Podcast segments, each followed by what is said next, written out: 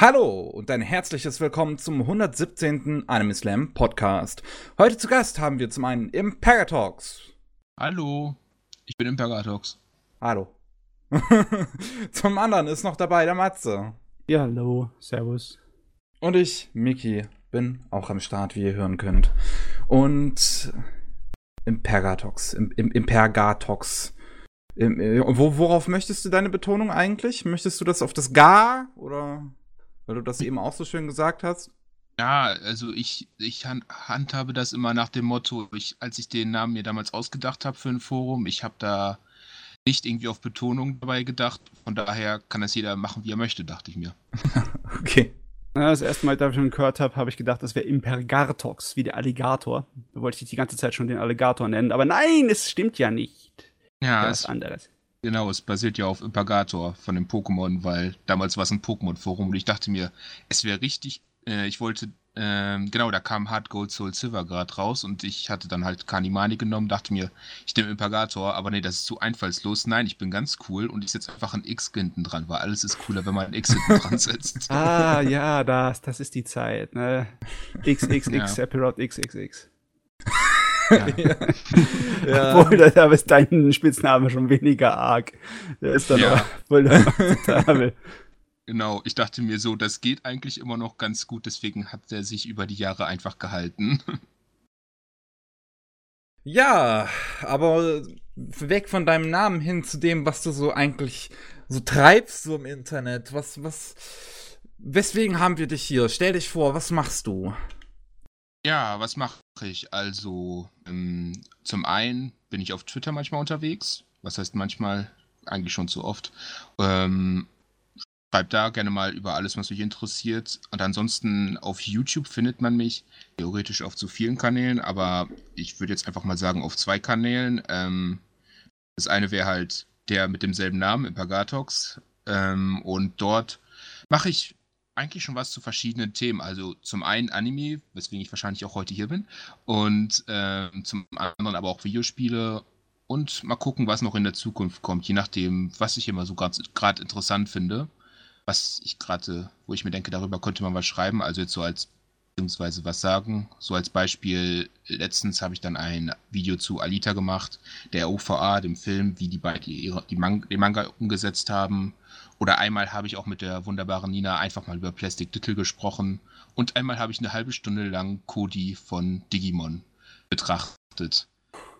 Das war ein Lebenswerk. Ähm, du hattest dazu mal einen zweiten Teil hochgeladen, hatte ich nur kurz gesehen. War das ein April-Scherz? Da, das war ein April-Scherz. Okay. ich hatte das nur halt, ich hatte das nur mal ganz kurz irgendwie in, in meiner YouTube Subscription List gesehen und dachte ja. mir, ha. Ja, und dann, dann, dann wollte ich, dann wollte ich irgendwie ein paar Tage später hatte ich das dann noch mal, noch bin ich noch mal auf deinen Kanal gegangen und wollte, wollte mir, wollte mir das angucken und dann war das weg und dann dachte ich mir so, ha, warum ja, ist also, das jetzt weg? Also ich habe also es auf nicht gelistet gestellt. Ich kann es dir später schicken, ähm, aber ich kann auch mal kurz erzählen, was ich gemacht habe. Das war im Prinzip einfach, weil ich die Digimon äh, Tri-Filme da zu Ende geschaut habe und ich mir dann dachte, ähm, dazu mache ich jetzt einfach mal ein Video, wie Cody dort weiter behandelt wurde. Spoiler, er kam im Film, na gut, technisch betrachtet kam er vor, aber so wenig, dass es nicht mal eine wirkliche Darstellung von ihm gibt, sondern nur eine Silhouette. und ich habe mir dann einen Witz erlaubt nach dem Motto, okay, ich rede jetzt darüber, wie Cody in diesem Film vorkommt, aber davor müssen, davor müsstet ihr vielleicht den ersten Teil gesehen haben und dann habe ich so gesagt, warte, ah, ich will euch jetzt den Ärger ersparen, das Video jetzt nochmal anzuklicken. Ich spiele das jetzt nochmal ein, weswegen ich dann nochmal das ganze Cody-Video reingespielt habe, so damit es dann halt von außen länger aussieht, so in april so. Und dann danach habe ich dann so gesagt, ja, okay, und jetzt betrachten wir nochmal das im Film und ja, man sieht eine große äh, Lücke zwischen äh, den neuen und den alten Digi-Rittern, weil die neuen tauchen irgendwie nicht wirklich auf, sie werden nicht wirklich einbezogen. Und ja, mehr gibt es auch nicht zu sagen. Schönen 1. April noch. Video zu Ende. Sehr da gut. hast du ja fast eine Endless Eight abgezogen hier.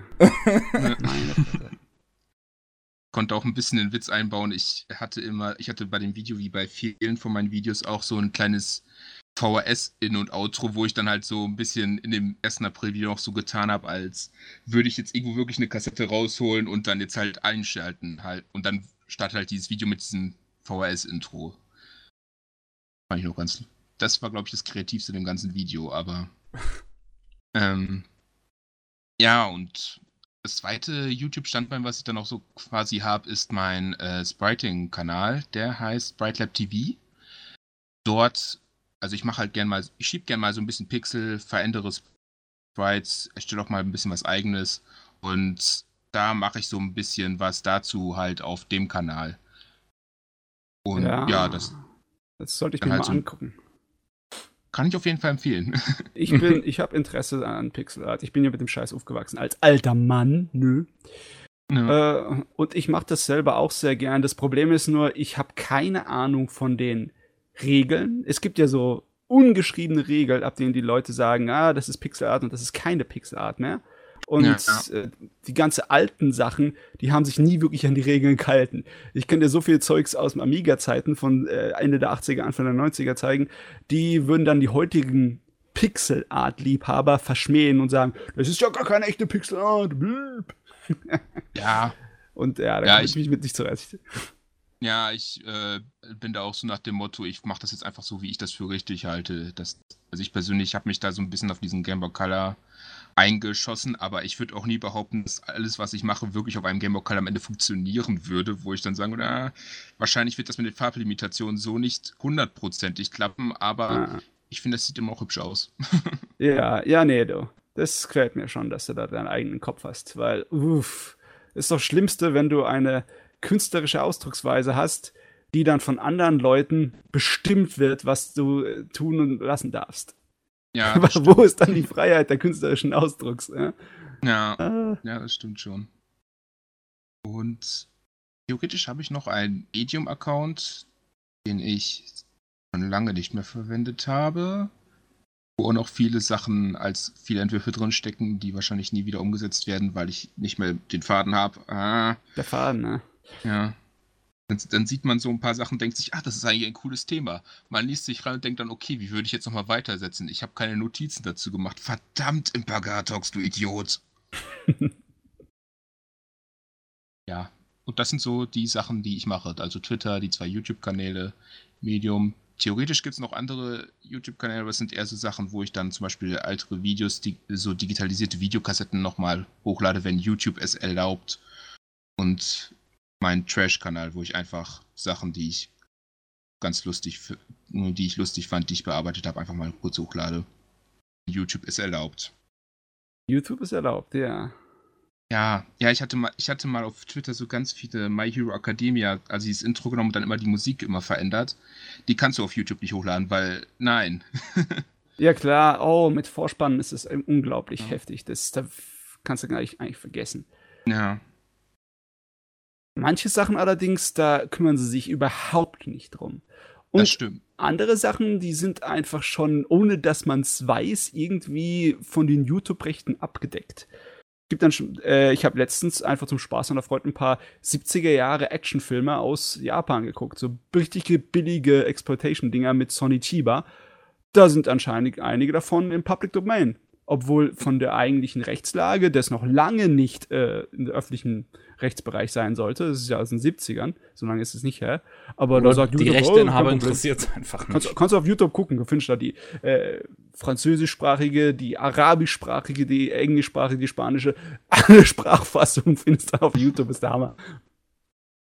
Ich hatte das auch so, ich hatte mal für das, für diesen Plastic Little Kind of Podcast, ähm, habe ich dann auch so ein paar wollte ich ein paar Szenen raussuchen, damit man dann zumindest, wenn man das Video sieht, so ein bisschen das zumindest weiß, wo ich da gerade noch so bin. Und da kannst du auch auf YouTube einfach Plastic Little eingeben, du wirst den ganzen Film finden. Und ja. das war für mich in dem Sinne ziemlich praktisch dann natürlich, weil ich da mal, weil der Witz ist mal, ich kann mein eigenes Video für nicht digitalisieren, weil da irgendwie ein Kopierschutz drauf ist. Mhm. Wusste ich dann zum Glück nicht.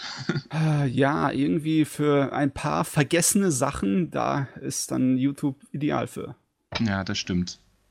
Deswegen versuche ich da auch immer so, wenn ich irgendwas, wo ich denke, dass es interessant ist zu digitalisieren, ist dann auch zu digitalisieren und irgendwo hochzuladen, damit man es irgendwie nutzen kann. Leider oh, haben. Ein Archivist. Ja. Ich hatte auch tatsächlich mal so eine alte VHS-Kassette gefunden Ähm, das war so ein Simpsons-Marathon drauf und da waren so ein paar von diesen alten Simpsons-Shorts auf, auf Deutsch drauf, also diese, die vor der regulären Serie liefen. Aha, ja. Wollte ich auch auf YouTube hochladen, aber da haben die mir gesagt, nee, das will Fox nicht. Scheiße. Ja, ja, da die passen auf wie die Looks. Ja. Da will ich immer noch mal gucken, ob ich da irgendwie, ob ich das mal irgendwo anders hochladen kann, aber. Ja. Jetzt ist es Disney, die das nicht mehr wollen. Ja. Uh, stimmt ja. Uh. Ach ja, die Welt der Monopole. Apropos äh. Monopole. Was, was, was sind ähm, deine Mo Monopole, was, was, was Lieblings äh, Genres angeht. Die Überleitung. Per mit Ach und Krach. Das, äh, mit Ach und Krach. ja. Ähm, Lieblingsgenres. Ich, ich habe da immer so ein bisschen Probleme, das wirklich selbst einzuordnen. Also, ich kann ja vielleicht mal ein bisschen erzählen, wie so meine, äh, wie, wie ich das immer bei mir so ein bisschen mache, weil äh, wie man vielleicht schon gerade gemerkt hat, ich habe ja viel auch an so VHS-Kassetten und kaufe die manchmal, weil die günstig sind. Das ist mhm. der Hauptgrund vor allem.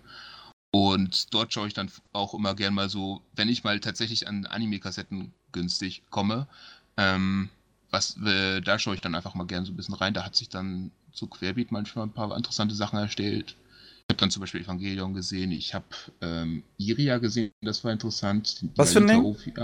Iria. Seiram! Leider nur die ersten zwei Folgen. Ja. Da gab es ah. auch Realfilme dazu. Das, die Realfilme sind auch cool. Okay. Ja, es ist so ein Science-Fiction-Kopfgeldjäger, äh, Tussi, die gegen eine biologische Superwesen kämpft. Irgend so ein Super Cyborg. Und deshalb, ja. Super Cyborg ist echt eine geile Sache. Der ist sozusagen die, äh, das, das Maskottchen und auch das, der Wiedererkennungswert von der ganzen Serie. Es heißt zwar Iria, ne, mit, mit hm. Titel, nach der Hauptcharakterin, aber sie ist unwichtig. Das Monster ist wichtig. Genauso wie äh, Freddy oder äh, der von Freitag der 13., der Jason. Jason, genau. Ja. ja. Ähm, Stimmt, jetzt, ich, ich schaue gerade so ein bisschen rechts auf meine Kassetten. Äh, Doom Megalopolis habe ich da auch noch. Das habe ich zu, damals zugegebenermaßen hauptsächlich gekauft, weil das erste Cover einfach interessant aussah. Boah, Doom Megalopolis ist echt nicht schwer, wenn du keine Ahnung hast von japanischer ja. Scheiße. ja, da, da, da, stand ich auch, da saß ich auch ein bisschen davor und dachte mir, okay, ja, das, das nehmen wir jetzt einfach mal so hin. Gut. äh, aber war auf jeden Fall interessant. ähm, ja, und ansonsten. Mh, hm, mal sehen, was fand ich noch interessant? Genau, Summer Wars habe ich auch gern geguckt. Das ist jetzt oh, logischerweise ja. keine Anime-VHS, weil dafür ist dann doch ein bisschen zu jung. Aber yeah. hatte ich damals auch noch geguckt. War ganz witzig, weil ich hatte es dann einfach mal irgendwo mal von gehört und ich dachte mir, verdammt, das ist der Digimon-Film, aber diesmal ist es nicht die abgehackte deutsche Version, die ich nicht mochte, sondern diesmal ist es mal was Gutes. Ziemlich genau das, ja. ja. Das, der, der, Regisseur hat einfach seine frühere Idee nochmal im Kinofilm gemacht. Genau. Und ja. ich fand halt damals, das, als ich den Digimon-Film damals auf Deutsch als Kind geschaut habe, ich fand halt das Konzept damals schon interessant, aber Bearbeitung basiert halt auf der amerikanischen und die amerikanische Digimon-Bearbeitung ist nicht schön. Die ist nicht schön. Okay. Also, man muss dazu sagen, die deutsche Bearbeitung, also von dem Anime selbst, basierte halt damals auf der japanischen direkt. Aber die amerikanische war halt wieder diese bearbeitete mit den Sparwitzen drin und einigen Edits und ähm, der amerikanische Digimon-Film, der basiert dann halt auf zu drei Kurzfilmen von Digimon, die dann halt in so einem Frankenstein-ähnlichen Prinzip dann zu einer einzigen Story versucht wurden zusammenzuschneiden. Ja. ja, ja, ja, ja. Wo dann halt immer noch diese Sparwitze auch noch drin sind und du siehst halt alles, du denkst dir, du siehst diese Szene und denkst dir, das ist eigentlich, das scheint eigentlich gut zu sein, aber dann hörst du halt diese Witze und wie das alles geschnitten. Ah. Das ist, ich finde das so hammer, wie lang die das gemacht haben. Ne? Ja. Die haben ja angefangen damit schon Ende der 70er, Anfang der 80er. Das bekannte Voltron war ja einer der großen Dinger, die funktioniert haben irgendwie für die Kids, ne? Aber das haben sie auch aus zwei oder drei mhm. unterschiedlichen Roboter-Serien aus Japan zusammengehackt. Okay. Was, was yeah, war das, wo, wo Mega Zone to Free zuerst drin war? Äh, das, äh, nicht Megazone Trophy, ich meine, das war, ich glaube, Southern Cross war das, oder? Äh, nee, Megazone Trophy war auch ein, ja, genau, Robotech. Genau, da war die erste, das erste Megazone Trophy haben sie da irgendwie für Robotech the Movie genutzt. Ah ja, stimmt, stimmt, und, stimmt, stimmt. Und das, das war cool. Ich meine, Robotech ist sowieso in den 80ern haben die 20 Millionen Anime dann irgendwie reingesteckt, bis sie Originale gemacht haben. Robotech war ganz komisch. Die haben zuerst die allererste Makro-Serie genommen und die haben sie größtenteils unverändert gelassen, bis auf Namen und ein paar Sachen. Und dann gegen Ende der ersten Makro-Serie haben sie Veränderungen reingebracht und haben dann äh, weitere Science-Fiction-Serien drangehängt und die haben sie dann komplett rumgeschnitten, damit sie da reinpassen in äh, ihr Makros-Robotech-Universum. Als sozusagen ähm, Nachfolger, die einfach nur ein paar hundert Jahre später spielen und deswegen andere Charaktere und ein bisschen andere Technologie. Okay. äh, weil es hat einfach funktioniert, weil es da so drei größere Mecha-Serien gab in den 80ern, die den Gag hatten mit den transformierenden Robotern, den sie halt auch von Makros genommen haben, ne? Mhm. Ja, und Makro, Makros, Southern Cross und, und Genesis Climber, Mospeda. Mospida, genau. Mospida. Mospida war das mit den transformierenden äh, äh, Motorrädern und, und Flugzeugen und äh, Southern Cross war das mit trans äh, transformierenden kleinen Panzern und Schwebebikes, so aller ähm, Krieg der Sterne 3. Ja, ja, äh, die Amis haben sich was erlaubt. Ja. Schweine. Und dann haben sie es bis zum Ende der 90er gemacht und weiterhin noch mit Digimon.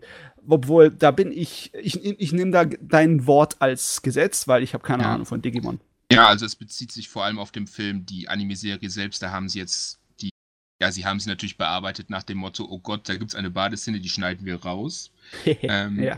Aber die Story, ja gut, ich habe die amerikanische Bearbeitung der Serie jetzt auch nicht gesehen, aber ich glaube, die ist halt relativ intakt geblieben.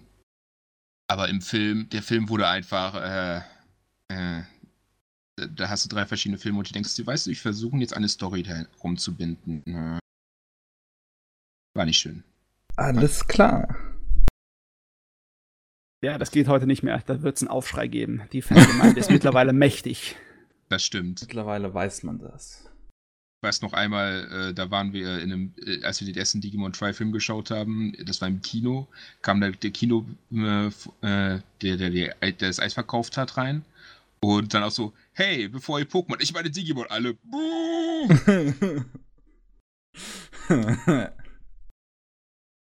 gefährlich, gefährlich, das ist auf dem Eis gewandelt. Gefährliches Gebiet. Der Kampf Digimon vs. Pokémon besteht bis heute. Mhm. Und ein dritter Rivale ist dazugekommen mit, wie hieß es, Yokai Watch? Ja, das gab's auch noch. Das habe ich mal, ich habe mir mal eine äh, Folge davon angeschaut. Uh, ja, ja. okay, jetzt sag mal, wenn es nicht so einfach ist, deine äh, Favoriten so festzunageln, gibt's dann äh, eher was, was du auf den Tod nicht leiden kannst, was man so geradewegs hier so sagen kann? Oh, ich kann, ich mag die Sorte von Anime nicht. Hm, also ich sag's mal, wenn's, wenn ich das Gefühl habe, dass es einfach nur voll, voll für Fanservice war. Also da hatte ich mich damals bei dem äh, Plastic Little Video ein bisschen drüber genervt dass halt diese, dass ich, äh, dass da stellenweise so ein bisschen extrem darauf gesetzt wurde, äh, wo dann irgendwie diese Badeszene zum Beispiel gab, wo dann ähm, mir damals ein bisschen unsinnig erschien, dass sie so ein bisschen reingedrückt wurde. Sowas kann mich immer ein bisschen nerven. Ah ja, Urushihara ist halt. Genau. Ähm, ja. Da geht's um die Brüste zuerst und alles außenrum genau. ist extra. Ja, das stimmt schon. Ich meine, wer braucht den Rest auch? Ja. Einmal ernsthaft. Ne? Ja, ich, ich weiß noch, beim ersten Schauen habe ich, äh, da war das dann halt so, also schien es mir damals so, beim zweiten Schauen war es, glaube ich, nicht mehr so drei, äh, dreist, aber vielleicht habe ich dann auch, weil ich auch einfach zu sehr darauf geachtet habe oder so. Ähm, weil da kam es mir dann so vor, sie wurde, äh, die eine, die Blonde wurde halt gerettet von Ali, nicht Alita, Tita. Ja. Ähm, und dann kam sie halt auf einem Schiff an. Oh Gott, wie ist dein Name? Was hast du eigentlich? Nee, komm, lass, lass uns erstmal baden gehen. Und dann sitzt sie so, äh, ist das jetzt wirklich das Wichtigste gerade? Äh, äh, komm. Äh. Was jetzt ja. nicht halt. Verstehe einer die Herzen der Frauen? Okay, nee, das sollte man nicht sagen. Das war ja garantiert ein Kerl, der das Drehbuch geschrieben hat. Wahrscheinlich. Also ansonsten, ansonsten mochte ich die OVA auch, aber das sind dann halt immer so Punkte, wo ich dann immer so setze, so, äh, ich, äh, hm. Sowas kann mich dann immer so ein bisschen nerven. Wenn es halt so aufgedrängt wirkt, wo ich dann halt so das Gefühl habe, ja, komm, nee, Story, ich möchte mehr wissen. Ja. ja, das ist eigentlich, ist immer schade, nicht mit dem ganzen Edgy-Kram. Egal, ja. ob er neumodisch ist oder altmodischer ist. Eigentlich ist er ja vorzuziehen der ganz einfachen, schnöden Pornografie, ne? Weil die Chancen, dass der interessanter ist und weniger abstoßend, ist definitiv größer. Und Aber besser animiert. So viele edgy Anime, die ich einfach nur äh, zum Schreien und Rennen finde, weil die einfach so. Äh, wie soll ich das? Tollpatschig. Wie findest, tollpatschig. Du, findest du Saikon no Quasar nicht, nicht großartig? Ich finde das tollpatschig und abstoßend ohne Ende. Da, da gucke ich mir wirklich lieber Porno an. Tatsächlich. Ey, wenigstens ist es gut animiert, das muss man einfach mal sagen. Ja, das schon, aber manchmal reicht das nicht. Manchmal reicht es nicht. manchmal reicht es nicht. Ach ja. Ja, und was gibt's ansonsten noch? Ähm, ja, me meistens mag ich eher gezeichnetes als 3D, wobei ich da auch immer so, sage, ja gut, wenn es gut gemacht ist, dann sage ich auch nichts dagegen dann ist es auch gut. Also ich, ich lasse mich da, da lasse ich mich immer gern bekehren, wenn es was Gutes sehe. Mm, gut ist so eine Definitionssache. Meine verdammten ja. Ansprüche sind viel zu hoch, ne? Ja. Was 3D angeht. Ich muss, ich sag dann hier, wenn es nicht wenigstens so gut aussieht wie Guilty Gear Xrd, dann will ich es nicht sehen. Mhm. Das ist irgendwie ein bisschen unfair auch, das weiß ich, aber ich kann davon nicht ab, von dem Anspruch. Ja, bei mir, bei mir ist es immer so, wenn ich das, wenn ich zumindest sage, okay, es sieht jetzt nicht komplett blöd aus. Kann ich noch damit leben und da, dann, wenn ich dann so, vielleicht, wenn ich dann so ein bisschen drin bin, dann meistens okay. ich bin große CGI-Verteidigerin, hallo. Yep. Außer wenn es natürlich an Sachen gibt wie Berserk. Ja, okay, äh, Berserk kann selbst ich nicht verteidigen. Berserk kann niemand verteidigen. Ja, das ist so schade. Eine der absolut wichtigsten und legendärsten Manga-Reihen der Weltgeschichte und sie bekommt so. Die, oh, Berserk, die Leute reden nur noch drum wegen der blöden CGI-Verfilmung. Berserk 2016 hat einen, hat einen Score von 6.66 auf dem Anime-List. Weil es der Teufel ist. Ja. Der Teufel steckt im Internet. Ich meine, man kann es zumindest positiv sehen, dann sind die Leute vielleicht motivierter, den Manga zu lesen. Also. Oh, ja, aber das ist natürlich auch eine Qual. Ja. Eine, eine, große Qual ist das. Läuft der aktuell eigentlich? Also kommt wieder was? Oder, ähm, oder? So viel ich das weiß, ist er jetzt schon seit über einem halben Jahr wieder in Pause und Ach so. das kann wahrscheinlich noch ein paar Monate dauern. Wie immer. Wie immer, ja. Na gut, okay. Ja. Ja. Ähm, ist jetzt für mich ein bisschen schwer gewesen, so grob einzufangen, wie deine Anime-Vorlieben sind. Ich wüsste jetzt zum Beispiel nicht, was ich dir an den Kopf schmeißen würde, wo ich dir sage, ah, das würde Impagatrox bestimmt gucken wollen. Ja gut, ich kann ja mal vielleicht mal kurz ein paar Sa Serien sagen, die ich vielleicht mochte, ja. wo ich jetzt vielleicht nicht sagen würde, ach, best, äh, alles, das Beste, mein absoluter 10 out of 10! ja, genau. äh, mal gucken. Also Überraschung, Digimon natürlich, weil wenn ich schon eine halbe Stunde lang über Cody rede, dann schaffe ich da auch mehr. Hängt natürlich, ein bisschen, hängt natürlich ein bisschen von der Staffel ab. Je nachdem, die ersten vier, ja gut, das hängt wahrscheinlich ein bisschen Nostalgie mit drin, aber die mochte ich wohl. Data Squad nie geschaut, beziehungsweise die ersten zwei Folgen als Kind damals und dachte ich mir, nee, lieber nicht. Heute würde ich dem gerne nochmal eine Chance geben. Alles danach tatsächlich gar nicht mehr gesehen. Hm. Ähm, was ich noch mag, was man vielleicht auch an meinem letzten Spriting-Video gesehen hat und an meinem Langzeitprojekt, was ich da ein bisschen arbeite, Guren Lagan. Das, yeah. da, da hatte ich richtig Spaß mit. ähm, und auch mit Killer Kill. Mm, yeah, die Genetik, sie geht weiter. Genau. ähm, Summer Wars hatte ich ja bereits gesagt, da hatte mhm. ich auch recht viel Spaß mit. Mm, ich schaue gerade so ein bisschen durch meinen Raum, was ich noch so hier an Material habe, was mir gerade einfällt, weil sonst ist mein Kopf immer sehr durchlöchert. Ähm, Evangelion war auch, war, äh, hat mir eigentlich auch ganz gut gefallen, wie ich jetzt oh. die Kassetten sehe. Sehr schön. Der Street Fighter Anime, ja gut, den habe ich tatsächlich nie beendet. Da muss ich nochmal irgendwann schauen, das wird spannend. Also Street Fighter 2 V habe ich hier noch irgendwo. Ja, kann ich mal nachvollziehen, warum du nicht beendet hast. Die zweite Hälfte ja. ist einfach ewig lang gezogen und nicht, überhaupt nicht so gut wie die erste Hälfte. Genau, das war so. Äh, ähm, ja, ich glaube, das war jetzt gerade so das, was ich hier Also einfach alter Kram. Das auch, ja. Vor allem alter Kram, wie, wie man schon sieht. So wie Matze. ich habe noch ein paar VHSen, aber eigentlich die meisten von denen würde ich gern loswerden. Ich kann mich nur nicht von ihnen trennen, ne? Von meiner ja. limitierten Erstauflage der deutschen äh, Evangelion VHS-Zeugs. Das kann ja. Die ist wahrscheinlich auch sehr viel wert. Die ist viel äh, wert. Ist die viel wert? Ich habe keine Ahnung. Also ja. ich habe also ich habe letztens versucht, ich habe hier, ich hatte mal einmal für wenig Geld die äh, kriegen können, bis auf die letzten beiden Kassetten natürlich, was ich erst danach gemerkt habe, dass da zwei gefehlt haben. Oh. Und dann habe ich natürlich versucht, die letzten zwei zu kriegen und du siehst dann meistens Komplettsachen für so 40, 50 Euro, manchmal auch mehr. Und für Kassetten ist da schon ein bisschen was, würde ich sagen. Oh, schon ein Stückel. Hm, letztendlich habe ich dann am Ende diese Doppelkassetten, davon habe ich dann irgendwo dann tatsächlich die letzte aufgetrieben, wo ich da, dann gesagt habe, ja gut, sie ist günstig zu kriegen, es fehlt mir zwar immer noch eine Folge, die genau dazwischen war, aber jetzt habe ich zumindest fast alles, damit kann ich jetzt erstmal leben, bis ich dann die letzten beiden doch noch irgendwo finde, so. Ja. Ähm. Jetzt hat man natürlich die Gelegenheit, bald es auf, auf Netflix zu schauen. Ja, genau. Aber ja, das war auch Unsicherheit, ne? Genau. Wer hätte das gewusst? Das stimmt. Und ich bin auch zumindest zufrieden, dass ich zumindest sagen kann, ich habe das jetzt irgendwo zumindest rumliegen, falls jetzt. Ich hab's gesehen, bevor es cool war. genau.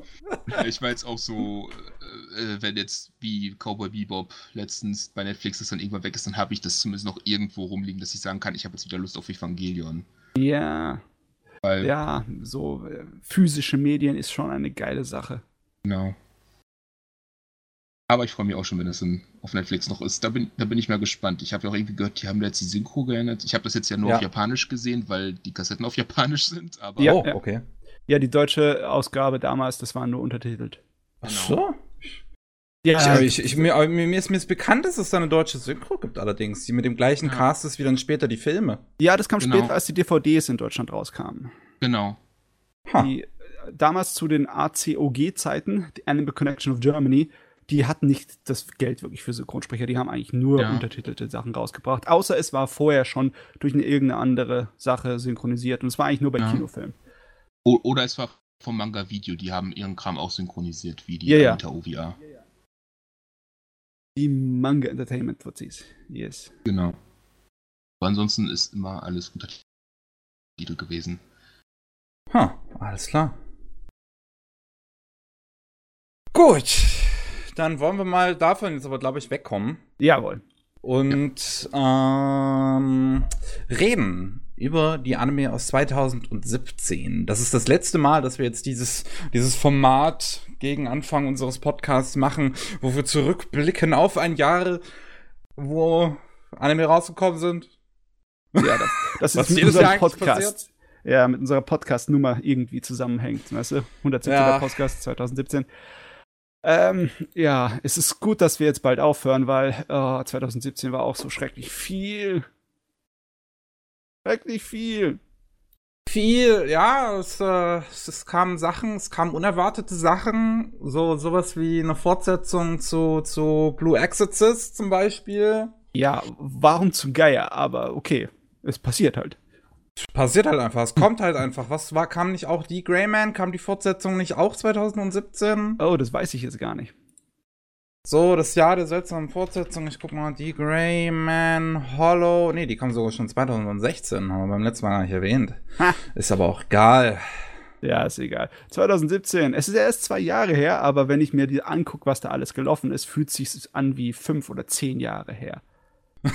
Also wirklich okay. hier. Äh, wie so Sachen wie natürlich unsere Drachenzimmermädchen von Frau Kobayashi. Oh, das war Anfang 2017, ne? Yes. Wahnsinn. das kannst du dir gar nicht vorstellen, dass das halt so lange her ist. Das ist ja Wahnsinn. Da fühle ich mich alt. Alter Frau, alter Mann. Ach ja. Kimono Friends kam 2017. Mhm. Heilige Scheiße. Und hat, hat ein, ein, ein Kult heraufbeschworen. An Kimono Friends, Fans. Oh Gott. Yes. Gibt's jetzt nicht, es gibt doch jetzt auch wieder einen neuen Pinguin da in dem Zoo, wo, wo, wo dieser Pinguin war, der sich da in diese Pappfigur verliebt hat von dem, von dem Kimono Friends Pinguin-Mädchen. Haben die jetzt einen neuen Pinguin da reingesetzt in den Zoo? Ich passe nicht so ganz auf auf die äh, Pinguin-Klatschtraten. Äh, ne, also die Sparte in der, in der Zeitschrift lese ich normalerweise nicht. Pinguin-Klatschsparte. Hat er sich denn auch wieder in den Pappaufsteller verliebt oder? Das, das weiß ich jetzt nicht. Vielleicht kommt das noch. Ja, muss ihm Zeit geben. ja, also 2017, da sind einige Sachen wieder aufgetaucht, die es vielleicht nicht unbedingt in dieser Form verdient hatten, wieder aufzutauchen. Die neue Serie von äh, Kinos Reise war nicht so gut wie die alte, ne? Ja, definitiv nicht. Ich habe da einen sehr langen Podcast mit unserem letzten Gast, dem, dem Jule, gemacht, den er hoffentlich auch irgendwann mal in Zukunft hochlädt, damit man die drei Stunden, wie ich über diese alte, wie ich über die alte Serie lobe und die neue Serie belästere, irgendwann hört. Äh, ja, das, ja, das ist noch was. Grand Blue Fantasy kam, kam 2017 raus. Die ersten Schritte von, von dem Riesenunternehmen CG. Nee, wie heißt es nochmal hier? Ähm, äh, wie heißt das Riesenunternehmen nochmal hinter Grand Blue? Äh, die in dem Handy, im Smartphone-Bereich. Ja, ja, im ne? Moment. Äh, Cyber, Cyber, Cygames, genau. Cygames. Der, der erste Schritt von Cygames in Richtung Anime. Irgendwann haben sie wahrscheinlich so ein bisschen wie Disney ein Monopol, ich kann es mir schon vorstellen. Oh Gott, äh, ich hoffe nicht. Äh, das war zwar super gezeichnet und animiert, aber inhaltlich war es ziemlich bläh. Und trotzdem kriegt zur zweite Staffel, weil die Leute sind so dumm und kaufen es, weil es irgendwelche Extras für ihr scheiß Handy-Game dazu gibt. Ja, ich meine, es ist ja nicht schlecht, es war nur bläh. Also mit bläh kann ich leben. Ach ja, äh, Fate kriegen wir seit 2017 wieder sehr regelmäßig. Da kam Apokrypha raus. Genau. Und Apokrypha. seitdem wurden wir zugeschissen mit Fate. Also Apokrypha fand ich noch ganz in Ordnung, ehrlich gesagt. Das fand ich eigentlich auch unterhaltsam. Ich habe es noch nicht gesehen. Ich habe nur immer noch im Kopf, dass es irgendwie diese 22. Episode oder sowas gab, die dann einfach alle äh, einfach einfach animationsmäßig verboten sein sollte, so gut wie die ist. Äh, ja, da auf einmal äh, sind äh, die Götter des Sakugas erschienen und haben gesagt, jetzt geht's ab hier. Äh, der Rest der Serie ist aber auch in Ordnung. Also muss ich sagen, also für, für so ein Fate ab so eine kleine Abwandlung davon von der Geschichte ist es in Ordnung. Was ist denn noch auferstanden? Ah, ja, äh, die zweite Teil von der äh, Yamato-Reihe, der Yamato Remake-Reihe des 2202 oder 2202, die sieben mhm. Kinofilme, die erst jetzt äh, vor kurzem in Japan zu Ende gegangen sind. Wir haben da angefangen und im 1. März ist der letzte Teil in Japan ins Kino gekommen. Hui. Das ist schön, das, war, das ist, tut noch die Tradition der OVA so ein bisschen fortsetzen, in veränderter Form. Im Sinne von wegen, es kommt ins Kino als Sondervorstellung und einen Monat später kriegst du das Blu-ray. Ja, das ist halt, das ist die heutige OVA, die Kino-OVA. Ja. Das ist eigentlich im Endeffekt eine OVA nur mit Kinovorstellung, weil Kino einfach viel mehr Geld macht als die Blu-ray-Verkäufe. Oh Gott, in Japan die Blu-ray-Verkäufe. Ich will gar nicht drüber nachdenken. Ganz schlimme Situation. Was auch 2017 wieder kam, ist äh, der Autor von My Little Sister Can't Be Discute mit Ero Manga Sensei. Das ist schon zwei Jahre her. Ja. Ich hab irgendwie. das war wieder ein Fluch der Mittelmäßigkeit für mich, diese Serie. So super gezeichnet und inhaltlich so black. Tja, tja. Naja. All das Geld, all, all das Talent und Geld reingeschmissen in die, in die, in die Mädchen. Die, in die Light Level Durchschnittlichkeit. Ja. Wir hatten auch eine Menge originale Sachen, ne? In 2017. Recreators. Das war eine komplett originelle Serie. Ja, von, von dem Typen von Black, Black Lagoon, ne? Genau. Ja. Vom Hiroe Rei. Hat er einiges mitgearbeitet, nicht nur Charakterdesign, der war in der Produktion ziemlich verwurstelt drin bei der Serie. Was war cool. noch originales? Sakura Quest von den Leuten, die Shirobako gemacht haben. Ja. War aber leider nicht so toll. War in Ordnung, aber so prickelnd war es dann doch wieder nicht. Schade. Handshakers war, das war da wurden die Hände sehr, geschüttelt. Sehr original. Äh, inhaltlich war ziemlich Hanebüchen, aber optisch sehr interessant. Sehr original und originell. Ja, du, es, das war mir inhaltlich zu. Das war nicht mein Fall. Also, da kann die Optik doch so interessant sein, da musste ich aufhören. Das konnte ich nicht weiter gucken als ein paar Episoden.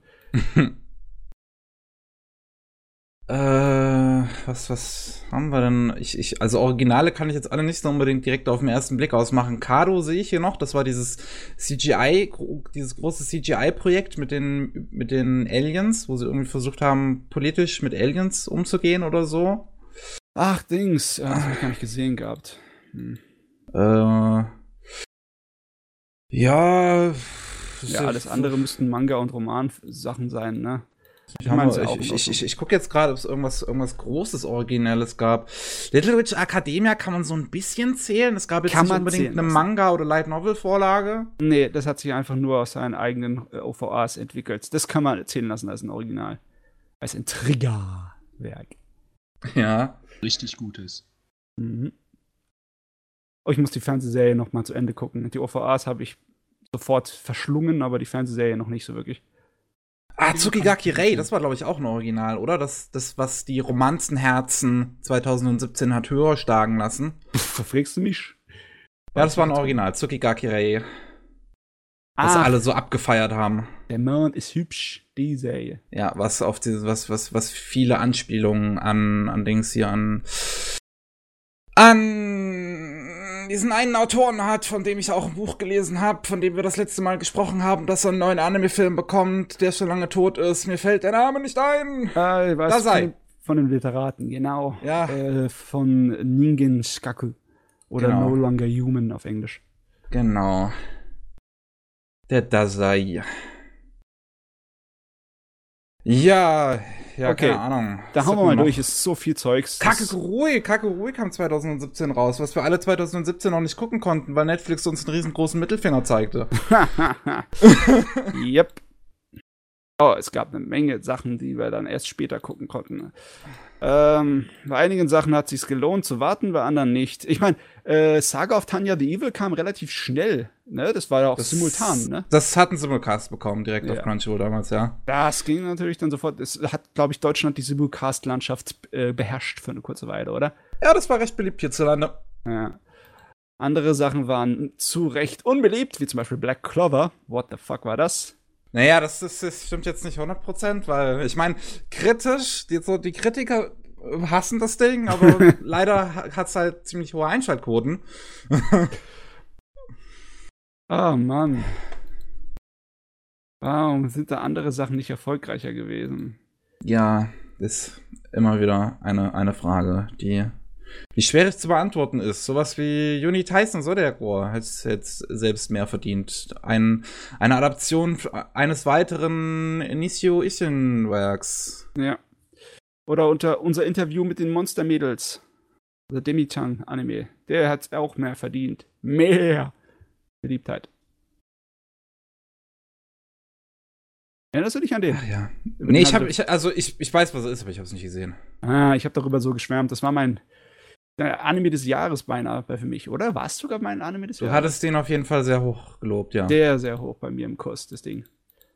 Die Ancient Marcus Bride fing auch 2017 an. Ja, Ende 2017. Das war auch eine gute Serie, muss ich sagen.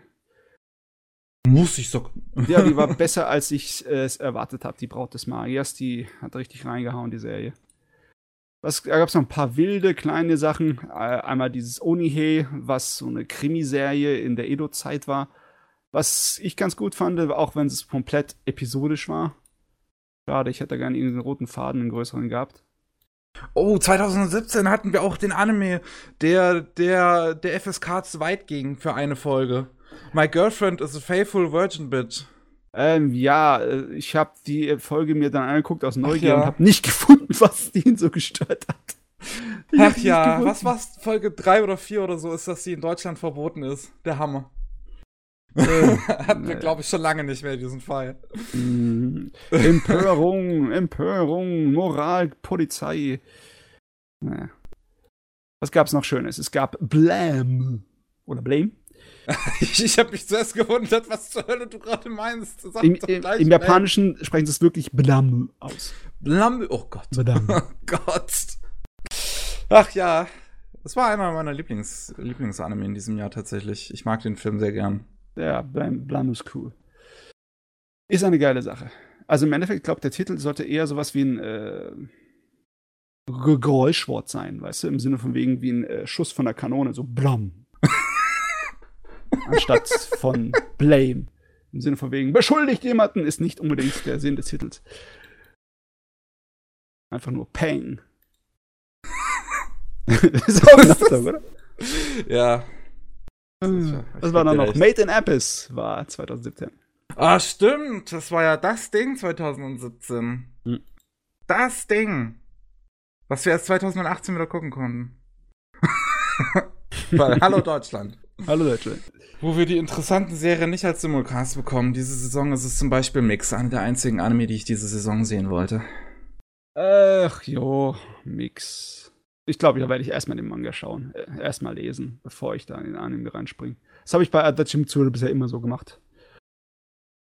Naja, ich glaube, wir haben alles Interessante 2017 durch. Da kann ja. hier der Ordinal Scale Movie von Sword Art Online, kann man vielleicht noch kurz erwähnen, der leider, der fantastisch aussieht, aber es ist halt leider Sword Art Online. Ach, es gibt noch einige Sachen, die wir erwähnen könnten, aber lass mal, es ist zu viel. Es ist eh zu viel. Ja. Gut, dann kommen wir zu dem Kram, den wir gesehen haben. Uh. Oh, ui, ui. Und äh, ich, ich würde sagen, ich mache einfach mal. Matze, die habe ich oh. beim letzten Mal den Fortschritt gegeben. Und du bist. Pergatox hatten wir vorhin besprochen im Sinne von, was er schon mochte, dann stelle ich mich einfach nach vorne. Ja, ja, okay. okay. Hier. Der Chefredakteur so. nimmt alles von den süßen Sachen für sich und lässt den Gast hinten dran stehen. Ja. ja. Alles okay. Alles okay. Wollen wir ihm verzeihen. Ich fange mit einer äh, seltsamen Kleinigkeit an, mit einem Film namens Penguins Memory. Mm, okay. Das ist ein Film von 1985, in dem es um einen Pinguin geht, der im Vietnamkrieg war und mit PTSD nach Hause kommt und versucht, sich wieder einzuleben. Okay. In die Welt. Okay. Ich, ich nehme an, er basiert nicht auf äh, einer realen Geschichte von einem Pinguin in Vietnam. nee. Nicht, nicht wirklich. okay.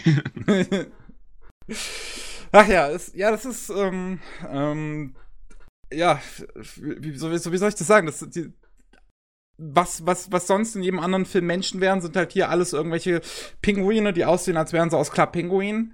Und ähm, auch aus irgendeinem Grund ist alles in dieser Welt menschengroß, also alles hat menschliche Proportionen, obwohl das, obwohl Pinguine sozusagen die Menschen dieser Welt sind. Also, also die, die Autos haben unsere Proportionen und die Pinguine fahren diese Autos. Aber jedes Mal frage ich mich, wie? Wie kommen die mit ihren Füßen da an die Gaspedale? Genau! Hat, hat das irgendwie auch noch so einen Hintergrund, dass das jetzt alles Pinguine sind? So eine Metapher oder so, wie wenn man an Fabeln denkt? Oder das einfach nur, machen wir Pinguine daraus? Ja, ich, ich denke mal, das ist einfach nur, machen wir Pinguine daraus, damit äh, das ein bisschen so abgeschwächt wird, das Drama. Weißt du? Ja, weiß ja. nicht, vielleicht für den Schockeffekt oder sowas. Es basiert auf einem Buch, soweit ich weiß.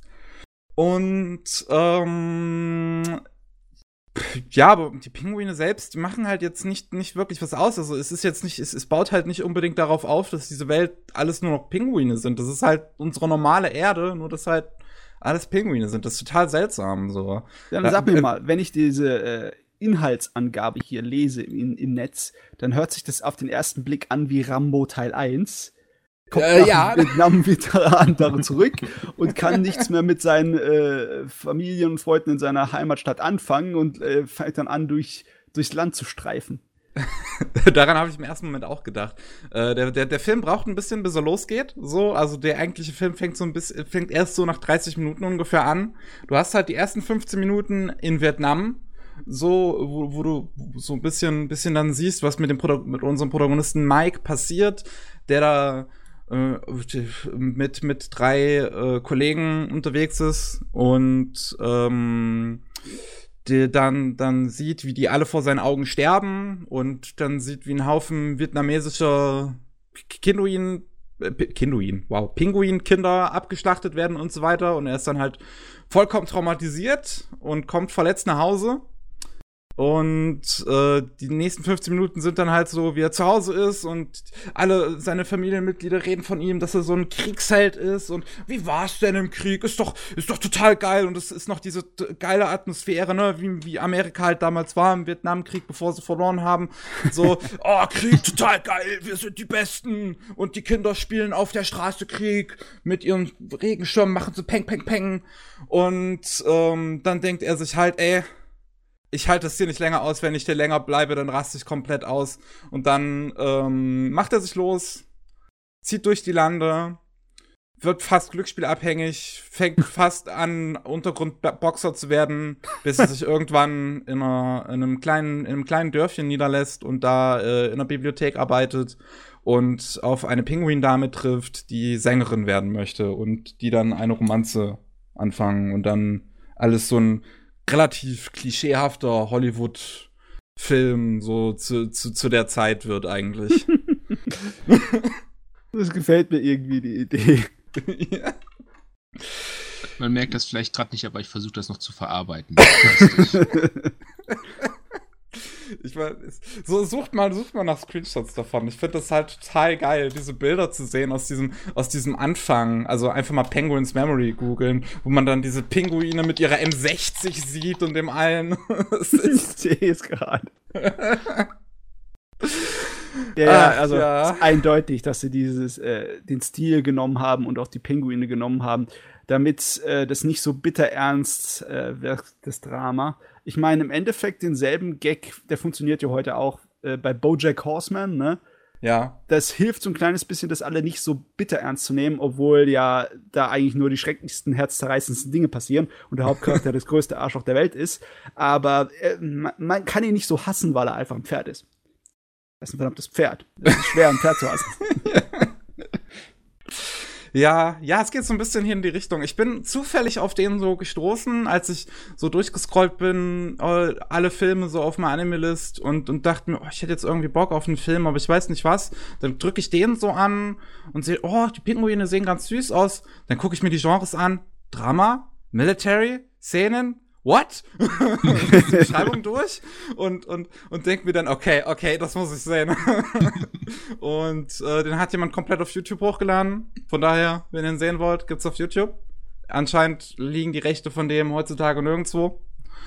Ähm, und ja. Oder wer immer die Rechte hat, hat Geld von YouTube bekommen, also ist es in Ordnung.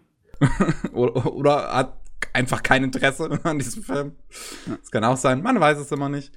Und ja, ja, es ist, es ist ein interessanter Film, so. Der ist, der ist unterhaltsam, so. Das ist, ist, ist, ist ich, ich, ich weiß nicht, so. Das, am Anfang wirkt das halt alles so immer interessant zu sehen, wie sie das auf Pinguine ummünzen, beziehungsweise, dass das halt alles allgemein Pinguine sind und dass da halt, dass das so ein bisschen klischeehafter Hollywood-Film eigentlich ist, wo halt alle Pinguine sind. Und ähm, der dann ähm, aber noch mal einen ziemlichen Twist gegen Ende nimmt. So, der dann, der dann noch mal, noch mal ordentlich, ordentlich einen reinhaut, weil immerhin haben wir es hier mit einem Pinguin zu tun, der unter PTSD leidet. Und wenn er dann seine Namen-Flashbacks bekommt, dann, dann geht's noch mal los. Dann kommt doch der Rambo in ihm raus. ja, dann kommt mal kurz der Rambo aus ihm raus, ja. Oh, da gibt's auch diese, ein, dieses eine Zitat aus dem Film, wo ich mir halt denke, so, genau, wo er sagt, I lost to the monster called war. und wir dann halt denken, das ist ein Film über Pinguine. ha, ha, haben die dann auch eher so cartoonische Stimmen oder eher so realistische? Das würde mich jetzt. Die klingt total realistisch. Also auch allgemein die ganze, ähm, das, das Voice Acting in dem Film ist sogar nicht unbedingt anime-typisch, also dass sie die ganze Zeit overacten, sondern ähm, die Direction dahinter ist sehr äh, ruhig und äh, realistisch gehalten oder beziehungsweise glaubhaft gehalten, wie sowas ja. wie äh, Hibiki Euphonium oder Grimgar wo alle ja. Figuren halt sehr ruhig und entspannt reden. Okay, ja, bei so Cartoon-Pinguinen äh, ich, war ich mir da jetzt nicht so ganz sicher, ob das ja. war. Man das hat automatisch die Madagaskar-Pinguine im Kopf irgendwie so, ne? Immer lächeln und winken, Männer. Ah, ja, ich, ich, ich, es, ist, es ist ein schwieriger Film, so über den, über den irgendwie zu reden, weil letzten Endes gibt's so viel nicht zu reden, weil er halt so klischeehaft ist, aber es ist einfach eine interessante Erfahrung. Der hat ähm, ein, ein, ähm, ein cooles Theme, zieht sich so ein bisschen durch, weil einer der äh, Kameraden vom Protagonisten am Anfang hat ähm, Mundharmonika gespielt und den, nimmt der Protagonist dann mit und dann hast du ganz viel Mundharmonika-Soundtrack im Hintergrund, der sehr melancholisch ist. Du hast allgemein eine sehr tragische Stimmung und alles läuft bei unseren Hauptfiguren nicht so rund. Die Sängerin wird komplett, läuft einem Arschloch zu Opfer, der sie halt groß machen möchte, aber eigentlich nur selbst davon halt profitieren möchte und alles und sie total ausschlachten will. Und ist anscheinend irgendwie noch die Fiancée von einem Arzt, der allerdings wiederum mit einer anderen Pinguindame schläft. Und es ist alles relativ klischeehafter Kram, aber es ist gut gemachter klischeehafter Kram. Weißt du, was ich jetzt möchte? Ich möchte ein Remake von Forrest Gump mit Pinguinen. jetzt, wo ich ja. das höre, bin ich mir sicher, es würde funktionieren. Es also würde auf jeden Fall funktionieren. Ich würde dann echt gerne dieses Segment sehen, wo dann Forrest mit den ganzen Leuten da läuft, aber dann mit Pinguinen. Alle Pinguine, die da rumwatscheln.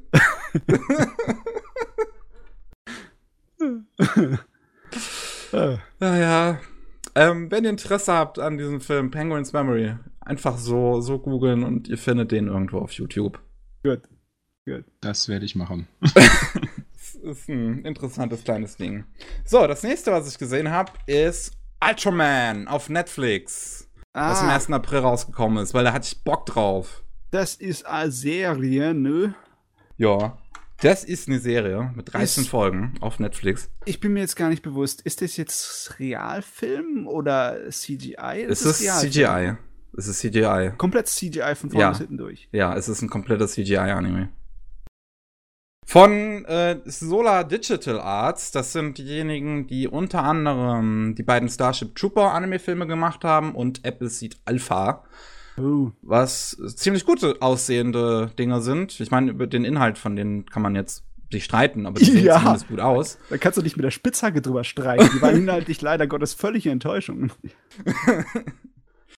ähm, allerdings, weil das halt Filme waren und Ultraman eine Serie ist, vor allem eine Webserie, mal für Netflix produziert, ähm, sieht die halt doch dann um einiges anders aus, um einiges schwächer, müssen so halt um einiges äh, compromisen. Und ähm, es sieht trotzdem noch ziemlich gut aus. Äh, Ultraman, die Serie, basiert auf dem aktuellen Manga von äh, Eiichi Shimizu und Tomohiro Shimiguchi, die halt eine mehr oder weniger Fortsetzung mit ihrem aktuellen Manga machen zu der ersten TV-Serie von Ultraman aus den 60ern. Und die, die dann im Prinzip ähm, dem Sohn des ersten Ultraman folgt der in seine Fußstapfen treten muss.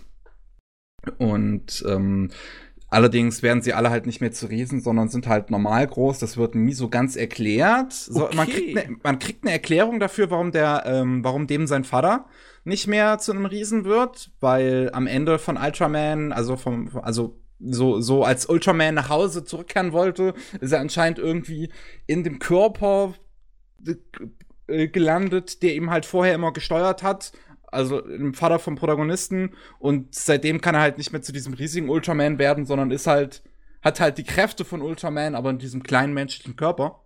Äh, wie läuft das dann auch? Sind seine Kontrahenten dann auch Menschengröße oder sind es dann wieder Riesen? Ja, die, die, die Gegner sind halt, das ist dann halt, was nicht erklärt wird, sondern äh, dass alle Gegner auch jetzt klein sind. So. Das, man, man, man sieht, es, es fängt halt mit so einer Erklärung an, so, die wirklich ziemlich auf, die ziemlich epochal gemacht ist, fängt, fängt mit so einer, so einer Erklärung an, hier, das war Ultraman in den 60ern, er hat diese Riesen bekämpft und man sieht dann diese Riesen und den riesigen Ultraman und alles sowas. So, es wird so ein bisschen wie, der, wie dieser erste Overwatch-Short so ein bisschen aufgezogen wo das alles in so einem Museum erklärt wird. Und ähm, es, wie gesagt, es wird halt nie erklärt, warum die Aliens, die jetzt auf die Erde kommen, keine Riesen mehr sind, sondern auch alle nur noch klein. So ist, die sind dann halt, ja, die sind halt klein jetzt. Hm. Das muss man halt hinnehmen, okay. Und ja, wie gesagt, man folgt dann jetzt dem, dem Sohn, der, der so einen so einen, äh, mechanischen Ultraman-Anzug jetzt bekommt, aber der halt auch diese Kräfte hat, weil er halt der Sohn ist von dem Typen, der, der, der die Kräfte von Ultraman absorbiert hat. Und daraus wird dann ein sehr seltsamer Plot gemacht. Hm. Der, der, der, er wird wirklich, es ist so seltsam, weil im Prinzip jede Episode schmeißt dir einen neuen Plot an den Kopf. Du kriegst in jeder Episode hier einfach, da fängt ein Plot an, da fängt ein Plot an, da hinten fängt einer an, da fängt noch einer an. Also das sind nur 13 Episoden. Du weißt, dass keiner davon so richtig zu Ende geführt werden kann. Also es ist nicht wirklich episodenhaft, oder ja, vielleicht ist es doch episodenhaft, nur keine nee, Episoden ist, wirklich äh, zu Ende macht, oder wie? Ja, es ist halt nicht episodenhaft, sondern es ist halt ein oder beziehungsweise 20 Millionen parallel laufende rote Stränge. Oh Gott. so ungefähr. Oh Gott, oh Gott. Und ähm, was halt, was halt viel mit so einer gewissen politischen Situation dann zu tun hat, die auf der Erde dann vorherrscht, weil ähm, die Aliens jetzt teilweise auf der Erde leben, äh, aber noch so im Untergrund, weil die Rest der Menschheit noch nicht wissen, dass, dass es die Aliens gibt. Ähm, und äh, dann, dann fängt das Ganze so an, dass, dass der Menschheit das halt klarer wird, weil der neue Ultraman taucht auf, die Aliens werden jetzt plötzlich wieder aggressiv, machen wieder böse Dinge und dann versucht diese, diese Science Special Search Party, wie sie, wie sie sich nennt, die halt Ultraman und die Aliens so, so auf die aufpasst, ähm, die, die führen dann die Aliens plötzlich wieder in das, in das Rampenlicht, sodass die Menschen wissen, dass sie in Gefahr sind, aber auch gleichzeitig, um das versuchen, als Abschreckung zu nutzen gegenüber den Aliens und zu zeigen, hey, wir haben jetzt wieder einen Ultraman, kommt ja nicht hierher. Und ich weiß nicht, das sind, es sind richtig viele gute Ideen in dieser Serie, muss ich zum einen erstmal sagen. So. Das sind richtig also, viele gute Ideen, aber halt keine davon kann zu Ende gebracht werden. Also im Endeffekt, das ist jetzt Ultraman, aber nicht eigentlich das, warum die Fans eigentlich Fans worden sind, wegen halt den Riesenviechern, die sich gegenseitig bekämpfen, ja. sondern im Endeffekt im Stile von Tokusatsu, also diesen äh, Special Effects Serien äh, wie Kamen Rider, wo er einfach mit einem gepanzerten Anzug rumläuft, so wie ein Guyver oder wie ein Iron Man. Ja, ne? ja. Ähm, frage mich echt, ich müsste mal ein bisschen nachlesen, wie die Fans darauf reagiert haben, weil im Endeffekt ist es ja fast schon eine andere Sorte von Genre, oder? Obwohl, nee, Toku ist Toku. Äh, aber irgendwie es, auf mich wirkt es anders von der Grundidee dann, wenn es keine geht, Riesenviecher mehr sind. Es geht relativ respektvoll eigentlich mit dem Original oben. Du hast, äh, wenn es zu Kämpfen kommt zum Beispiel, dann siehst du immer, dass die gemotion captured sind. Und die haben dann die in so einem Stile gefilmt und inszeniert, dass sie halt aussehen wie diese alten ähm, wie, die, wie diese alten Ultraman-Kämpfe, so wo sie sich mit Wrestling-Moves irgendwie durch die Gegend schmeißen. Okay. Äh, das ist, das ist ziemlich cool. Ähm, das ist eine der Ideen, die ich zum Beispiel sehr gerne mag. Allgemein sieht die Serie auch äh, sehr gut aus. Also das CG ist, das CGI in der Serie ist ziemlich gut. Gerade die Beleuchtung ist echt stimmig. Äh, das mag ich auch daran sehr gerne. Ähm, der Soundtrack, der ist fantastisch. Der ist von Nobuko Toda und äh, die kennt man unter anderem für den Soundtrack von Metal Gear Solid 3 und 4. Da hat sie gemeinsam mit Gregson, mit Harry Gregson Williams dran gearbeitet. Snake und, ja. Und hat dann später den Soundtrack von Halo 4 und 5 gemacht.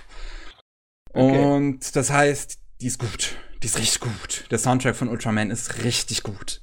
Hm, um, Ultraman, Ultraman. Sag mal, in Pagatox, sagt dir überhaupt Ultraman irgendwas? Hast du jemals ja. davon was mitbekommen, was das überhaupt ist? Also, so eine grobe Vorstellung davon habe ich. Ich habe jetzt nichts wirklich, jetzt, ich würde jetzt nicht sagen, dass ich eine Serie davon geschaut habe, aber ich weiß halt, Superheld wird größer, macht große Monster fertig. Das ist so das, was ich. Und halt diesen Signature-Move, mit dem er seinen Strahl da abfeuert. Ja, der Arm. Oder genau. wo er die Arme so kreuzt. Da war genau, irgendetwas, wo er seinen Metall-Mohawk da werfen kann, wie ein Bumerang. Da okay. war doch, glaube ich, sowas. Ähm, oder war das Ultraman? Ja, das war Ultraman, das, so, sowas ähnliches ist in Ultraman auch drin, auf jeden Fall.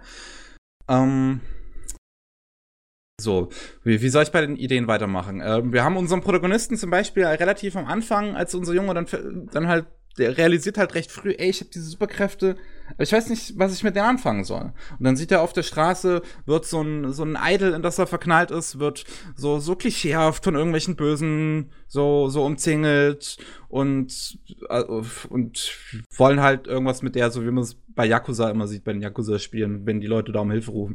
Ah, Mädel, so. geh doch mit uns einen Tee trinken. ja, genau, einen Tee trinken. Mhm. Ähm, und äh, unser Protagonist will natürlich dann da helfen und ne, diese klischeehafte Szene, aber das, anstatt dass das Ganze endet, dass er die Typen halt verkloppt und dann vom Mädel gefeiert wird, will der eine Typ ihn treten und er greift den Arm und äh, greift das Bein und bricht ihm einfach das Bein und alle Menschen vor Ort sind einfach schockiert und denken sich so, ach du Scheiße, was ist mit dem falsch? Und laufen weg und, und, und laufen weg und sind alle total, wie gesagt, die sind fertig mit Nerven. Und der Protagonist denkt sich dann auch so, oh verdammt, jetzt habe ich übertrieben. Scheiße. Und ähm, da, da, da sind relativ viele Klischees in der Serie, die, mit denen halt offen umgegangen wird, so, wo halt der, die, die Autoren sich dann klar machen, ja, das ist ein Klischee und, und wir versuchen dem Ganzen einen kreativen Spin zu geben. Und das, das, wirklich, bis zur Hälfte der Serie hat's mir halt, hat mir das Ding echt richtig gut gefallen. Aber dann wird so ein Durcheinander mit diesen zig Plots, die bis dahin angefangen werden und dann immer noch neue anfangen, dass ich, dass es mir irgendwann über den Kopf gestiegen ist, so dass ich mir irgendwann dachte, Oh, oh, okay, was, was war da nochmal? Um, und, und dann musst du dich zwei Folgen später an irgendwas erinnern, was, was, was, was da dann irgendwie aufgebracht wurde. Weil, aber dazwischen ist halt schon wieder so viel passiert, dass du dich daran nicht erinnern kannst. Und oh, Gottes Willen! War es so schlimm wie bei Concrete Revolution? Concrete Revolution macht das ja teilweise eigentlich, macht das ja absichtlich und schafft das auf eine, auf eine ganz andere Art und Weise. Also das schafft, also, also. Es war also verwirrender als bei Concrete Revolution. Ja, weil hier, ist, hier, ist es halt, hier ist es halt nicht hier ist es halt nicht absichtlich verwirrend. So okay. Concrete Revolution macht es halt auf eine Art und Weise, wo es das absichtlich macht und wo du doch später zu dem Punkt kommst, dass du das alles verstehst. Hm. Beziehungsweise halbwegs. ja. Du hast zumindest das Gefühl erhalten, dass du es verstehst. Ja. Das hast und du hier nicht, ja? Ja, und bei Ultraman dachte ich mir am Ende dann nur noch, ja, hm. ja, irgendwie, irgendwie fehlt jetzt die Hälfte. Hm. Die nächste Staffel dann. Ja, wenn halt irgendwann eine kommt und die dann nicht auch noch in jeder Folge irgendwie einen neuen Plot anfangen muss. Oder so. Ich weiß es nicht. Es ist so ein Chaos. Es ist so, so am Ende. Es gibt da so einen blonden Typen in dieser Serie, der in der Alienstadt lebt und der unserem Protagonisten immer so ein bisschen aushilft. Und dann hast du den, siehst du den am Ende der Serie noch mal ganz kurz auftauchen und irgendwas machen, was irgendwie vier, fünf Folgen oder so vorher kurz vorbereitet wurde, aber was du bis dahin halt schon wieder längst vergessen hast. Weil ja. dazwischen einfach schon wieder so viel passiert ist. Ja, das Problem kenne ich. Oh, und die, Se die Serie ist ein Meister darin, Sachen überzukomplizieren. Das ist der Wahnsinn. Folge 8. Folge 8 ist schlimmer als jede Sherlock Holmes Episode. wow. Gott. Äh, war das jetzt gerade so ein ganz kleines bisschen so ein Dick auf die Sherlock Holmes Episoden? Ich meine, ich fand die immer sehr gut und einfach verständlich. Ich meine, ich, mein, ich mag Sherlock Holmes und ich mag, wie in Sherlock Holmes alles eigentlich absichtlich überkompliziert wird. Mhm. Aber hier bei Ultraman bin ich mir halt nicht sicher, ob das sogar absichtlich ist oder ob die Mangaka sich irgendwann nicht vielleicht in eine Situation geschrieben haben, wo sie dachten, fuck, wie kommen wir hier raus? Ja, und dann irgendeinen Scheiß reingeschmissen haben es ist echt, es, der Unterschied zwischen komplex und wirr, ne, ist manchmal eine feine, dünne Linie. Und hier ja. ist er anscheinend eher bei wirr. Ja, es, es, es ist so seltsam. Weil du, du hast dann in Episode 8, hast du dieses ganze Szenario, wo du ein Alien hast, was Fans von einem, beziehungsweise was, was Leute umbringt, die ein Idol schlecht reden, was dieses Alien mag. Okay. Und ähm, dann wird ein Konzert von diesem Idol, wird dann von einem anderen Alien so, so Hostage gehalten, mehr oder weniger. Also, also der platziert dann überall Bomben in der Luft, sodass die Fans nicht rauslaufen können und, und bedroht das Idol. Und dann kommt Ultraman und legt sich so ein bisschen mit dem an. Und dann kommt aber noch ein zweites Alien hinzu, was einfach durch die Decke kommt und die, die, die, wirklich die ganze Decke kaputt macht, so dass Ultraman die, da, da diese, diese Licht, Hochhalter äh, hochhalten muss, sodass das nicht auf die Leute draufkracht. Und dieses Alien will aber Ultraman bekämpfen und hat nichts mit diesem anderen Alien zu tun, was da die Leute hostage hält. Der ist nur die, in die Feier reingesprungen, um sie zu crashen.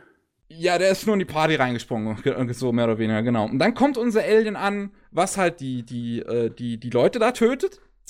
Ähm, also was, was, was, was die Shit-Talker von dem Idol quasi tötet, das kommt dann auch noch an, weil das liebt ja, weil dieses Alien liebt ja das Idol und das will die beschützen. Und. Riesiger ähm, Clusterfuck. ja. Und das kommt dann auf die Bühne, wird dann umgebracht und dann stellt sich aber heraus, dass das erste Alien, was die ganze Situation hostage hielt, ein Agent ist vom Bündnisrat des Universums, was ähm, illegale Alien-Einwanderer aufhalten will, was dieses erste Alien halt, was dieses Alien-Mörderer-Typ war. Aha. Und, und das macht es durch Geiselnahmen und Bombendrohungen. Hä? Genau. Aha.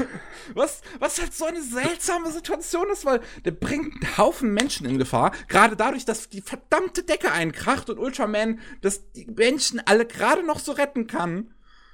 Das alles für ein Alien.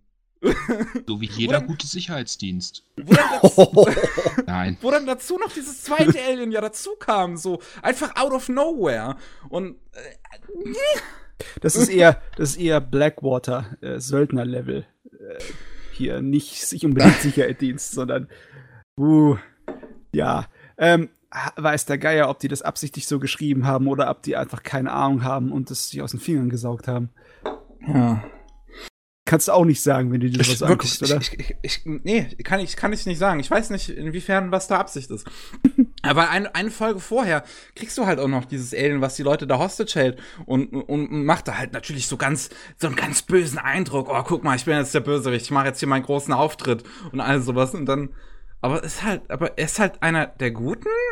So, so, so Fragezeichen, er ist einer der Guten, ich bin mir nicht sicher. Was, was, was auch wieder so ein Ding ist, was sich durch die Serie durchzieht. Du hast einen Haufen Leute, die Gutes machen wollen, beziehungsweise Leute mit guten Absichten, aber die halt riesige Arschlöcher sind. Und wo, wo, wo, was man natürlich so als Absicht sehen kann, so gerade auf Netflix sind sehr viele Serien ja immer so, dass sie mit Moral rumspielen wollen. Aber hier ist es dann irgendwann so, nach einer gewissen Zeit dachte ich mir, kann, kann nicht irgendwer einfach mal gut sein? So muss ich einfach bei jeder verdammten Figur deren Moral hinterfragen. Das ist, das ist eine verdammte Ultraman-Serie. Ich will meine dummen Kämpfe, hallo? Ich glaube, es, es hört sich einfach nur nach trashig geschriebenen Drehbuch an. Ich glaube einfach, dass da die Drehbuchautoren nicht so besonders gut sind. Oder absichtlich nicht so besonders gut sind, wer weiß, aber auf jeden Fall, das Endergebnis hört sich so an. Ich weiß nicht, ob ich Lust habe, mir das jetzt anzugucken, wenn du mir darüber so es nee. lohnt sich halt für einigen Kram, so wo ich, wo ich wirklich Gänsehaut hatte. So die letzte Folge ist richtig gut, die zweite Folge ist richtig gut. Und ähm, da, da, da scheint dann das Talent unserer Regisseure kurz durch. So Kenji Kamiyama. Oh verdammte Kacke, tatsächlich. Und äh, ja, ja, und, und, und Shinji Arakami, Shinji Arakami ist Regisseur von sehr, sehr vielen guten CGI-Dingern. Also der wirklich, der wirklich Ahnung hat, wie man mit CGI umzugehen hat. Und. Kenji Kamiyama ist einfach, der ist gut. Also ist einfach mein, gut. Meiner Meinung nach hat Shinji sein Pulver schon damals verschossen bei den ganzen Science-Fiction-Animes und Mecha-Animes, wo er mitgearbeitet hat. Aber das lässt sich natürlich drüber streiten äh, naja, er, er, weiß halt zumindest heutzutage, wie man gut mit CGI umzugehen hat. So, das kann er in Szene setzen. Und Kenji Kamiyama kann allgemein einfach alles gut in Szene setzen. Er hat halt Ghost in a Shell Standalone Complex und ihn auf die East Regie geführt. Und ähm, trotzdem ist auch eine Sache, wo ich wirklich schockiert teilweise war, ist, dass, dass die Regie der Serie außerhalb der Kämpfen einer der schwächsten Aspekte fast schon der Serie ist. So, ähm, du hast sehr, sehr viele Szenen, die langweilige Shot-Reverse-Shots sind, die äh, komische, also richtig komische Close-Ups auf Gesichter sind, wo ich mir jedes Mal dachte, ey, kannst du mal bitte Kamera ein bisschen wegnehmen? Das, das wird mir jetzt langsam ein bisschen zu nah, das wird mir unangenehm hier, okay? Mhm. Frage ich mich echt, ob dann hier Drehbuch und, ähm, nee, wie, wie, wie, wie heißt es nochmal? Nicht Drehbuch.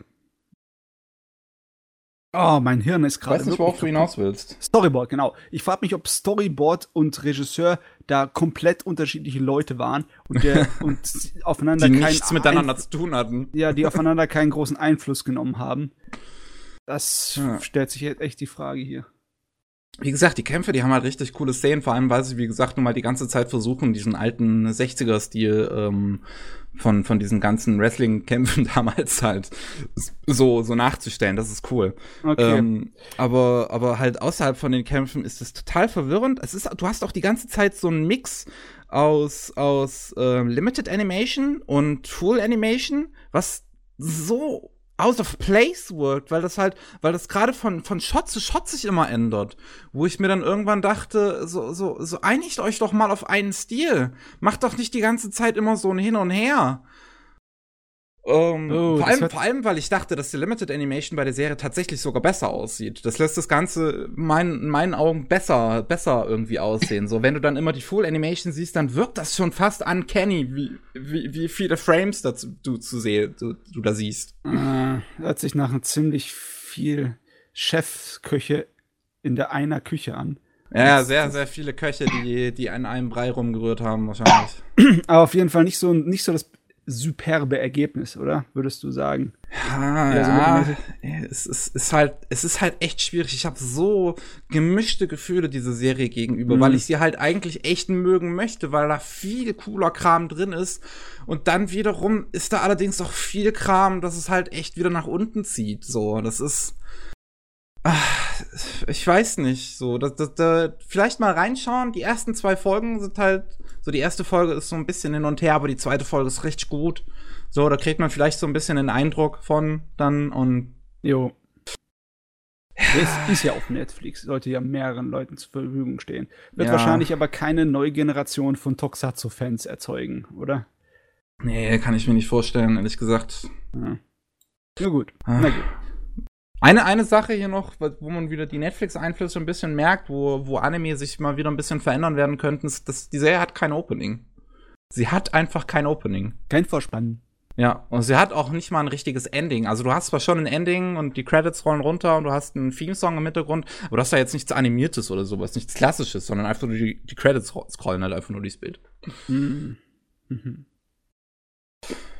Ja, ja, Netflix und wie es die Anime-Industrie verändert was heißt verändert, ne? Ich meine, im Endeffekt hält sich dann nur nicht an die Fernsehvorgaben, weil ja. OVAs, kann ja machen, was es will. OVAs hatten auch nie wirklich Vorspänne oder Abspänne gebraucht, animierte, ne? Ja, das stimmt. Ja. Tja, dann kommen wir zu meiner letzten Sache und die ist immer noch Ultraman. Und zwar habe ich mir danach Ultraman USA angeschaut, beziehungsweise Ultraman The Adventure Begins. Was das, ist das? Das ist ein Pilotfilm zu einer Hanna-Barbera-Serie, die es letzten Endes nicht gab.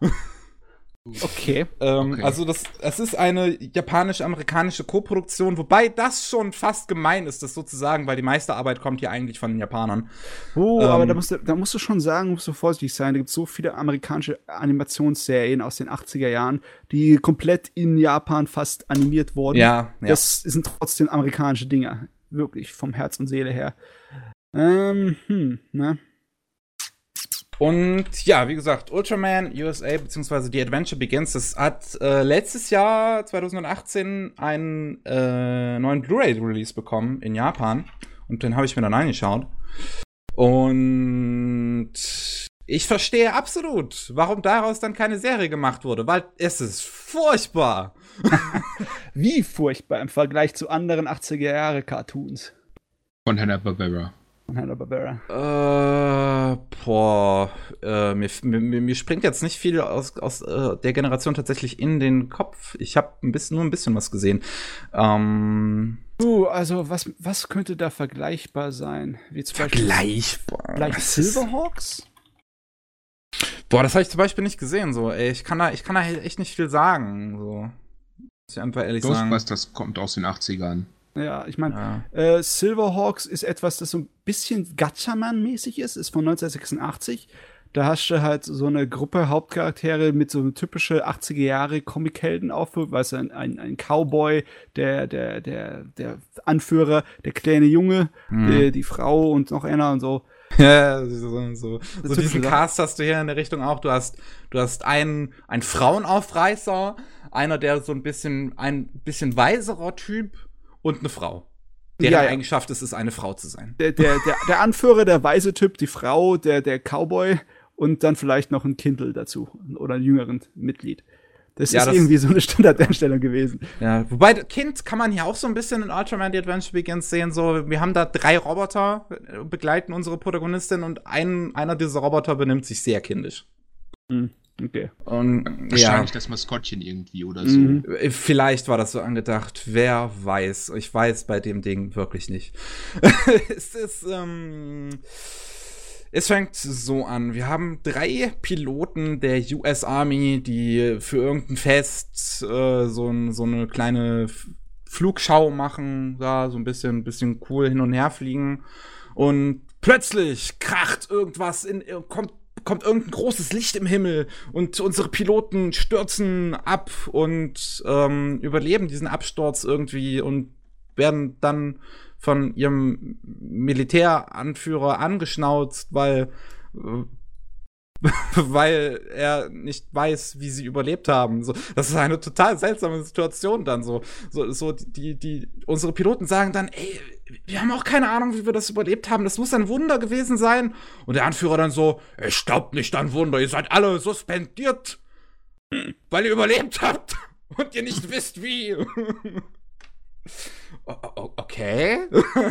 so, gut. Ähm, dann ist das halt unsere Situation. Und ähm, die werden dann angeheuert von einem alten Typen, der aus irgendwelchen Gründen weiß, dass unsere drei Protagonisten sich jetzt in Ultramänner transformieren können, verwandeln können, was auch immer. Ultramänner und Ultrafrau ähm, und, ähm, ein Ultraman-Team allein ist ja schon ein bisschen komisch. Äh, das das habe ich bei, eben bei der Ultraman-Serie gar nicht erwähnt, aber da gibt es auch mehrere Ultraman. Okay. Das, ähm, ja. Auf jeden Fall. Ähm, hier bei Ultraman USA gibt's, gibt's, gibt's das halt auch. Und ähm, die, das, das, so, aber bis, bis Ultraman so zum ersten Mal auftaucht, dauert es eine Weile, weil, weil die zuerst irgendwie in, in, in Raumschiffen kämpfen so, die kämpfen so, so, so zuerst in Raumschiffen. Die haben eine Basis im, im Gesicht von, von, äh, also hier bei, bei, bei den, wie heißen diese Präsidentenberge da nochmal, wo diese, diese vier Gesichter sind. So. Äh, wie heißt das nochmal? Mount Rushmore? Genau, Mount Rushmore, da haben die ihre geheime Basis drin. Ja. Und, ähm, fliegen dann da immer mit Raumschiffen raus, wenn Aliens, große Riesen-Aliens, die, die die Erde hier angreifen, beziehungsweise meistens halt irgendeine Stadt in den USA, weil war halt ein Pilotfilm für eine amerikanische Serie. Und ähm, dann stürzt einer von denen wieder mal ab und verwandelt sich dann plötzlich in Ultraman. Und dann können die anderen das auch. Obwohl sie das vorher eigentlich nicht wussten, dass sie sich in Ultraman verwandeln können. Aber sie können das einfach plötzlich. Sie können das einfach und, und, dann kämpfen sie halt noch als Ultraman gegen die Aliens. Und das ist unser Plot. Hm. also, ich weiß nicht, es hört sich nach ziemlicher Billigware an.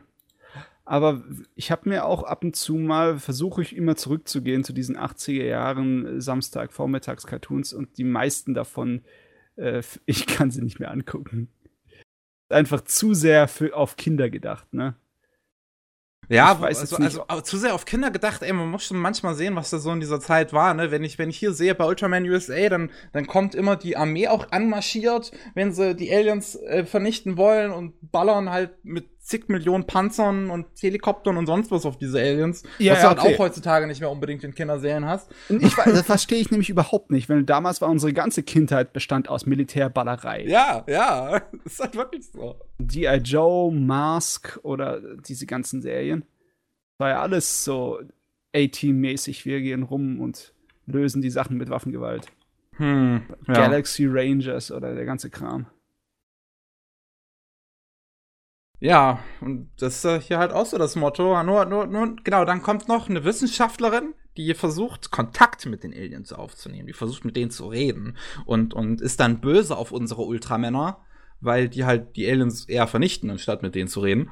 Und ähm, dann tun die sich aber zusammen, als sie einen Alien irgendwie gefangen nehmen, was ganz klein ist, aber dann immer, immer größer wird und größer und größer und größer und halt nie aufhört zu wachsen. Und dann unsere Ultramänner vor ihrer größten Bedrohung bisher stehen. Und ihrer zweiten.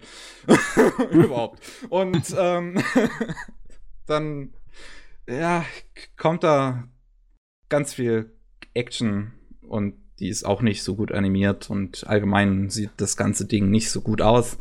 Ja. Das Einzige, was ich verstehe nicht warum. Das Einzige, was hier wirklich beeindruckend aussieht, sind so 3D-Szenen, so 3D-Kamerafahrten, die Hä? halt aber gezeichnet okay. sind, die halt nicht mit CGI gelöst sind, sondern gezeichnet sind. Aber das ist ja so, so das Anspruchsvollste eigentlich. Wahrscheinlich, weil einfach da im japanischen Animationsstudio gesagt haben, oh, wir brauchen für die Szene unbedingt jemanden, der das kann. Unsere normalen äh, Zeichner schaffe das nicht. Also haben sie irgendeinen Kult, der es drauf hat und der hat dann in seiner Freizeit also, okay, ich mache für euch halt mal eine gute Szene. Passt natürlich überhaupt nicht in den Rest von der Animation. Ja, so, so das, das sticht dann halt jedes Mal total raus, wenn ich mir dann denke, boah, diese 15 Sekunden sahen jetzt geil aus. Zurück zum Rest. Ich meine, bei den ganzen alten äh, 80er-Dingern, da sticht das, der Vorspann so extrem raus mit was für einem ja. Aufwand der gemacht ist. Ich, ich gebe, hau ich mal bei YouTube was rein.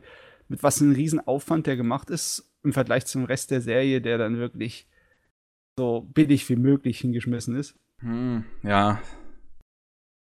Silverhawks. Ja, aber zum Beispiel so eine Serie, die sieht mir am ehesten nach so einem Pendant aus für so Superhelden-Gruppenserien aus Japan. Nur ja, das, ich gemacht. kann mir vorstellen, dass halt diese Serie dann so, so typisch Hanna-Barbera-mäßig dann auch nichts anderes wirklich gewesen wäre. Da hast du halt deine paar Hauptfiguren und das ist dann sehr episodisch und die machen nie wirklich eine große Entwicklung durch, aber du hast halt dein Monster of the Week-Ding. Ja. Ja, das wäre wahrscheinlich die Serie gewesen, aber der Film kam so schlecht an, dass sie keine Serie gemacht haben. Hm. Äh, wird wahrscheinlich nicht so viel verloren dabei sein, oder?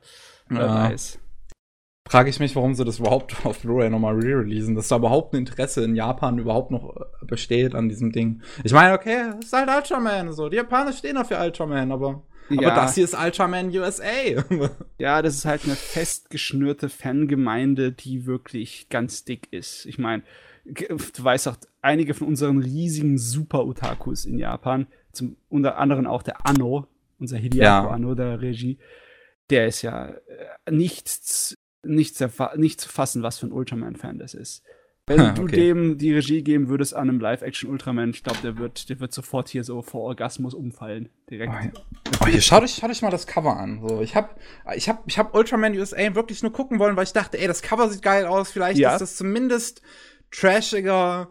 Äh, vielleicht ist es zumindest irgendein Trash-Anime, der so halbwegs gut animiert ist. Das Aber sieht es ist halt nicht aus, Trash. 80er Jahre Ufer. Scheiße. Ja, es, sieht geil aus, aber es ist halt weder Trash, es ist weder gut animiert, bis auf die paar 3D-Sequenzen. Es ist einfach furchtbar langweilig. Es ist so. Okay. Du hast also deine so Zeit langweilig. verschwendet, aber Gott sei Dank war es nicht zu viel Zeit verschwendet. Ja, eine, anderthalb Stunden ungefähr, so eigentlich sogar noch kürzer, eine Stunde, 20 Minuten. Es war auch überraschend, wie schlecht die englische Dub ist. Das ist 1987 kam das erstmals in den englischen Kinos, erst 89 nach Japan. Und dafür, dass das halt auch als amerikanische Serie und so angedacht ist, ist es wirklich erschreckend, wie schlecht dieser englische Dub ist. Der ist wirklich furchtbar. Ja, oh Mann, ich, da will ich immer den Zyniker raushängen lassen und sagen, ach, die haben, das, die haben sich gedacht, das ist für Kids, da brauchen wir uns keine Mühe machen. ja, das ist wahrscheinlich wirklich so. Oh, meine Güte. Naja, ja. naja. Ja. Das, das ist, ist enttäuschend, das ist enttäuschend. Ich, beim nächsten Mal, ich bin jetzt immer noch auf so einen kleinen Ultraman-Trip, muss ich zugeben. Ich habe ich hab mir jetzt die, die 70er-Serie zugelegt. Und Voll angefüttert ist er. Ja, vielleicht werden wir darüber dann beim nächsten Mal reden, wenn ich die dann reingezogen habe. Okay. Habe ich Bock drauf. Aber so ansonsten bin ich jetzt fertig. Das war mein, mein Ausflug in, in Ultraman und, und ein komischer Film mit Pinguin. Alles klar. Dann lass uns doch mal eine ganz kurze Pause machen, oder? Das lass uns tun. Eine kurze Pause und wir hören uns gleich wieder. Okay. Hallo und ein herzliches äh, Willkommen zurück zum 117. Anime Slam Podcast mit dem Gast im Pergatox. Hallo. Hallo. Und, und, und Matze und mir, der Miki. Und äh, eben habe ich mein Bullshit präsentiert.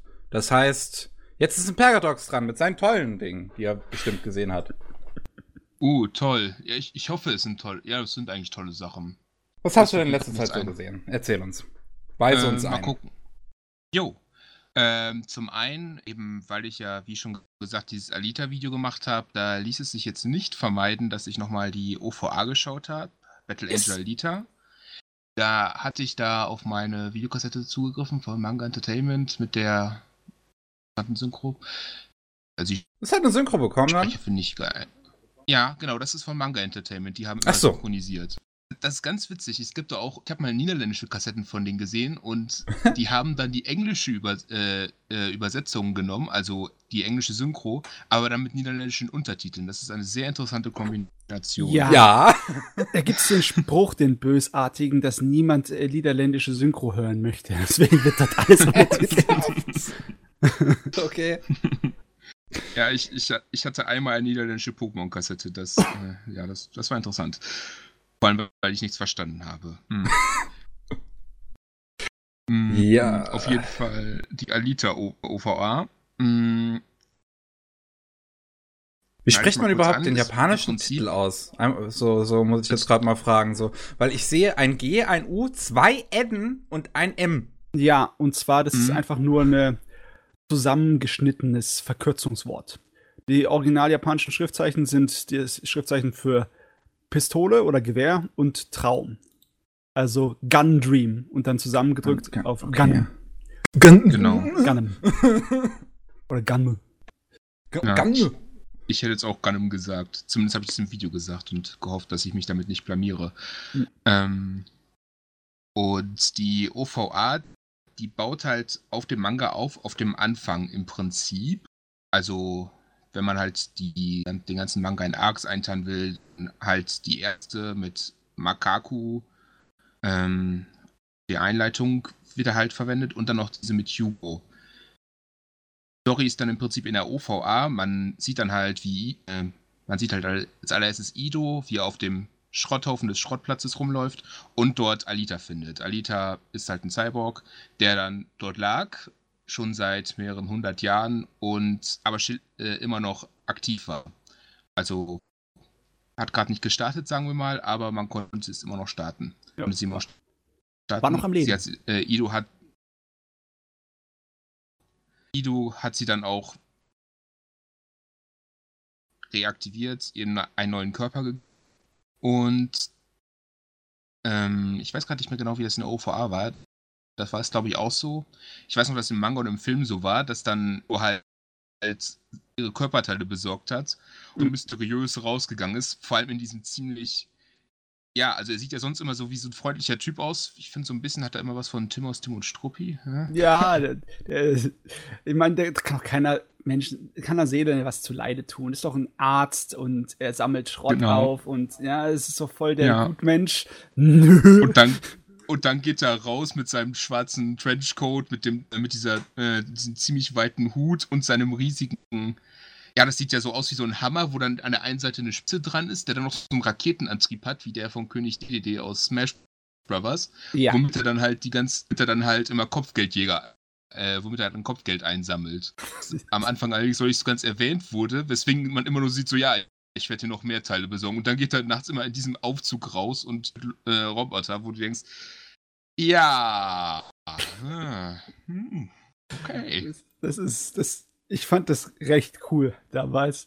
Ja, ich finde das Design von ihm auch richtig, auch richtig cool, wie er da, wenn er da als Hunter Warrior rumläuft. Und Alita kommt dann halt irgendwann auch drauf, was er eigentlich macht und beschließt, sie möchte es auch werden, auch weil sie dann diesen Typen da fertig machen konnte. Hm. Was so ein bisschen auf ihre Vergangenheit ist. Und deswegen wird sie dann auch Hunter Warrior, was im Prinzip ein Kopfgeldjäger ist. Mm, Und dann beginnt halt in der OVA ist dann halt die Sache, es gibt dann, äh, sie hat halt diesen sogenannten Grusha fertig gemacht, der Ja, in der, oh. im Manga im, Pri- Prinzip so ein bisschen Makaku ist. Und ja, also das, die, die Manga-Fassung ist natürlich viel länger und epischer und äh, ja, weitaus tiefgründigerer genau. Kampf. Und ja, in der, ja, der ist, äh, in der OVA-Fassung ist er einfach nur ein einfacher Bösewicht, aber. Genau. Ja. In der, im, in der, Im Manga ist es ja im Prinzip so, er hatte diesen Madenkörper, mit dem er ja andere einnehmen kann. Und dann nimmt er diesen aus dem Kolosseum ein, um ihn dann auch fertig zu machen, wo sie ja noch in der Kanalisation landen, wo ja dann diese ja. Vergangenheit rauskommt, wie Makaku da eigentlich sein ganzes Leben in der Kloake gelebt hat. War schon, ne? Ja, das ist viel, das ist ein gutes Stück anders als die OVA-Fassung.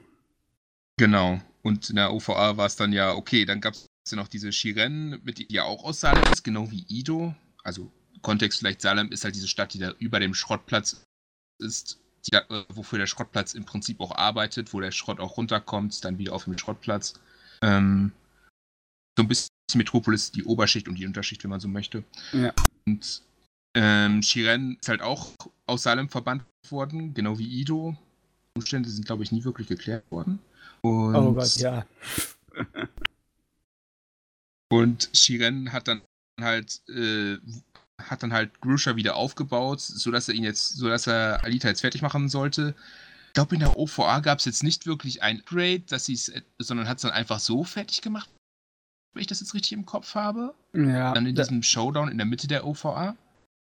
Und im Manga war das dann ja so, da hat sie ihren Berserker-Körper bekommen, wodurch sie halt nochmal ordentlich stärker wurde, weil das ihr, ja, man kann jetzt schon eigentlich sagen, der ursprüngliche Körper, der hatte halt dieselbe Herkunft wie selbst, um so zu, ja. zu sagen. Gott, auch im Manga wurde das erst ganz, ganz spät irgendwann mal so erwähnt. Ich glaube, die war vor was weiß ich wie vielen hundert Jahren so Teil von einer Widerstandskämpfergruppe, der dieses blöde Status quo von wegen, die Reichen sitzen oben und alles andere sitzt unten und frisst den Abfall der Reichen. Die wollten es umstoßen. Und dafür, deswegen ist äh, sie dazu in der Lage, so hochentwickelte Militärkampftechniken anzuwenden. Genau, Irgendwas war doch so, oder? Kunst. Panzerkunst. Ja. Das ist natürlich, das war so typisch Anime und Manga der 80er Jahre. Wir brauchen ein cooles ja. deutsches Wort für unseres Science-Fiction Martial Arts. Ah. Genau. Aber irgendwie passt ne? Panzerkunst ja. hört sich zumindest nicht nach zusammengestückelten Schrottdeutsch an, das einfach in irgendein japanischsprachiger aus dem äh, Dings rausgenommen hat. also für mich schon. Wer sagt denn sowas? Panzerkunst. Panzerkunst. So, was, was, was, soll, was soll das überhaupt sein? So, was soll Panzerkunst sein? So, ich kann also mir darunter nichts vorstellen. Äh, also ich finde, es passt. Ja. Sprich? In dem Sinne ganz gut, dass es ja so ein Cyborg-Körper ist, ne, der ja im Prinzip Metall, im besten Fall bei so Kriegerinnen oder Kriegern, das ist halt ein ziemlich starker Kerl ist, entsprechend dann Panzer und die Kunst dann halt diese Kampfkunst. Deswegen würde ich jetzt so Panzerkunst genau. sagen, geschätzt. Weil du bei verschiedenen Kampfkunstarten ist das Wort Kunst dabei. Du kannst es locker auch bei der Fechtkunst oder sonst irgendwas dazu schmeißen. oder kann ich mir was sagt, dazu vorstellen? Da weiß ich, das ja. Fechten und, und ja, das ist ja, halt Fechten. Die Kunst des gepanzerten Kämpfens ist im Endeffekt wieder wie viele andere Sachen auch eine äh, Anspielung auf Ritter, ne? Ich meine, jetzt muss ich mir gerade jetzt muss ich mir gerade so, so zwei Panzer vorstellen, die wie wie äh, bei diesen bei diesen Lanzen Turnieren aufeinander zu rollen mit mit der Kanonen Kanonen voraus so. Wer, okay. wer, wer sich von dem einen, wer sich, wer sich mit dem Panzerrohr vom anderen Panzer runterschubst. ich glaube, du bist von unseren Kettenfahrzeugen zu sehr beeinflusst. Ja, ja ich glaube auch. Nicht, nicht, die Romanze des Mittelalters und des der Kavalier, der Ritter. Ja, da denke ich halt nicht an das Wort, an das Wort ja, wenn ich halt das Wort Panzer höre, dann denke ich halt eher an, an Kettenfahrzeuge.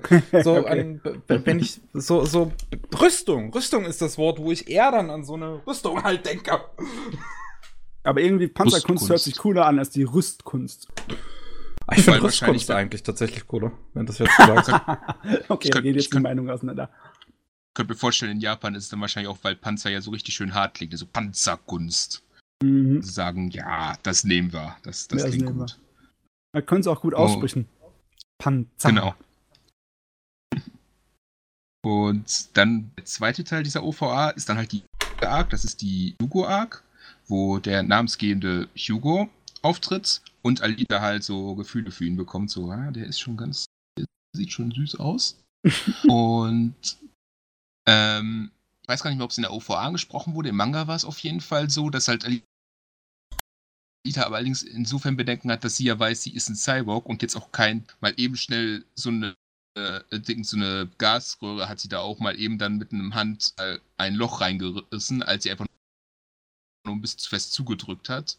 Und ja, das ist dann natürlich in so einer Beziehung mit einem normalen Menschen ein klein wenig ich für den Menschen. Nee, ich glaube, in der OVA war das gar nicht so. Hat okay. sich die Zeit dafür. Ich meine, das war, glaube ich, auch nur eine ja. 24-Minuten-Episode.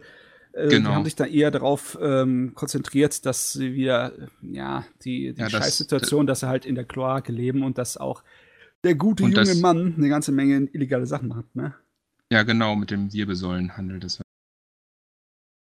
und er, er halt sehr, eben weil er ja auf dem Schrottplatz gelebt hat und dann halt diesen Traum hatte, er oben nach Salem und ja, durch seine illegalen Machenschaften hatte er da so einen gewissen Draht zu einem Typ, der dann noch so für ihn das theoretisch hätte machen können. Zumindest hat das immer behauptet. Das endet dann ja auch alles sehr tragisch. Auch nicht schön. Und ja, das habe ich dann halt nochmal geschaut, um das dann auch mit dem Film ab so ein bisschen zu vergleichen. Mhm. Weil den Film, den, äh, den Film, da versuche ich, ich hoffe, ich kriege das jetzt noch auf dem Haspel, ist auch schon ein bisschen her, dass ich ihn gesehen habe, aber der Film hat das halt im Prinzip so gemacht, der hat da, also die OVA war halt eher so ein bisschen geschlossen, das hat Makaku-Arc, Hugo-Arc, mhm. Basta, das, wir kapseln das jetzt so ab. Ähm, und der Film, der wirkte halt ein bisschen offener im Sinne von, er hatte halt noch so zum Beispiel Motorball eingebracht, was halt erst später in dem Manga auftauchte, direkt nach der Hugo Arc, ja. dass sie das so ein bisschen eingebunden haben, was ich insofern gut fand, dass es dann so ein bisschen natürlicher in dieser Welt wirkt, weil Manga hatte ich so ein bisschen das Gefühl, plötzlich tauchte dieser Sport auf, auf den alle mögen, aber vorher nie angesprochen wurde. Okay, meinetwegen. Und da wirkt es dann natürlich dann so, ja, hier gibt es übrigens einen Motorball. Dann wurde dann auch gesagt, dass dann die, dieser Wirbelsäul, äh, dieser Teilehandel, dass dann Leute auseinandergenommen werden ähm, dieses Illegale, dass es dann auch mit dem Motorball zusammenhängt, damit die halt dann neue Teile bekommen, die dann halt irgendwie gut besser sind für ihr Motorball. Ja. Ähm, und dann war noch, genau, man hat auch schon ein bisschen was dann von außen gesehen, äh, wo man auch schon ein bisschen diese Hydrowände, also dieser Schrottplatz ist halt mit sogenannten Hydrowänden ausgestattet rundherum, sodass man dann halt, wenn man äh, versucht da irgendwie reinzukommen, wird man einfach von diesen Wasserstrahlen äh, vernichtet, ja. Auf jeden Fall davon abgehalten. Eingesperrt. Mhm. Ja. Genau. Und damit auch der Berserkerkörper, der ja in der OVA überhaupt nicht angesprochen wurde, wurde dann nochmal angesprochen, wurde dann auch gefunden, sodass dann Alita halt besser wurde. Ähm, was mich ein bisschen gestört hat, war die Einbindung von Nova, also Destinova. Der tauchte im Manga halt auf und war da so, mh, mm, ja, der sag es mal, verrückte Wissenschaftler, der, da, äh, der halt auch aus seinem Verband wurde und jetzt seine Forschung halt außerhalb betrieben hat. Und im Film war er halt in Salem und wirkte da so ein bisschen, also ich habe jetzt, man konnte jetzt nicht Salem von innen sehen, aber er hat halt so von Salem aus so alles so ein bisschen dirigiert, kann man sagen, dass er so mit Vector in Kontakt stand und damit auch so diese Gruscher-Sache ein bisschen mit eingebunden hat, auch dadurch, dass sie mit Shiren noch so in Verbindung stand. Ja, das, also graue Eminenz mäßig, ne? Genau, und das, das hat mich halt insofern ein bisschen gestört da im Film, weil irgendwie passte das nicht so ganz zu dem, was er im Manga war. Bei den anderen Sachen kann man ja zumindest sagen, ja, das passt hier noch alles irgendwie rein. Motorball, klar. Hydrowände, klar. War ja alles trotzdem vorher da. Macht irgendwo Sinn. Aber Nova wurde halt. Ich kann jetzt natürlich nicht so sagen, wie stark er umgeschrieben wurde, weil man ihn nur als graue Eminenz wirklich gesehen hat, aber wirkte so ein bisschen, hm, aber sag mal, vom ersten Teil des Mangas im Vergleich zur OVA und zum Film, da hat sich der Film mehr an die OVA gehalten, oder? Die haben das auch mit dem äh, Crucia und dem, unserem ersten Bösewicht, unserem großen, so zusammengeschnitten wie in der OVA auf so einen kurzen Auseinandersetzung, ja, oder? Also sie haben es sie haben's mehr angesprochen als in der OVA. Also es wurde jetzt nicht nochmal die komplette Geschichte von Grusha, da, beziehungsweise eigentlich Makaku, aber dort im Film heißt er auch mal noch Grusha. Ja. Wurde da jetzt nicht komplett nochmal alles durchgegangen, aber es gibt dann halt diese Szene, wo sie halt im Kansas ursprünglich waren, in dieser Bar. Mhm. Und äh, dann halt Gusha das ein äh, rund äh, links ähm, zerstört in dem Boden, Alita fällt mit runter und dann erwähnt Gusha so, ja, willkommen in meiner Welt, hier bin ich aufgewachsen und damit ist dann so gesagt worden, woher er kommt im Prinzip. Er ist dann jetzt nicht einfach nur dieser Bad Guy, der Alita fertig machen will, sondern man weiß zumindest so, okay, er kommt hier von ganz, ganz unten, also noch tiefer als der Schrottplatz im Prinzip. Ah, okay, also so, so zwischendrin. Genau. Zwischen der äh, Ausführlichkeit vom Manga und der Abkürzung von der OVA. Genau. Und man sieht es halt auch so ein bisschen an so anderen Elementen. Ähm, man hat halt, wie gesagt, so ein paar Elemente aus dem, aus dem Manga wieder reingebaut, wie zum Beispiel auch äh, Sappan, der ja äh, ein Kopfgeld, ein Hunter Warrior, der ja später dann nochmal durchgedreht ist, auch wegen Alita. Ähm, und dem Berserkerkörper, wie erwähnt. Aber auf der anderen Seite hat man halt auch zum Beispiel Shiren tatsächlich äh, übernommen aus der OVA. Dass die halt wieder auftritt. Ich finde auch gar nicht mal so dumm umgesetzt, weil es wurde halt gesagt in dem Film, mh, dass sie halt vorher mit Ido zusammen war. Also es war in der OVA auch so. Aber da hatten die beiden dann noch ein Kind, was dann halt ursprünglich Alita hieß, wo man dann halt auch so sieht, wieso Ido dann halt sie so genannt hat und so mhm. ein bisschen diese Vater, diese verlorene Tochter auf Alita so ein bisschen projiziert. Ganz interessant fand, so als Idee. Jetzt sag hm. mal, ich weiß nicht, wie spoilerhaft das ist, aber versuchen wir es so generell zu halten wie möglich. Geht der Film so weit, dass er damit aufhört, dass sie die ursprüngliche Stadt und den Müllplatz verlässt? Weil äh, der Manga hat ja eine ewig lange Geschichte, wo sie lange in der Wildnis rumzieht, zum Beispiel, ne? Ja. Ähm, der, der Film endet fast so wie die Hugo Arc, also wie die OVA. Okay. Mit, mit der Hugo Arc dem Ende. Ah, es, okay. wird, es wird nur ein Ende noch eingebunden, wo ich gespannt bin, wie weit sie dann auch mit dem Manga weitermachen. Weil, hm, ich versuche das jetzt mal spoilerfrei möglichst zu erzählen. Es wurde ja, wie gesagt, Motorball eingebunden. Mhm. Und es wurde dann halt so gezeigt, dass Alita dort mitmacht. Und mh, mm, halt mit dem Ziel, weil in dem Film wurde etabliert, dass der Gewinner vom Motorball, was mich auch ein bisschen stört, dass der nach Salem darf. was mich so ein bisschen gestört hat, weil im Manga und in der OV wurde ganz klar gemacht, du kommst nicht nach Salem. Als Normalsterblicher ja. wirst du da nie reinkommen. Ähm, ich frage es natürlich, wie weit das dann wirklich stimmt, weil es wurde ja schon mehrfach dort gesagt, du kannst dann einfach nach Salem und äh, ja, dann irgendwie doch nicht.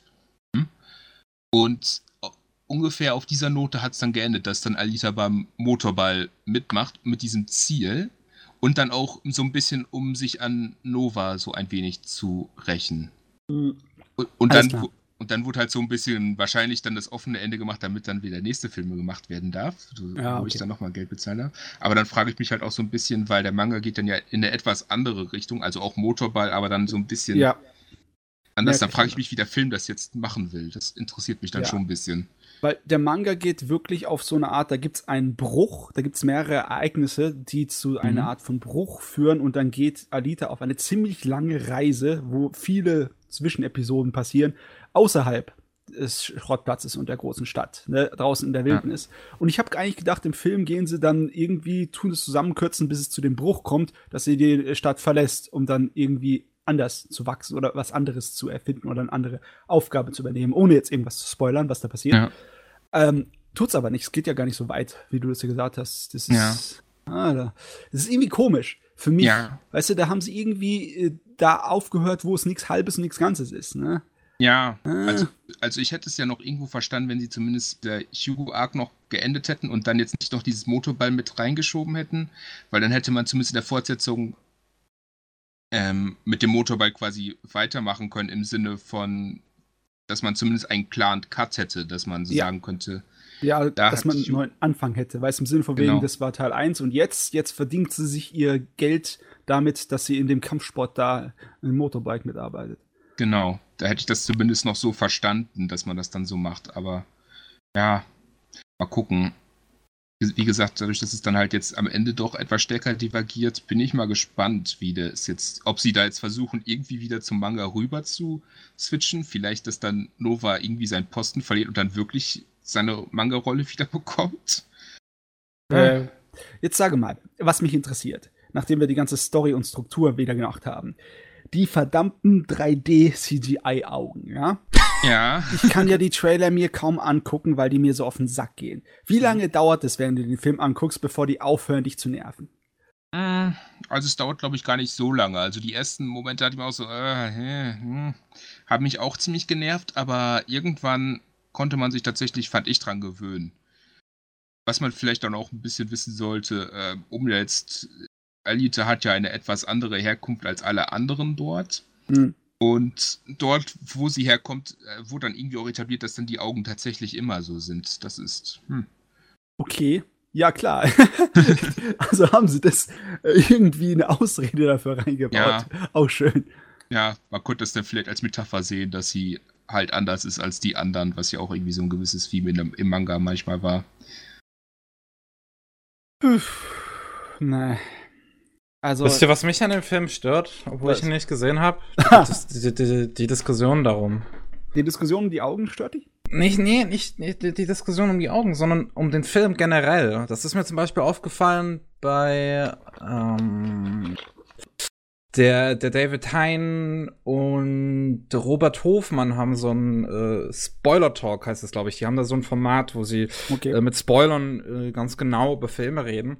Und äh, in einer dieser Episoden haben sie halt äh, über zum Beispiel Battle, äh, hier, Elita, Battle Angel oder wie auch immer die, mhm. der englische Titel jetzt war, ich weiß es nicht. Die haben das ja da irgendwie umgedreht, komisch. Der, ist und der Film heißt Alita Battle Angel, aber die Manga und OVR heißen Battle Angel Alita im ja, Deutschen. Okay. und ähm, die haben da halt beide relativ schlecht über den Film gesprochen, was ja auch mhm. vollkommen okay ist, weil jeder ja, hat seine eigene Meinung. Aber dann sind die ganzen Kommentare, trotz dass sie in diesem Video über fünf Filme insgesamt gesprochen haben, sind die ganzen Kommentare alle, wie könnt ihr nur schlecht über Alita reden, so, ja. äh, fanden den super. Und dann siehst du, das kreuzst du diese ganzen Kommentare durch, die alle halt irgendwie nur darüber reden, über Alita. Und dass sie nicht äh, mit, mit der Meinung d'accord gehen, die da David und, und Robert hatten. Und ich dachte mir so, ich, ich würde gerne auch was über die anderen Filme lesen. Da war auch was, was ich interessant fand unter den anderen Filmen. Ich möchte dazu mm. Kommentare lesen. Aber mm. alles geht über Alita. Was ich ganz ja. komisch finde, weil eigentlich ist ja Alita Teil der älteren Otaku-Kultur. Das ist ja eher ein Ding, wo die meisten Leute, die angefangen haben mit Anime irgendwie circa 2010 oder so rum, eher die Nase rümpfen, weil mein Gott, ist das alt. Mhm. Also ich kann mir irgendwie schwer vorstellen. Das hört sich alles nach Leute an, die auf den äh, englisch spruchwörtlichen Bandwagon draufspringen, weißt du? Im Sinne von wegen, ja. das ich, alles Mitläufer hört sich das für mich an. Ich, ich kann mir das irgendwie nicht vorstellen, dass sie sich darüber ausschlachten, ob das jetzt ihre Verfilmung ist für, von Anime, die jetzt gerade groß ist und ja, das müssen sie verteidigen. Also es, ist, es ist wirklich echt komisch. Das sind teilweise echt komische Fans, wo ich mir halt auch nicht sicher bin, ob die den Film überhaupt denn schon gesehen haben, die da halt wirklich, ja. die da halt wirklich das, das, das Ding in den, in den Himmel hochloben wo, wo, und halt gegen jeden irgendwie vorgehen, der, der, also, also jeden wirklich versuchen, in Grund und Boden zu reden, der da eine andere Meinung halt hat, der das halt nicht so als den ultimativen Film sieht. Also ganz ehrlich, bei Anime und bei Computerspielverfilmungen gilt bisher immer noch die eiserne Regel, es ist bestenfalls in Ordnung. Die Verfilmung. Du kannst keinen richtig guten oder superben Film davon erwarten. Das hat bisher keiner geschafft und ich glaube, das wird so schnell auch keiner schaffen. Ich glaube einfach, dass die Leute äh, kein der Zugang fehlt dazu. Den Filmemacher fehlt einfach den Zugang zu diesem ähm, ja, zu dieser Subkultur. Ja, ja. Also ich, ich, ich habe das so ein bisschen am Rande mitbekommen mit diesem ist gut, ist schlecht, ne? versucht das zu umgehen, weil das war ja nicht so mein Punkt bei meinem Feature, yeah, dass ich jetzt schon. sagen wollte, ob es gut oder schlecht ist. Ich auch am Ende so gesagt habe, ja, dass man jetzt das anders macht, heißt natürlich jetzt nicht, dass es gut oder schlecht ist. Hm? So. Ja, also ähm, ich finde auch, dass es interessanter ist, es mit äh, anderen Art und Weisen, diesen Manga umzusetzen, zu vergleichen. Genau. Das finde ich auch. Ja. Das Einzige, was mich wirklich ein bisschen sauer aufgestoßen hat, was ich doch im Video nicht verkneifen konnte, war dass wir eben dieses offene Ende, weil da ich, ich mag keine Enden, bei denen ich das Gefühl habe, dass sie einfach nur versuchen, die Fortsetzung anzuteasern. Ah, ja. ja, Nachfolger betteln. Genau.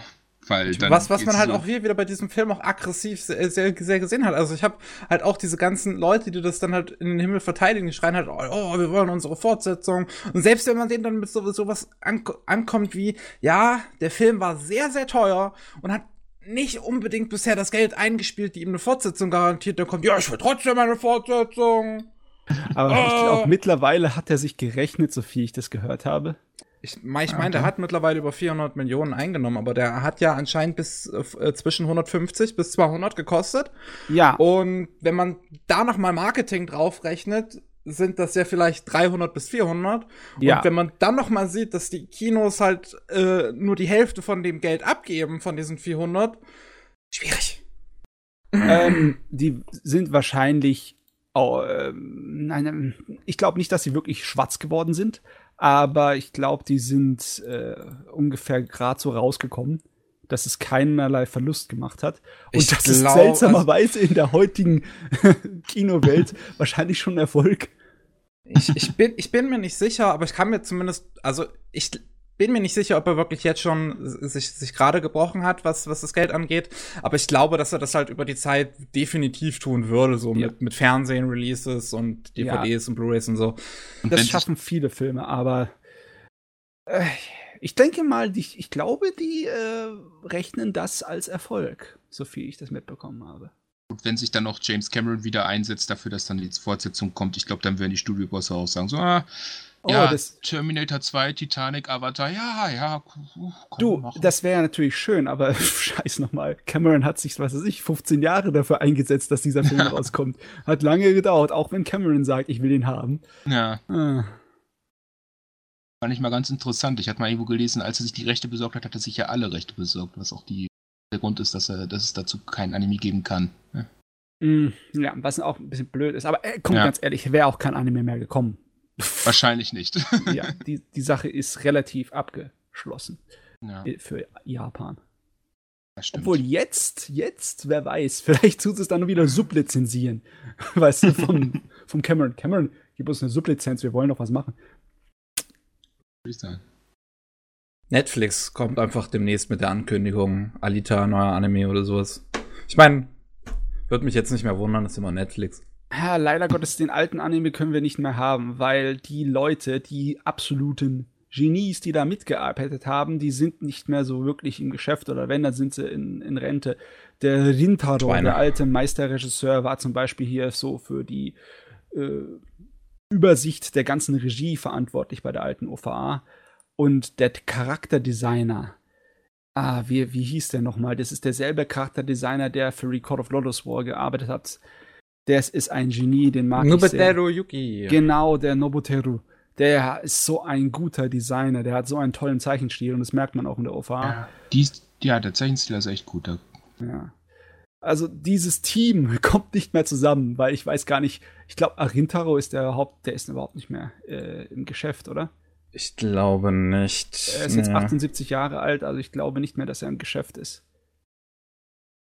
Und ich weiß gar nicht, ob Nobuteru noch im Geschäft ist. Äh, doch, der sein. macht noch Character Designs für das aktuelle, für das aktuelle äh, Space Battleship Gedöns. Ah, okay, ja, okay, ah, ja. Für Yamato, ne? Genau. Ja, gut, dann der gute Mann, den könnte man noch ranholen hier. Ah ja, egal. Sonst so zu Battle Angel. Mm. Mal sehen, was, was noch. Ja, also wenn man die, OV, die OV noch nicht gesehen hat, würde ich sagen, kann man auf jeden Fall empfehlen. Kann man das noch kriegen? Ja, das ist die Frage. Oh. Also ich, ich hatte jetzt, wie gesagt, meine alte VHS dafür rausgesucht. Die kann man logischerweise nicht mehr kaufen, außer man hat jetzt Glück auf Ebay, aber da kostet die, glaube ich, auch schon ein bisschen. Der Manga scheint. Man, an den Manga kommt man zumindest ja. heutzutage immer noch ganz gut, weil sie den letztens erst nochmal neu aufgelegt haben. Genau, da habe ja. hab ich ihn auch gekauft. an die DVD kommst du auch noch dran, ist leider Gottes etwas teuer. Also unverhältnismäßig teuer, meiner Meinung nach. Ja. Wer will für über 30 Euro ausgeben für so eine zwei, zweiteilige kleine OVA? Ja, gut, das würde ich auch nicht dann. Für 30 Euro nein. Ja. Aber wenn man irgendwie günstig die Möglichkeit hat, zufälligerweise daran zu kommen, es ist kurz, es macht Spaß, kann man dann wohl empfehlen, würde ich sagen. Also ich würde es sehr empfehlen, ganz einfach nur für die Zeichenqualität da drin und Animationsqualität. Die sind sehr schön und die, ja, die sind auch so ein bisschen emblematisch für die Ära. Es hat wunderbare Schattierungen und Farbgebungen und es ist halt alles analog. Toll. Jo. Kann ich, das kann ich so unterschreiben. yes. Wunderbärchen. Dann zum nächsten. Jo, zum nächsten. Ähm, weil ich mir dachte, es ist wahrscheinlich blöd, wenn ich jetzt nur über Battle Angel reden kann. Über einen Manga, den ich gleich nochmal sagen wollte. Mhm. Ähm, habe ich heute, habe ich diese Woche nochmal kurz geschaut, was ich schauen konnte. Dachte mir, ah, ich habe jetzt eine VHS-Kassette, ich schaue jetzt lieber nicht nochmal bei meinen anderen durch. und habe mal geschaut, was ich auf Netflix schauen könnte. Mhm. Und oh, ich habe jetzt mal High Score Girl habe ich mir jetzt mal angeschaut. Yeah! Ja! Scheinbar habe ich einen Nerv getroffen. Ähm. Wir sind der High Score Girl Fanclub. Ah, okay. ja, also da ja, geht es bei uns heiß hoch und runter. Zumindest äh. bei mir geht es heiß hoch und runter. Ähm, besonders hast, weil hast du extra Stage jetzt gesehen? Ist. Hast, hast du extra Stage jetzt gesehen, Matze? Ich habe extra Stage gesehen, ja. Ja, okay. Mhm. Okay. Aber im Pergatox, was hast du gesehen? Also, also hast du davon alles gesehen? Hast du auch die OVA gesehen? Äh, ich ich, ich habe jetzt all, äh, also ich habe jetzt auf Netflix einfach nur gesehen 15 Folgen, die habe ich jetzt okay. geschaut. Das ja, das ist, das ist alles, was es bisher gibt, ja. Okay, gut. Dann habe ich alles richtig gemacht. Ähm, ja. Daumen hoch. es war so anfangs, also als ich mir da durchgeschaut habe, was, äh, was es so alles gibt, dachte ich, äh, war halt, gab so einen Pluspunkt, einen Negativpunkt. Erstmal Pluspunkt Videospiele. Hey, ich kenne mich mit Videospielen ein bisschen aus. Ich rede auch manchmal darüber. Das ist schon mal was, vor allem weil es ältere sind, da kenne ich mich auch noch ein bisschen aus. Ähm, und Negativpunkt, ja, ich habe ja schon erwähnt, so 3D ist ja nicht immer so meins. Ja. In diesem Fall, also ich mochte halt schon den Stil auf jeden Fall hat mir gefallen, also jetzt dies, von diesem 3D.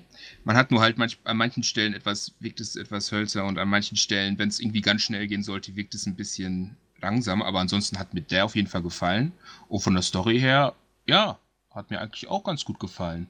Ah, das Ding ist halt inhaltlich so gut so ja. geschrieben. Mich, mich, hat das Einzige, was mich da vielleicht ein bisschen gestört hatte, als dann dieser erste Timeskip war, wo sie, äh, wo man dann, wo dann Akira wieder zurückgekommen ist und sie dann halt so ja nicht so gut auf Haru, ich würde jetzt fast zu sprechen sagen, kommen, aber da ist jetzt dieser Punkt. äh, da hat mich ein bisschen, äh, also ich generell mochte ich schon, dass sie halt nie gesprochen hat, das war eigentlich gut umgesetzt. Bei dem Punkt hat es mich dann nur so ein bisschen, weil dann immer so, was hast du denn, was hast du denn? Und du merkst es nicht so ganz und dann denkst du dir so, hm, hm, hm. aber ansonsten hat mir die Story da echt gefallen. Meine und, Bitte. Und halt auch die ja. Referenzen zu den Videospielen, weil ja, man hätte da natürlich jetzt auch die ganzen Sachen sich nochmal selbst ausdenken können und nicht die Lizenzen, was in manchen, was in einigen Fällen auch immer sinnvoller ist, aber ich glaube, hier ist es dann auch, dass man dann einen besseren Bezug dazu kriegt, schon durchaus sinnvoller. Ja, hier war es eigentlich zwingend notwendig, ja. weil eine ganze Menge von dem Ding ist ja selbstverständlich die Nostalgie. Genau. Ja. Und dann kannst du auch zumindest ein paar Sachen voraussetzen, dass jetzt nicht, wenn jetzt anstatt Street Fighter sich was selbst ausgedacht hätte, dann hätte man ja noch mal alles wirklich erklären müssen, weil es ja ein gewisser ja. Kernpunkt dieser Story ist. Und, Und hätte man hätte auch nicht die emotionale Bindung dazu. Ne? Also ja. für Leute, die sich an Street Fighter erinnern und an die Zeiten von den Spielhaltungszeugs, die, ja, bei denen würde es nicht dann so resonieren, wenn du einfach irgendwas anderes Erfundenes nehmen würdest. Genau. Ich fand auch ein bisschen witzig, dass dann äh, Harus, ja, innere Stimme, sein geistiger Partner, keine Ahnung, geil war. Ja. Ein, einfach, einfach auch, weil dessen, dessen Spruch ja immer ist, go home and be a family man, ne? Und er dann. das passt irgendwie ganz gut ins Thema rein. Ja. Ist auch ähm, cool, wie sie mit diesen IPs umgegangen sind, weil zum Beispiel der japanische Sprecher von Guy, weiß ich nur, ist auch der, der den dann in der äh, TV-Serie vorher und in dem Film synchronisiert hat.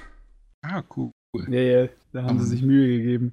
Ich finde sowieso, dass sie sich sehr viel Mühe gegeben haben bei der technischen Umsetzung von der Darstellung der alten Videospiele. Ja, das ja. sieht immer so gut aus. Das ist so gut gefiltert und alles. Ja, also die haben sich, also ich glaube nicht, dass das echte ähm, Röhrenfernseher-Aufnahmen sind. Das ist schon mit im, im Post-Production mit Filtern bearbeitet worden. Aber es sieht schon wirklich gut aus und sieht so aus, wie wenn man an einem alten Fernseher oder alten Monitor nah rangeht und dann die Figuren so abfotografieren würde. Ja. Geht schon wirklich, es passt richtig. Ja, und sie haben sich auch die Zeit genommen, das Neo Geo CD in seiner vollen Länge Stimmt, das, ach, das, das, das gab's ja auch, wo man ja. sich zum ersten Mal mit der CD hinsetzt. Oh, warum lädt das denn jetzt so lang? Oh Gott. das, das, das ist bei dem Gerät echt stellen, stellenweise komödiantisch lang schon für sich selbst. Das passt dann in die Serie perfekt. Um, ähm, ich weiß nicht, ich, ich kenne noch die Qualen von langen Ladezeiten als alter Sack, weil ich halt noch äh, Commodore-Maschinen zu Hause hatte damals. Commodore Uff. 64 und Amiga. Aber sobald es auf die CD-Welt ging, da war ich bei meinem PC schon von Anfang an beim allerersten PC mit einem Vierfach-Geschwindigkeits-CD-ROM-Laufwerk und mein Bruder seine Playstation mit ihrer Zweifach-CD-Rumlaufgeschwindigkeit, da hatten wir nicht die, die Quälerei. Das mit ja. dem Neo Geo CD, mit der ganz alten Einfachgeschwindigkeit-Technologie, muss unglaublich schrecklich gewesen sein. Ja, ich, ich, ich, ich hatte da mal so ein Vergleichsvideo vor Ewigkeiten mal gesehen. Das war wirklich dann so: Das Spiel wird geladen, Startbildschirm. Spiel wird geladen, Charakterauswahl. Spiel wird geladen, so eine vorherige Szene, um das Spiel so ein bisschen einzuladen. Ladezeiten dann nochmal. Dann so, so diese ganz, äh, die zwei Charaktere, die machen dann so ihre Lines, so ein bisschen Bewegung vor, äh, vor dem Kampf. Nochmal geladen und dann beginnt der Kampf. Oh Gott, da muss doch irgendwelche anderen technischen Scherereien gewesen sein, warum das nicht so schlecht funktioniert hat. Also so langsam ist doch ein CD-ROM-Laufwerk nicht. Die haben einfach nicht genug Speicher gehabt, um äh, irgendwie mehr als ein bisschen was drin zu behalten, ja, bevor sie wieder laden mussten glaube, sie hatten bei dem Neo Geo CD damals, glaube ich, auch ein bisschen versucht, so etwas kostengünstiger als das Original Neo Geo zu sein. Aha, und, ja. wahrscheinlich, wahrscheinlich dann so an der Stelle vielleicht auch ein bisschen gespart, keine Ahnung. Wie war das, als das Original Neo Geo hat fast so viel gekostet, wie sich den ganzen Spiel halt ein Automat selber zu kaufen, oder? Wahrscheinlich. Also das Ding, die Module da drin, die sind ja auch dieselben, die in den Spielautomaten verwendet werden. Also ja. deswegen viel günstiger kann es nicht sein. Ich glaube, die haben das auch ursprünglich, habe ich mal irgendwo gelesen, weil gedacht, dass es eigentlich nur dazu da war, sich das zu leihen dann halt, ne, die Konsole. Ha, okay. Und dann haben sie irgendwann gemerkt, ach, die Leute wollen es auch kaufen. Ja, gut. Jetzt haben wir es nicht unbedingt in der Art und Weise produziert, dass es einen Verkaufspreis hätte, der akzeptabel wäre. Genau. Ne, also, Aber okay. wenn sie es wollen, meinetwegen. oh Mann. Der mir nur leid tat, war etwas Koharu. Hm. Ah, das, oh. Mädel, das Mädel ist so ein cooler Charakter. Ja. Wir wissen genau, dass sie keine Chance hat. Ja, und dann sitzt sie so, komm, Felix, oh. du sollst doch irgendjemand hier kriegen, Mann. oh Mann. Es, ist, ja. es, es, tut, es, tut, es tut einem echt im Herzen weh, einfach ihr zu, zu, zu sehen, die ganze Zeit. Und, und man, man will ja eigentlich so, dass, dass sie halt auch so, so, so bekommt, was sie verdient, aber gleichzeitig, gleichzeitig Akira und Haru und das. Oh, ja, ja, ja ist, ist einfach das perfekte Team. Ne? Das ja. ganz, ähm, wow. Also, ganz ehrlich, was Romanzen angeht, da ist diese Serie bei mir ziemlich weit oben, was ja, die ganzen letzten Jahre angeht aber auch. Und das, obwohl einer der drei nicht spricht. ja, dass sie die verdammten Gag die ganze Zeit durchziehen. Das finde ich auch sehr toll. Das gefällt mir irgendwie. Ja. Ich ja. hatte ja erst das Gefühl, als das so ein bisschen gestartet hat, weil ich wusste ja nicht so ganz, wie das ja dann in den nächsten 14 Folgen aussehen wird. Ich dachte mir schon so, vielleicht geht das ja am Ende dann irgendwie so, du siehst dann so die verschiedenen Ehren, ne, dass du von 1991 bis, ach, sagen wir mal 2006 gehst. Ähm, hm Einfach auch wegen diesem Schnitt, ähm, dass dann Akira ja irgendwann erst nach Amerika gegangen ist und ich dachte mir so, okay, dann gibt es jetzt vielleicht so einen Timeskip und dann geht das so ein bisschen weiter wie Akira und vielleicht kommt dann ja am Ende einfach, dass dann, wenn er dann quasi online spielt und dann ihre Stimme hört und er sie sofort erkennt, obwohl sie ja nie gesprochen hat, dachte ich erst. Aber war weird. Ja, nee, aber so ja. wie die Dynamik jetzt abläuft, wird es nicht so weit gehen. Ich glaube, ja. das bleibt bis zum Ende der 90er maximal. Ja, ja, ich dachte das nur so am Anfang der Serie, wo ich nur ja. gesagt habe, okay, ich habe Folge 1 jetzt, nee, oder Folge, ich weiß nicht mehr, in welcher Folge Akira weggezogen ist, aber. Drei. Drei, okay, Weiß ich noch. Weil die war, ey, oh Gott, da habe ich echt, ich habe da. Oh, wie ein Wasserfall habe ich da geheult. Wirklich. oh, da war ich fertig. Altes ja. Sensibelchen. Und dann dachte ich mir so, okay, zwölf Folgen gibt's noch, wie könnte es jetzt weitergehen? Und dann war das so meine Idee da gewesen, aber. Ja. So wie es jetzt war, war es natürlich auch gut. Oh ja, aber das Ding nimmt mich schon mit auf, einen, äh, auf eine Achterbahnfahrt. Ich hatte eigentlich gedacht, dass diese dreiteilige Extra Stage das Finale wäre, ne? Mhm. Am Ende der ersten zwölfteiligen Fernsehserie hat man auch den Eindruck bekommen, so im Sinne von wegen, jetzt geht's um die Wurst, ne? Ja. Aber nee, da kommt noch eine ganze zweite Staffel. Oh, ja, bin ich mal gespannt. Oh, ja. Ah, ich hab so Bock. Man, ich, muss, ich muss jetzt auch gerade wieder, wo du das auch mit Akira wegziehen nochmal so erwähnt hast, auch nochmal dran denken, wie geil eigentlich oder wie, wie wirklich kreativ diese Szene gelöst war, als sie wiedergekommen ist, so.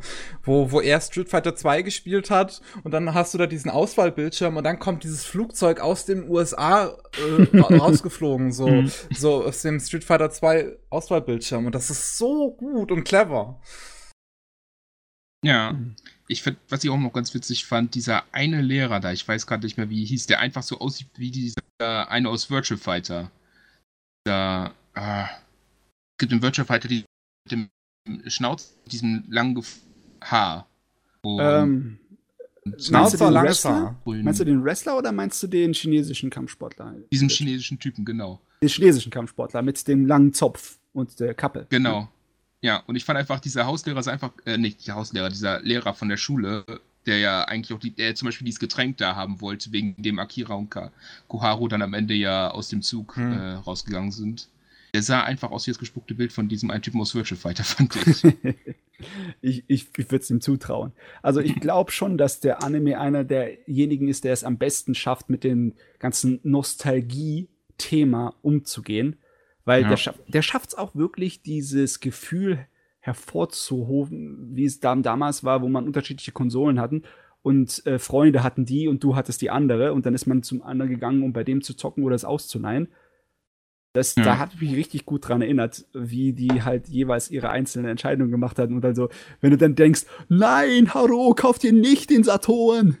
Don't do it. oh, das dachte ich mir halt auch so. Ne?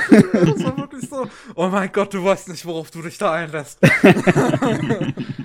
Aber nee, äh, ich frage mich, ob das bald äh, irgendwie so ein aufblühendes Genre sein könnte, dass auch in dem japanischen Anime die Nostalgie ja, da kann man eine Menge Geschäft, mit Geld mitmachen mit dem Geschäft um Nostalgie.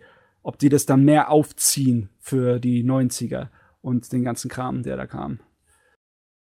Ja, das wäre schon interessant. Aber ich, ja, Highscore Girl ist jetzt keine große Serie, wirtschaftlich ja. gesehen. Hm. Das ist nicht der neue Shonen-Hit. Ähm, nee. Also es ist nicht Leider nicht, ja. aber er hat es voll verdient. ja. Na gut, oh, na gut. Soundtrack, ich, ich finde es auch immer noch krass, dass man hier Yoko Shimamura als, als für den Soundtrack verantwortlich haben. Die Dame hinter dem gesamten Kingdom Hearts Franchise, also was die Musik angeht. So. Ja, ja. Einfach krass. überzeugt haben. Ja, irgendwer hat äh, genug Geldscheine zugewunken. Ach ja. Ich stelle mir immer gern vor, dass es auch kreative Leute in Japan gibt, die dann sagen, ich mache das, was mir gefällt, unabhängig vom Geld. Ich habe ich hab letztens, hab letztens getweetet, dass Netflix doch bitte den Ultraman-Soundtrack ähm, äh, irgendwo releasen soll. Und dann hat äh, die, die, die Nobuko, also ne, die ich vorhin erwähnt habe, die den Soundtrack halt gemacht hat, deren offizieller Twitter-Account hat das dann geliked. Irgendjemand ist da, der übersetzt äh, aufs, aufs Japanische vom Deutschen. ja, vielleicht, vielleicht kann sie ja Englisch so, wenn sie schon den Soundtrack für zum Beispiel Halo 4 und 5 gemacht hat. Ja, äh, ich glaube, das Englisch lesen könnte bei den Japanern auch etwas besser sein als das Englisch sprechen. ja, wo du halt dann nichts verstehst, aber. ja. Gut, also bei äh, Highscore Girl sind wir so ziemlich durch, oder? Würde ich sagen. Also, ja. mir wird jetzt gerade nichts mehr einfällen. ja. Ich wünsche mir dann nur für Staffel 2, dass Koharu dann auch noch ihr Glück findet. Äh, muss sein. Ja, wenn das nicht passiert, dann, dann, dann steige ich auf die Barrikaden. Dann fliege ich darüber und dann gibt's Stress. Bin ich traurig. Okay. Dann noch was oder wollen wir zum Mats übergehen? Hm, ich hätte noch einen Manga, den ich hm? einen Manga gelesen habe, weil ich habe auch einige Mangas, die ich immer mache. Und wobei letzt, in letzter Zeit nicht, weil ich versuche Geld zu sparen ein bisschen. So, mhm. Und äh, aber ich war halt letztens mal da in wunderschönen Oldenburg. Dort habe ich einen äh, Comicladen gesehen, der hatte eine riesige Auswahl. Ich habe dann trotzdem gesagt, ah, mm, mm, nein, nein, komm, nein, ich, ich wollte Geld sparen. Dann habe ich ein Gebrauchtregal gesehen und dort gab es fünf Dr. Slump Bücher für je zwei Euro und na, dann habe ich zehn Euro ausgegeben, weil ich mir dachte, meine Güte, Dr. Slump für zwei Euro äh, und dann die ersten fünf Bände, ja, das nehme ich mit. Jawohl. Ähm, und das habe ich dann jetzt gelesen. Das war ja. auch lustig. Oh, das ist, das ist super toll besonders super toll ist es, weil Toriyamas Stil zu den ersten vielen Bänden von Dr. Slump ist noch so anders, wie man es von Dragon Ball kennt. Ja, das stimmt. Ja. Sieht man auch so ein bisschen, ich habe noch diese Kurzgeschichtenbände davon. Man sieht da auch so dieser, äh, da gibt es dann irgendwie so drei Geschichten, die er davor gemacht hat. So zwei Wonder Island-Dinger und eins von Neues von der Highlight-Insel, wo das auch noch sehr stark siehst, so ja, ja, das hat sehr viel von Dr. Slump, vor allem auch, weil es auch so dieser Humor ein bisschen da auch wieder drin ist. Mhm. Ja.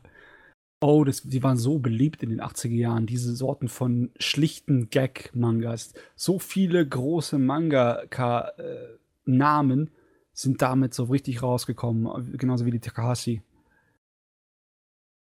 Ah, oh, ich mag den Humor von Dr. Slump echt so gerne. Ich möchte, ich hätte so gern, dass Toriyama einfach nochmal dazu was Neues macht. So richtig unter der Gürtellinie? es ist halt, es, das Ding ist halt bei Dr. Slums Humor, dass dieser Untergürtellinie-Humor halt so kindisch ist, dass es mich kein Stück stört. Ja, ja er ist nicht genau. so äh, beleidigend oder ja, so keine Empörung kommt da so groß hervor. Obwohl ja. bei Dragon Ball musste dann das deutsche Fernsehen trotzdem groß mit der Schere kommen, ne, weil das darf ja noch darf ja nicht gemacht werden. So so Witze beim im deutschen Kinderfernsehen. Ja, so Witze. Hat man dann den Jungen auch mit, oh, äh, wurde da auch immer der Junge, als er nackt war, zensiert im deutschen Fernsehen? Ja, ja, hat man das dann mit Badehose drauf gemacht. Achso. Ich glaube, es wurde zensiert, ich weiß gerade nicht mehr. Ich weiß noch, die ganze Puff-Szene wurde auf jeden Fall rausgeschnitten. Ja. Die ganze Was-Szene? Hm? Gab da, es gab da so eine Szene, ähm, Utnoroshi sollte halt den Bratpfannenberg löschen. Ähm, den Bratpfannenberg? Mhm. Ja. Okay. Weil der stand nämlich komplett unter Feuer und dort ist das Schloss des Rinderteufels und der wollte halt. Ist, ist halt ein bisschen blöd, wenn das eigene Haus brennt. Ja. Und ähm, Muten Roshi hat halt gesagt, ja, das mache ich, aber nur, wenn Bulma ein bisschen äh, Dings, äh, mir ihren Busen zeigt. Also, also hat Bulma halt zugestimmt, aber war dann halt gedacht, nee, das mache ich nicht und hat dann äh, sich Oolong besorgt. Das ist dieses Schwein, was sich halt für ein paar Minuten verwandeln kann. Und das sollte sich halt in Bulma verwandeln. Und Oolong, der halt selbst ein bisschen pervers drauf ist, ist dann halt mit Roshi da quasi um die Ecke gegangen und hat dann halt noch ein bisschen ähm, ist übertrieben und hat dann ein sogenanntes Puff Puff gemacht, wo er dann so ein bisschen mit ihr. Oh mein Gott! Ja. Yeah.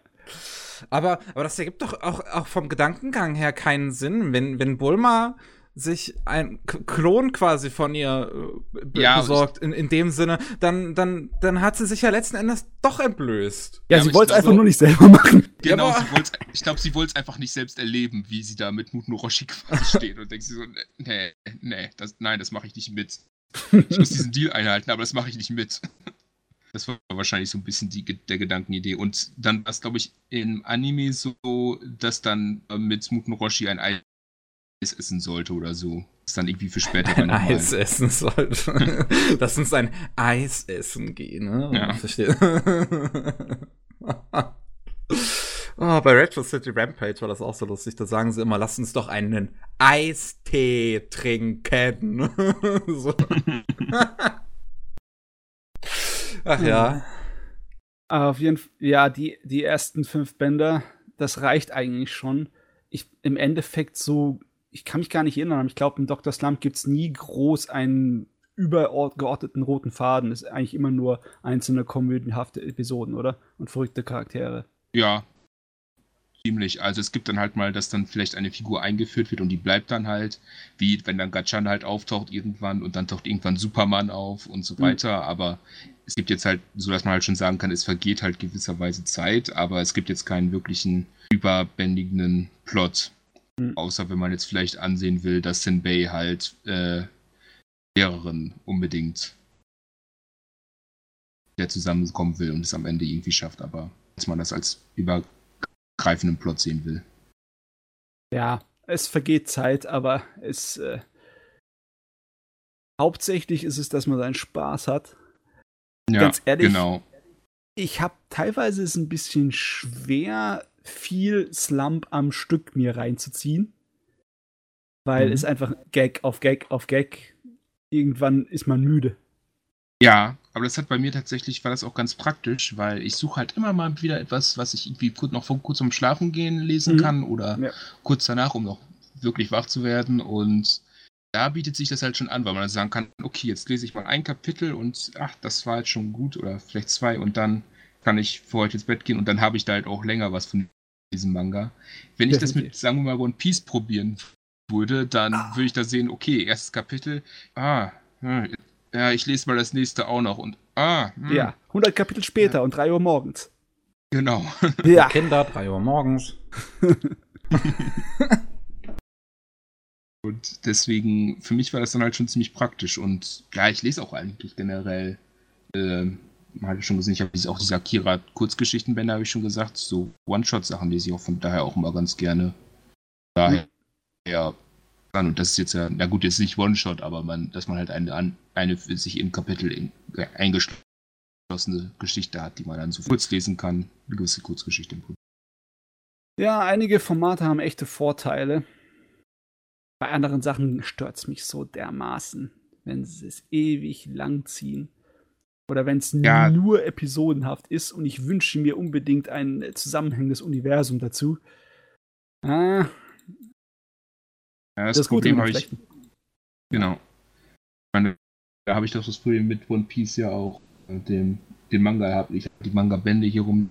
Okay, nächster Band. Zwei Monate später machst du ihn auf. Okay, warte, wo waren wir jetzt nochmal? der ist dort, der ist. Hä? Okay. Hä? Hm? Wo waren wir? Man ist dann immer schwer wieder reinzukommen, dann, finde ich. Also man, ich muss auf jeden Fall mal wieder mich äh, mir den Arsch treten und versuchen, den Zeichenstil von äh, Toriyama aus Slump nachzumachen. Besonders den am Anfang. Ich finde ihn einfach so viel besser wie den aus Dragon Ball. Wie viele vielen Details. So. Wie aufwendig er der, seine Haare zeichnet und all der Scheiß. Ja. Ja. Wundert mich all gehört hat, der er, er, er spart ja immer möglichst, wenn es geht. Also ich kann es nachvollziehen, weil Dragon Ball war ja so eine wöchentliche ja. Serie, wo er genau. dann einfach so ratzfatz ja. zeichnen musste. Ja. Ne? Das kann ich da auch verstehen, dass er dann irgendwann gesagt hat, ja, blond ist irgendwie praktischer als schwarz und Aufnahmen sind besser als eine. Besonders, er muss ja Muskeln zeichnen und das braucht auch Zeit. Da muss man sparen, wo man kann. Ja. genau. Also auch vollkommen verstehen. Man sieht das ja auch immer, wenn man so die Artwork sieht von äh, Dragon Quest oder so. Ja. Wenn er die zeichnet, da sind dann ja auch wieder ganz viele Details drin. Aber, man, aber dann immer viel. War auch mal ganz witzig, als ich mal irgendwie so einen Kurzgeschichten-Manga mal in die Uni mitgenommen habe, habe den gelesen, kommt einer hin, hey, ist das Dragon Ball? Nein, aber es ist von Toriyama. Wer? Wer? Kenno Dragon Ball. Äh. Er wusste das zum Glück. Zum Glück. Ah ja. Ansonsten muss man zur Sicherheit sagen, ist vom selben Autor. Genau. Ja. Ja, und ich glaube, das war so ziemlich alles, was ich so in letzter Zeit gelesen habe. Ja, hast, hast du dir hier hochqualitatives Zeugs reingezogen. Ah ja. Äh, nur das Beste. Genau. Cool.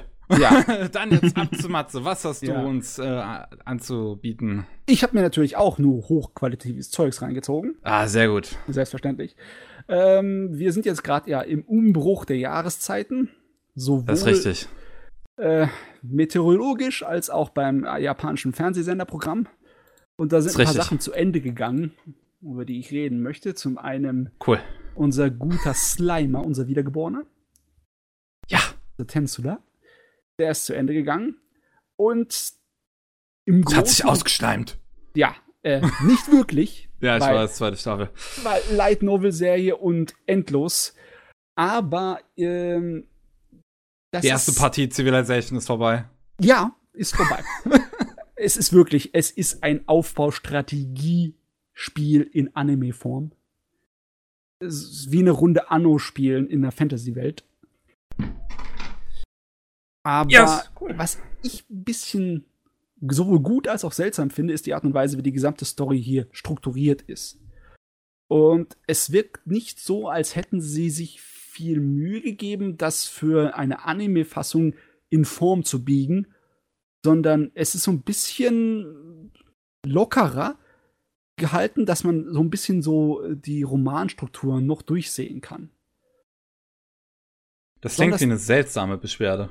Ja, es sind einige Szenen dabei, die äh, passen wirklich gut für einen Roman, aber nicht unbedingt in einer animierten Medienfassung wie zum Beispiel, dass dann von einigen Charakteren dann die äh, Hintergrundgeschichte erzählt wird und dann wird die einfach erzählt. Dann wird 20 oh. Minuten schwätzt hm. die und erzählt, ne? während ab und zu mal Bilder von eingeblendet werden. Das ja, das ist äh, eher langweilig. Das ist nicht, ist nicht langweilig, weil die Hintergrundgeschichte interessant ist okay. und man sie zu dem Zeitpunkt auch hören möchte. Aber es ist anders, wie ich das dachte. Und äh, auch Figuren, wo du denkst, oh, die sind ganz, ganz wichtig für die Weiterentwicklung der Geschichte, die ähm, werden dann vergleichsweise schnell abgewiegelt. Ne? Und dann werden sie später einfach noch wieder erwähnt. Ah ja, das hat für irgendwann mal noch Bedeutung und es wird in Zukunft noch den Weg unseres Hauptcharakters bestimmen, aber jetzt ist noch nicht die Zeit dafür. Das ist ja genauso wie am Anfang. Er fängt ja an damit, dass er in diese Welt kommt und auf die, unseren lieben Drachen da trifft in der, in der Höhle, ne? Mhm. Ja. Die beiden Freunde und sie entscheiden sich, hey, ich will dir helfen, aus deinem Gefängnis auszubrechen, dafür verschlucke ich dich. Und dann können wir zusammen daran arbeiten, während du in meinem äh, Magen bist, der eine andere Dimension im Endeffekt ist, äh, dein Gefängnis zu zerstören. Ja, gut, machen wir, aber den Rest von der Serie wird da vielleicht, das überhaupt bei ihnen drin ist, wird vielleicht ein oder zweimal noch erwähnt, so ganz nebenbei, aber sowohl unser Hauptcharakter als auch der Rest vom Publikum hat das alles schon dann vergessen wieder. Oder ähm, die Person, die für ihn eigentlich sein laut der, der magischen Welt dort seine Bestimmung ist, ne? seine Bestimmung, sein Schicksal, die kommt vor und nach ein paar Episoden geht sie von der Bühne, tritt sie wieder ab und dann, naja, ähm, was die sozusagen für einen Einfluss auf unseren Hauptcharakter hat, kommt erst ganz am Ende der Serie als, ja, Aufmachung für die nächste Staffel. Die ganze okay. erste Staffel ist im Endeffekt strukturell nur, er kommt dort an in der Welt, er trifft Monster, mit denen er sich anfreundet, beziehungsweise die ihn angöttern, und er baut so langsam seine Beziehungen und seinen Stützpunkt aus. Das Dorf mit den Monstern und verschiedenen Leuten, die sich dann bei ihm ansammeln. Und er verteidigt es gegen ein paar größere Bösewichte und, ein paar Herausforderungen. Und pupp, das war Teil 1. Das ist der größte Teil der ersten Fernsehserie, ist fertig. Da hast du nicht wirklich so eine so ein Schema von wegen große Bedrohung oder sonst was im Hintergrund. Das ist alles aufgeschoben. Deine ganze Motivation für spätere Abenteuer, die wird dann nur angesprochen am Ende der, der, der Staffel jetzt. Und ein bisschen Vorarbeit wird geleistet, aber dann hört es auch auf. Eigentlich würdest du dir meinen, ne? Das hört, lässt dich dann so ziemlich kalt und unzufrieden zurück. Hm, ja, das klingt so ein bisschen, als wäre es eine riesige Einleitung. Aber es ist seltsamerweise rein gefühlsmäßig abgeschlossen genug, dass du dich nicht auf dem Trockenen äh, fühlst. Also du fühlst dich nicht so, als hättest du dich äh, als rausgezogen aus dem Fluss als Fisch und dann einfach so hier äh, auf dem Trockenen rumflatschen lassen. So fühlst du dich nicht. Es fühlt sich schon besser an. Äh, ganz einfach, weil einfach diese Aufbaumechanik, ne, im Sinne von wegen, ich treffe neue Leute, auf irgendeine Art und Weise gibt es eine Geschichte, wie wir Freunde werden. Sie kommen zu mir zurück in meinen, äh, meinen Stützpunkt, mein Dorf, und dort ähm, helfen sie mir, das alles besser zu machen. Und wir werden immer stärker und wir bauen alles mehr auf und wir kriegen, wir tun irgendwelche äh, sozialen Kontakte knüpfen und haben Verträge mit dem Land und mit der äh, Leute und etc. für Miau. Das reicht alles, um einem als Zuschauer so zufrieden zu machen, dass man dem Ding meiner Meinung nach wirklich einfach verzeihen kann, dass es nicht wirklich viel passiert. es ist so ein kleines bisschen Slice of Life-artig. Muss ich schon sagen. Slice of Life in einer Fantasy-Welt. Ja, Slice of Life, Aufbau, Fantasy. Es ist auf jeden Fall toll deswegen, weil es sich von den ganzen anderen Parallelwelt-Fantasy-Geschichten abhebt dadurch. Es ist halt was anderes. Allein das, das halt reicht schon. Ne? das reicht. Das ist schon mal eine ganze Menge, wenn ihr siehst, wie ähnlich die ganzen Isekai-Sachen sind. Ja, ja, das stimmt. Slice of Life in der Fantasy-Welt kann ja auch durchaus interessant sein. Insbesondere, weil es dann ja ein Life ist, was man vielleicht nicht selbst kennt. Hm. Und besonders, weil es ein Slice of Life-mäßiges ist, wo nicht einfach nur so ein Alltag ist von Leuten, die in einer festen, sich nicht veränderten sozialen Dynamik ihr Leben führen, sondern er baut ja auf, ne? Da gibt's ja Veränderungen. Ja. Es verzweigt sich immer weiter. Und es kommen immer mehr Leute, die da ins Spiel reinkommen. Und das Ganze äh, muss so ein bisschen balanciert werden, ne? Mehr Leute joinen der Partie. Ja. Und irgendwann geht's ins Politische rein. Und äh, ja, das, also das funktioniert schon, meiner Meinung nach. Das funktioniert sehr gut, das Schema. Aber ich bin auch echt froh dann gewesen, als das am Ende der Staffel es dann so anfing, äh, von wegen, ja, ich habe jetzt mal genug das aufgebautes Dorf, das kann sich für sich selber sorgen. Ich muss jetzt mich darum kümmern, um das Vermächtnis, was mein Schicksal mir überlassen hat. Und dann die und die Sachen aufsuchen und in die und die Stadt ziehen und äh, weitere Abenteuer hier so irgendwie bestreiten. Aber schade ist, dass das eigentlich nur als Aufhänger gemacht wurde für die zweite Staffel. Das, für mich war das so ein Gefühl von wegen, yeah, jetzt geht's endlich los. und dann, ja, ja ging es nicht so wirklich los. Doch nicht. Ha! ja, äh, ein kleiner Dämpfer war das schon. Ja, das kann ich verstehen. Mit, wie gesagt, mit meinem Alita-Film, da wo dann auch gesagt wurde, okay, und jetzt auf in die Fortsetzung. Ah. Mhm. Ja, ist fast schon ein ähnliches, äh, eine ähnliche Situation. Aber man wird darüber hinweggetröstet durch äh, die eigentliche Produktionsqualität von der Serie. Die hat so viele tolle Animationsszenen, das ist der Wahnsinn. Das ist nice, das ist schön zu hören. Du, am Anfang hauen sie natürlich arg viel raus, weil klar, am Anfang muss man einen guten Eindruck hinterlassen. Äh, da kommt so viel tolles Zeugs an, was animationstechnisch einem so richtig da so ah, verwöhnt. Das ist dann im Rest der Serie ein bisschen seltener, aber auch wirklich nur ein bisschen. Da kommt wirklich noch eine ganze Menge richtig fein gezeichnetes Zeugs. Da fühlst du dich richtig gut, da fühlst du, da merkst du den Aufwand, den sie gemacht haben. Äh, besonders für eine 24-Episoden-Serie habe ich nicht so viele aus den letzten fünf Jahren in Erinnerung, wo durchgehend so viele tolle Animationssequenzen zwischendurch drin waren. Also es ist herrlich. Es ist wunderbar herrlich. Da habe ich richtig, habe ich richtige Wahl getroffen mit diesem Anime. Definitiv. Ich als äh, Animationsfan, der einfach nur auf das handwerkliche manchmal so steht, so sehr, dass es alles andere so ein bisschen ersetzen kann, da bin ich da glücklich gewesen. Ich, ich schaue mir gerade eine Sequenz an, die extrem toll gezeichnet ist, wo unsere Blauhaarige gegen einen echt lächerlich aussehenden CGI-Drachen kämpft. Oh, der CGI-Drache. Ja, oh. der ist so ziemlich das eine große Manko an dem ganzen Ding, optisch gesehen. Äh, das siehst du auch wirklich die äh, Diskrepanz zwischen den richtig gut animierten Zaubersprüchen, von Hand animierten Zaubersprüchen, ne? Hm. Und dem blöden 3D-Vieh. Ja, es, es, sieht so lustig aus.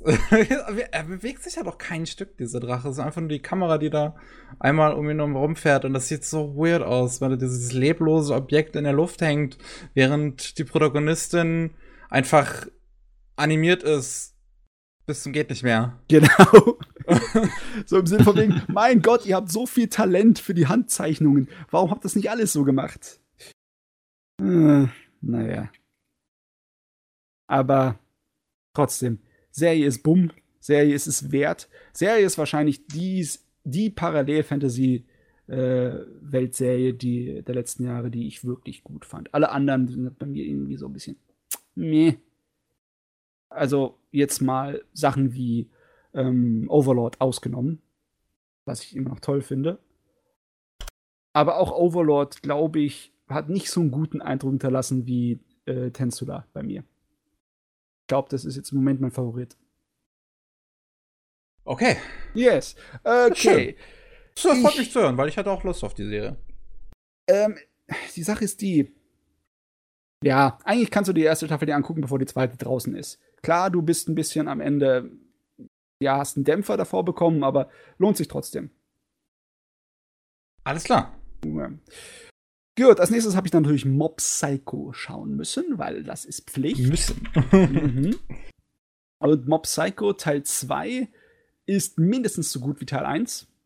In gewissen Bereichen finde ich, ist es sogar etwas besser wie Teil 1. Es hat allerdings eine andere Art und Weise von äh, Storystruktur. Also der Bogen, den es von Anfang zum Ende äh, legt, läuft auf jeden Fall in einem anderen Rhythmus ab als in der ersten äh, Staffel. Du hast hier in der zweiten Staffel sehr lange eher so episodenhafte, charakterfördernde Geschichten. Und du kriegst erst im letzten Drittel wieder ein, ein großes, eine große Bedrohung und mehr so einen roten Faden, der sich dann wieder durchzieht. Aber davor hast du mehrere einteilige oder mehrteilige episodenhafte äh, Etappen, wo halt äh, dafür sorgen, dass die Charaktere so mehr Zeit bekommen, in ihre Rolle reinzugehen und sich ein bisschen weiterzuentwickeln. Und das Schöne ist, dass es nicht einfach nur Charakterentwicklung, weil man halt Charakterentwicklung braucht, sondern das wird auch direkt aufgegriffen und geht dann hinüber ins Finale. Weil die Charaktere sich entwickelt haben in den paar Episoden davor, haben sie so und solche Entscheidungen getroffen dann im Finale. Was ich richtig gut fand. Das hat sich richtig das angefühlt, als wäre es aus einem Guss und würde einen dafür belohnen, dass man die ganzen Sachen jetzt sich reingezogen hat. Das hat funktioniert, echt. Also Lob, Lob nice. meiner Seite. Das ist schön. Das ist auch wieder schön. So, ich, ich habe es noch nicht gesehen. Ich hatte eigentlich ziemlich große Lust drauf, aber ich habe gerade kein Crunchyroll, deswegen habe ich es mir noch nicht angeguckt. Ja, ähm, du hast aber die erste Staffel gesehen, ne? Ja. Ja. Äh, Ipagatox, hast du auch schon mal was davon gesehen vom Mob Psycho? Äh, ich habe ein bisschen in den Mangas gelesen. Die ah, Anime okay. bin ich leider noch gar nicht dazu gekommen. Das steht immer noch auf meiner ewigen Liste der Schande. Mm, Mob Psycho Anime ist in der Hinsicht interessant, wie sie das gelöst haben mit der Optik. Die haben ein hm? ziemlich interessantes Artdesign benutzt, eine ziemlich interessante äh, Art und Weise, den Zeichenstil rüberzubringen in Animation, der gleichzeitig so ein kleines bisschen billig wirkt, weil sie halt sich an den Zeichenstil von One ein bisschen mehr halten, weitaus mehr halten als zum Beispiel bei One Punch Man. Ja. Da haben sie sich ja eher an die Manga-Fassung von One Punch Man äh, gehalten, die da von dem anderen Zeichner später gemacht wurde bei dem Anime.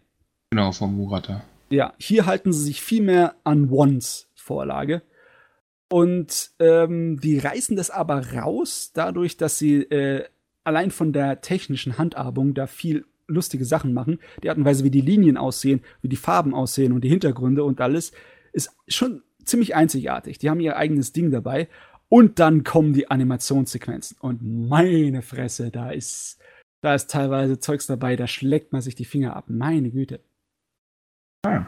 Das ist, das ist dann besser sogar als Tensura. Das ist besser als unser wiedergeborener Slimer. Echt, das ist der Wahnsinn. Das ist definitiv die beste Animationsarbeit, äh, die ich dieses Jahr bisher gesehen habe. Klar, das Jahr ist erst dreieinhalb, vier Monate alt, aber trotzdem, ich möchte echt gern sehen, wer das sich versucht zu übertrumpfen. Das ist wirklich der Wahnsinn. Ja. Ich meine, wir haben UFO-Table wieder diese Season. Uh, UFO-Table. Aha, aha. Okay, ein, ein Challenger appears. New Challenger appeared. Aber ich muss äh, zu dem Sakuga-Genuss sagen, äh, du musst bei der zweiten Staffel von Mob Psycho 100 musst du länger warten, bis es so richtig abgeht. Also, sie heben sich eine Menge Pulver auf für die letzten zwei, drei Episoden. Besonders meine, bei der ersten muss man ja eigentlich auch schon ganz schön warten. Also der Anfang der ersten Staffel ist jetzt nicht so besonders. Nee, aber ähm, es gab schon Öff. mehr, es, es, gab schon mehr Animationshöhepunkte im Laufe der ersten Staffel, bis es dann zum Finale kam. Hier musst du wirklich ein bisschen länger warten, aber dann drehten sie aber auch aufs Gaspedal die letzten zwei Episoden sind, haben so fantastisch äh, in Szene gesetzte Kämpfe. Da. Ich würde jetzt auf Sake Gaboro gucken, aber hier will ich mich mal ausnahmsweise nicht spoilern. Ja, das würde dich spoilern, weil das sind, das sind, das ist, das macht es meiner Meinung nach eine Menge aus von der Sehenswertigkeit dieses Animes. Der Payoff, wenn man das Englische benutzen möchte, ne? Dass das Ende dann sich so gut zusammenfügt mit dem, was davor war und dann noch gleich du die epischen, super animierten Sequenzen bekommst. Also ja, ja, das, also vom Timing her hat mir das sehr gefallen, dass sie das so aufgebaut haben, auch wenn du da ein bisschen mehr Geduld brauchtest als bei der ersten. Äh, wirklich, bei der ersten wurdest du viel schneller sozusagen belohnt, wurdest du okay. viel schneller äh, deine Bedürfnisse gedeckt. ich meine, meine Bedürfnisse sind eigentlich nur Regen, von daher. Na gut. Sehr erfolgreich. Also die Art und Weise, wie Ones Sachen in Anime umgesetzt wurden, waren bisher absolut überzeugend. Der Typ hat auch einfach ein Glück, ey. So. Ja. Muss man einfach mal so sagen. So. Da hast du, da hast du eines der renommiertesten Studios überhaupt mit Madhouse zum ersten, mhm. mit, was dann One Punch Man umsetzt und dann, ja, dann kommt einfach Bones und sagt so, ey, wir legen noch mal einen drauf.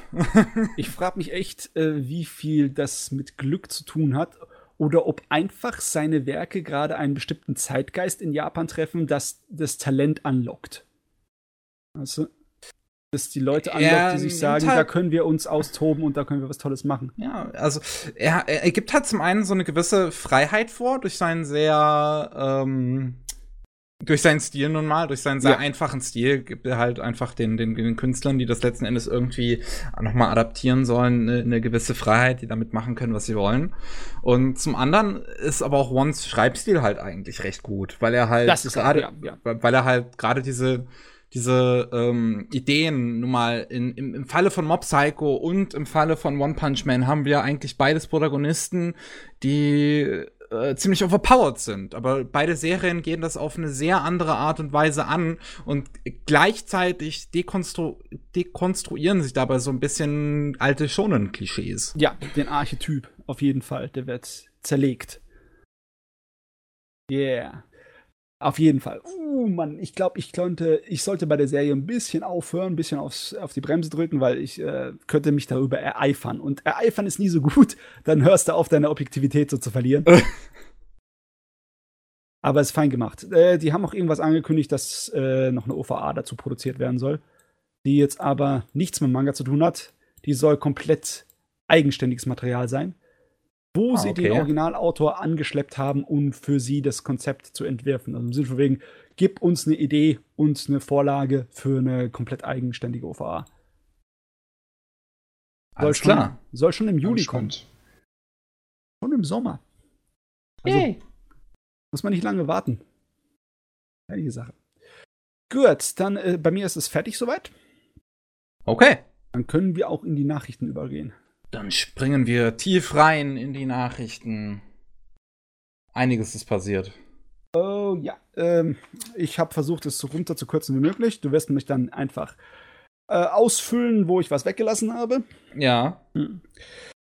Erstmal die kleineren Nachrichten. Was haben wir denn da? Äh, so lauter Ankündigungen. Die kennen wir ja schon, ne? Wie eine zweite Staffel von dem Promised Neverland was erst jetzt hier fertig am Laufen war. Ja, die, ich, ich, ich war ein bisschen überrascht. Ich dachte, die, diese, der Anime wäre direkt ein Zwei-Season-Ding, anstatt, äh, aber dann war es nur eine Season und jetzt mit einer zweiten Staffel für 2020 angekündigt. Ich habe das Ding noch nicht gesehen. Ich weiß davon so gut wie nichts. Ich habe nur ich mal nachgeguckt. Das scheint sich sehr gut zu verkaufen, auch die Light Novel Vorlage in es Japan. Es hat einen riesigen Hype definiert. Ist die Vorlage ist Manga. Ja, Du hast Light Novel gesagt. Ich habe Light Novel gesagt. Ich habe die ja. irgendwie bei den Light Novel das ist ein, äh, Top. Das ist ein Manga. Gibt ein Manga dazu, ja. Ja. Aber ja, die ist super erfolgreich. Ich glaube, die kommt auch in Deutschland tatsächlich sehr gut an, die Manga-Vorlage. Und ähm, bin ein bisschen. Also von dem, was ich gehört habe, bin ich fast schon überrascht, dass das schon in Jump läuft, dafür, dass es wohl sehr erwachsener Inhalt ist. Ähm, ich habe es noch nicht gesehen und ich werde immer tatsächlich immer ein bisschen, bisschen davon abgeschreckt, wie die Gesichter der Hauptfiguren aussehen. Das erinnert mich an die erste Anime-Serie von Kanon. An die Gesichter. Ja, ich weiß, was du meinst. so. Ah, naja, mal, mal, mal sehen, vielleicht ist, ist, ist ja der Rest das, was, was die Leute halt nun mal interessiert. Na. Äh, was haben wir noch so an Erweiterungen und weiter so bla bla bla bla bla. Ja, äh, die Yamato habe ich ja vorhin gesagt, dass die abgeschlossen ist, die neue Serie, die sieben ja. Kinofilme. Da wurden sie auch gleich einen Nachfolger angekündigt.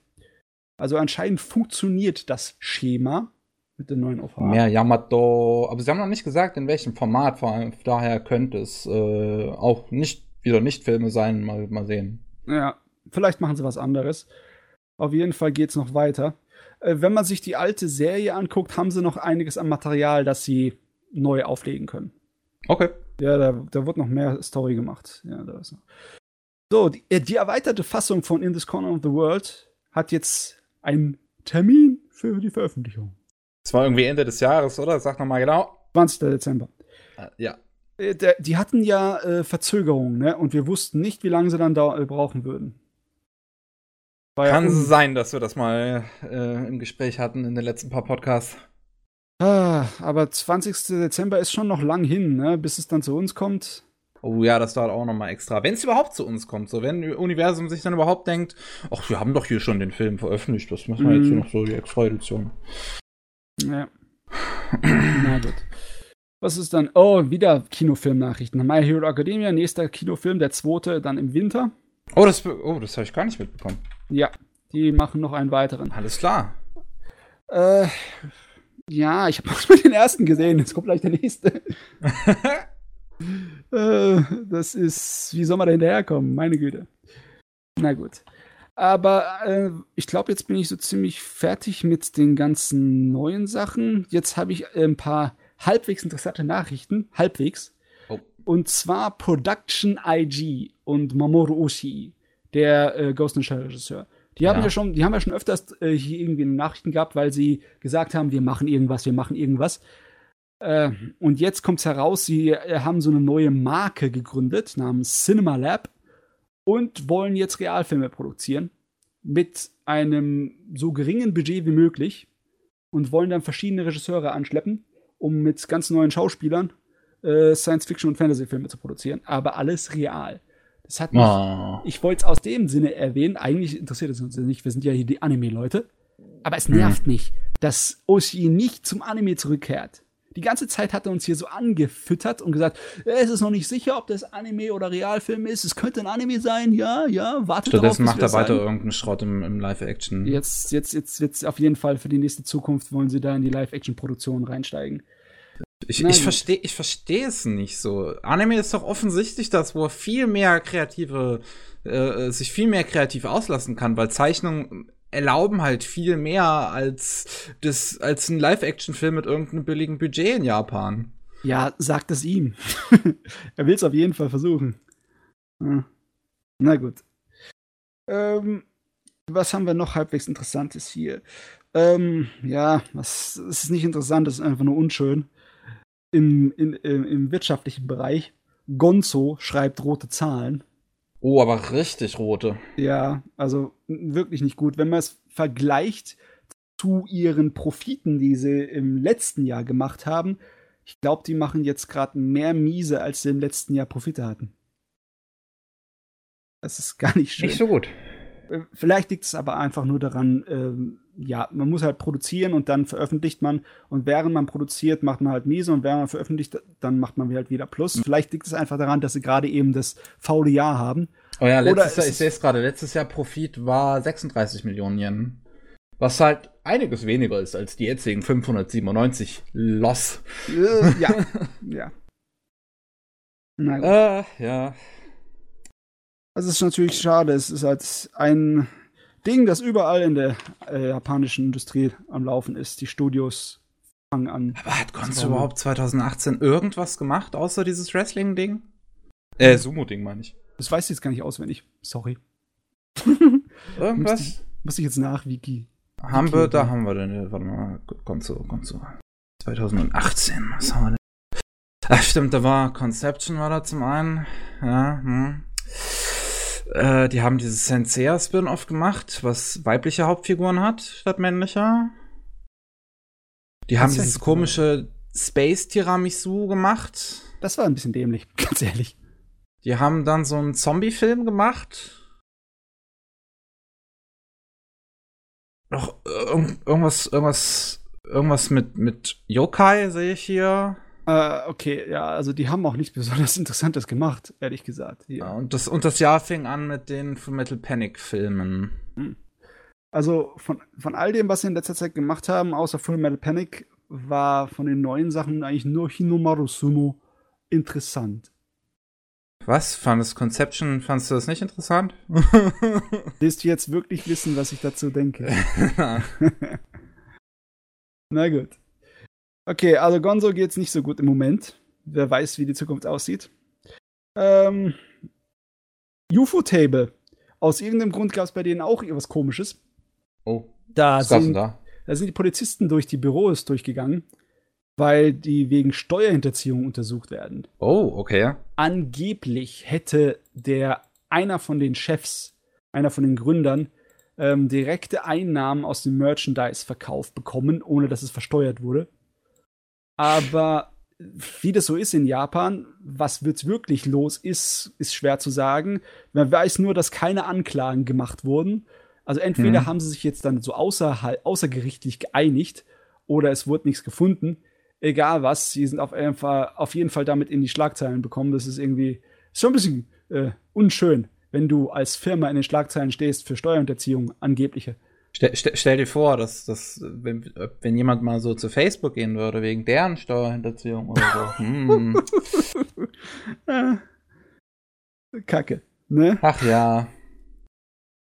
So, ähm, ich weiß nicht, ob ich darüber reden möchte, weil es eigentlich so ein kleines bisschen unwichtig ist, aber äh, hast du davon mitbekommen, dass so ein paar japanische Cosplayer verhaftet wurden in Malaysia?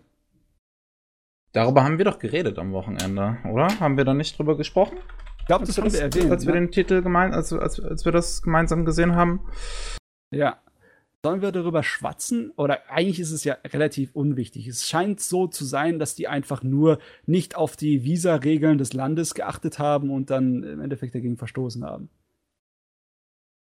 Passiert. Ja. Ich meine, wenn du in ein anderes Land gehst und ein Visa bekommst, dann kommt das echt drauf an, wo du herkommst, in welcher Weise dann dein Visa wie viel Befugnisse du davon hast. Wenn du zum Beispiel als Deutscher nach Japan fliegst, kriegst du automatisch ein äh, Besuchsvisum, das richtig, richtig freizügig ist. Im Sinne von wegen drei Monate. Hast du auf jeden Fall schon mal von Anfang an, ohne irgendwelche zu fragen. Wer auch immer so lange Urlaub da drüben machen will, wer das Geld hat. Aber drei Monate kannst du bleiben, ohne irgendwas äh, irgendwie anzufordern. Und ich glaube, also so viel ich noch in Erinnerung habe, sind da so Minijobs, sind damit auch erlaubt. Oh, kannst du also okay. in einem 24-Stunden-Supermarkt äh, kannst du Arbeito machen. Aber Krass, anscheinend, ja. ja, die Cosplayer in Malaysia, die waren anscheinend nur mit so einem Besuchsvisum da drüben, sind aber auf dieses Cosplay-Event gegangen und haben dann sozusagen damit verstoßen, weil sie dafür ein extra Visum gebraucht hätten. Irgendwas. Aber das Cosplay, das, das, das, äh, das äh, Festival war, glaube ich, auch nicht richtig angemeldet, oder? Da gab es da auch irgendwie Probleme. Ja. Also, ähm, entweder hat da einer bei der äh, Management voll geschlafen, total, war einfach zu faul nachzugoogeln, wie es in Malaysia aussieht mit dem Visum. Oder ähm, irgendeiner von den Leuten in Malaysia da, der dafür zuständig war, hat einen riesen Stock im Hintern und muss genau nach Vorschrift machen. Ne? Hm. und dann werdet ihr verhaftet. Genau das Visum eingehalten habt. ich weiß Schnee nicht. mit dem Stock. Äh, Gut. Gut, ja, also so ziemlich, das war alles? Ja, das war alles. Was, alles. Äh, das Einzige, wo wir uns darüber unterhalten können, wenn ihr möchtet, sind die ähm, Schauspieler, die für die Netflix-Realfilm Cowboy Bebop-Serie jetzt gewählt wurden. Ja, darüber wollte ich definitiv reden. Wollen wir das gleich ja. machen oder wollen ja. wir das nach hinten setzen? Ja, komm, wir machen es einfach. Okay. Hier ist eine Verknüpfung zu ja. dem Artikel. Ich habe schon vor mir. Ich. Äh, äh, ich verstehe die Auswahl nicht ganz. So. Also, einige Sachen finde ich richtig gut, andere Sachen finde ich komisch. Ja. Also, in der Original-Fernsehserie ist der Spike ja ein Mitglied der chinesischen Triaden. Wait, ist er? Ja, ja. Also das Syndikat. Also ein Ex-Mitglied, ne? Im Sinne von wegen, wenn sie als Hauptcharakter. Sieht kein Stück chinesisch aus. Ich dachte immer, er wäre Ami oder sowas. Der sieht total so wie ein, wie ein Amerikaner oder sowas aus. Das liegt einfach an Anime, Charakterdesign. Aber du bist ja. Schlechtes Charakterdesign. du bist ja dort in äh, einer äh, Zukunftswelt, wo die chinesische Sprache weit verbreitet ist. In Cowboy Bebop ist ähnlich wie in ähm, Dings, wie in Firefly. Hm und äh, wo auch äh, chinesische Kultur in vielen Kolonien sich ausgebreitet hat. Also ein gutes Ding ist. Also das ist eine vorherrschende kulturelle Macht. Und deswegen sind auch das Syndikat als äh, kriminelle Untergrundorganisation auch recht mächtig. Und es ist nachvollziehbar, dass er als Ex-Syndikat von einem Schauspieler äh, dargestellt wird, der aussieht, als könntest du ihn direkt aus so einem Hongkong-Gangsterfilm rausnehmen. Ja, ich meine, ich, ey, ich mag John Chu echt gern. Ich ja. finde den Typ super. Das ist ein total sympathischer Typ. Aber der sieht halt nicht ein bisschen aus wie Spike. Das, nicht ein bisschen. Also sagen wir es mal so, das hagere Profil, das passt zu Spike. Weil Spikes Gesicht ist ja so ein hageres, langgezogenes Ding. Da passt Joe voll dazu. Ne? Was ich allerdings eben nicht auf abkaufe, ist ja, dass er Spikes lässiges Gemüt rüberbringen kann. Weil es liegt vielleicht auch an dem Foto, das sie hierfür benutzt haben. Der Kerl sieht bitter ernst aus in dem Foto. Das ist überhaupt nicht Spike Spiegel-mäßig. Ja, wobei, wobei, hier, äh, wen, wen hat er in, in Dings nochmal gespielt in Star Trek? Ähm, Den Zulu? Ja, das war ja. eigentlich ganz witzig. Zulu war cool, ja, das, das hat er cool gemacht. So, die anderen, ähm, also die Schauspielerin, die die Faye spielen sollte, die sieht eigentlich schon ein bisschen so aus. Die könnte den Part hinkriegen.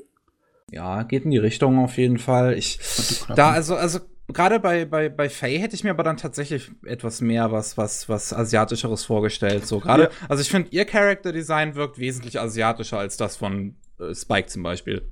Kann mich gar nicht erinnern. Äh, ich glaube, in der Original-Fernsehserie äh, kommt am Ende heraus, dass sie aus Japan ist. Okay. Ich glaube, hm. ja. Ich bin mir aber nicht mehr hundertprozentig sicher. Aber nach dem Namen wird man es natürlich nicht denken. Ne? Faye Valentine. Ja. Okay, es ist auch ein, ein Fake-Name. Den hat sie bekommen, als sie da aufgewacht ist. Ja. aber, na. Sie sieht auf den ersten Blick zumindest brauchbar aus. Mal also sehen. Ich, Dan, Dan, Daniela Pineda, der Name sagt mir jetzt nichts. Was hat die gemacht? Sagt mir ah, auch steht. Nicht. Ich habe jetzt gerade noch mal nachgeguckt. Äh, laut diesem hier ist Faye aus Singapur. Singapur. Singapur, okay. Okay. Ja, alles klar. Ähm, ja, dann Singapur ist sowieso so ein globales äh, Ding. Da äh, könnte sie alles Mögliche sein. Aber auch asiatisch eher, würde man erwarten, ne? Ah, die hatte letztes Jahr ihren Durchbruch mit Jurassic World. Jurassic World habe ich nicht gesehen. Ansonsten sind das alles nur so ziemlich Nebenrollen davor. Hm, muss ja nichts Schlimmes ah, sein. Ja. Neues Talent, neues Blut. Ähm, der Bösewicht, klar, in dem Foto hat er einen Bart jetzt, aber die haben ein gutes Foto gewählt. Er sieht schon richtig bösewichtmäßig aus, der Schauspieler, ne? Alex Hassel. Der kommt mir bekannt vor. Moment. Also, ihr wisst das ja, wie das ist bei äh, Filmfassungen von Anime. Ich glaube nicht, dass sie die Frisuren so nachahmen würden. Es wäre sowieso total weird. Ähm, ja. Ich meine, Vicious wäre dann einer mit einem größeren, längeren Aschgrauen, aschegrauen Haar, ne? Also die Farbe wird vielleicht nicht passen, aber der mit längerem Haar, ob das gehen würde, dann sieht er vielleicht ein kleines bisschen creepy aus. der Alex Hessel. Ich kann es mir nicht vorstellen. Ich kann mir auch schwer vorstellen, den John Cho mit einem Afro. Mit einem ja. ungekämmten. einem ungekämmten Afro. Obwohl, ich würde es gern sehen. Ich würde ihn gerne in einen sehen, ungekämmten aber ich wahrscheinlich die ganze Afro. Zeit lachen. ah, Und jetzt. Gesehen, ähm, der Alex. Der Mustafa Shakir als Jet ähm, da bin ich mir noch nicht ganz sicher, ob ich das gut finde oder schlecht. Ich auch nicht. Also ich finde es interessant und ich meine, es ist eine Adaption, da kann man mal was anderes machen, so, weißt du, immer ein bisschen, bisschen was verändern. Es wäre langweilig, wenn eine Adaption exakt das gleiche wäre wie die Vorlage. Ähm, aber Jet ist halt eher auch so ein, so ein, so ein älterer, nicht unbedingt Weiser, aber halt so, so, so, er nimmt so, so ein bisschen die Position des Weisen fast ein. Sagen wir es mal so, ne? Rein von, ähm, äh, mir fällt das Wort jetzt nicht ein, äh, von der Demografie äh, sollte Jet doch eher von der Hautfarbe so ein kleines bisschen olivfarben sein, so Süd Südstaatenmäßiger, also so ein bisschen so vielleicht Spanier oder äh, Lateinamerikaner, habe ich immer mal so gedacht im Hintergrund. Ich meine, das ist mir jetzt relativ egal. So, was mich halt eher stört, ist das Alter. Alter? Ach, du meinst, ja. er ist zu jung? Ja. Ah ja, da, natürlich. Ja, das ah. könnte man eigentlich. Ja, ja. Das Obwohl ich könnte, mal, ich könnte mir vorstellen, das könnte man vielleicht noch mal ein bisschen mit so Make-up vielleicht noch ein bisschen so machen. Weil von den Gesichtszügen her könnte ich mir schon irgendwie vorstellen, wenn man ihn jetzt älter machen würde. Ja, also zumindestens die haben da unglaublich viel Gutes zu arbeiten als Make-up-Leute mit dem Bart. Der Mann hat ja einen umwerfenden Bart, meine Fresse. das ist ja wie das ist ja wie Skulptur hier. Da, also da kriegst du auch Jets äh, Bart hin, weil das ist ja ein, ein schräger Bartwuchs, ne? Das ist ja, ja fast so Wolverine-mäßiger Bartwuchs beim Jet. Ich habe auch nichts gesehen, wo der drin war. Schade. Aber den Namen habe ich auch schon mal gehört. Den Schauspieler. Ja, sehr, viel, ich sehe sehr viele Serien, einige Filme. Eher Haupt, äh, eher Nebenrollen allerdings. Also je mehr Fotos ich mir im Internet anschaue, desto mehr glaube ich, der schafft es. So jung sieht er da gar nicht aus. Ja. Wenn man Vielleicht ist, ist das Bild hier schlecht. Ja, das ah, Bild ich weiß ist zu gut belichtet. Ich weiß nicht. Wie gesagt, ich finde von der äh, äh, vom Gesicht her, Jet hat ja auch eher so das halt so ein etwas länglicheres Kind hat, der ist und der wirkt halt auch immer so ein bisschen rauer halt auch. Ja, ein bisschen kantiger und ein bisschen rauer, ne? Genau, und ich finde, das kommt zumindest in den Gesichtszügen auch ganz gut rüber, finde ich. Das, das könnte ich mir durchaus vorstellen. Oh, lass, wenn du auf IMDb kommst, ist ein Foto von ihm, wo er, wo er so richtig genüsslich lächelt und das sieht so geil aus. Uh. Ja, stimmt. Also, ja. ja, okay, dann könnte ich, ganz ehrlich, ich finde das eigentlich gut ausgewählt, im Großen und Ganzen. Da ist jetzt nichts dabei, wo ich sagen würde, oh, das ist voll daneben. Ja, es ist auf jeden Fall keine Vollkatastrophe. Ja. Ist doch keine oh. Katastrophe jetzt unbedingt. Muss man, muss man halt sehen, was die dann letzten Endes draus machen. Äh, wenn, wenn, ich, wenn ich mir überlege, dass ich das irgendwann mal sagen würde, dass die Realverfilmung von Cowboy Bebop nicht aussieht wie eine Vollkatastrophe. Das, das wäre schon was. Ja, ja, also da, vor zehn Jahren hätte ich äh, mich angeguckt und gesagt, du, du blöder, von Optimismus und Hoffnung verblendeter Vollidiot. Das kann nix werden. Bin noch gespannt, ob sie Ed gut rüberbringen können, wenn sie Ed, ist. Boah, das wird wahrscheinlich das Allerschwerste. Ed wird definitiv das Allerschwerste. Da äh, wäre vielleicht sogar einfacher, sie nicht reinzubringen als Charakter und rauszulassen. Könnte ich mir auch vorstellen. Ja. Mal sehen, mal sehen. Ich bin halt, also wirklich, was, was mich hier am meisten echt stutzig macht, ist John Chu. So ja. sehr ich den Typen mag, ich sehe ihn nicht als Spike. Ich will ihn jetzt mit Afro sehen. Ich will sehen, ob das passt. Ich glaube, ich nehme einfach ein Bild von ihm und Photoshop in Afro drauf. und, dann überlege ich mir nochmal, ob der passt. Als. Ja. Gut. Gut.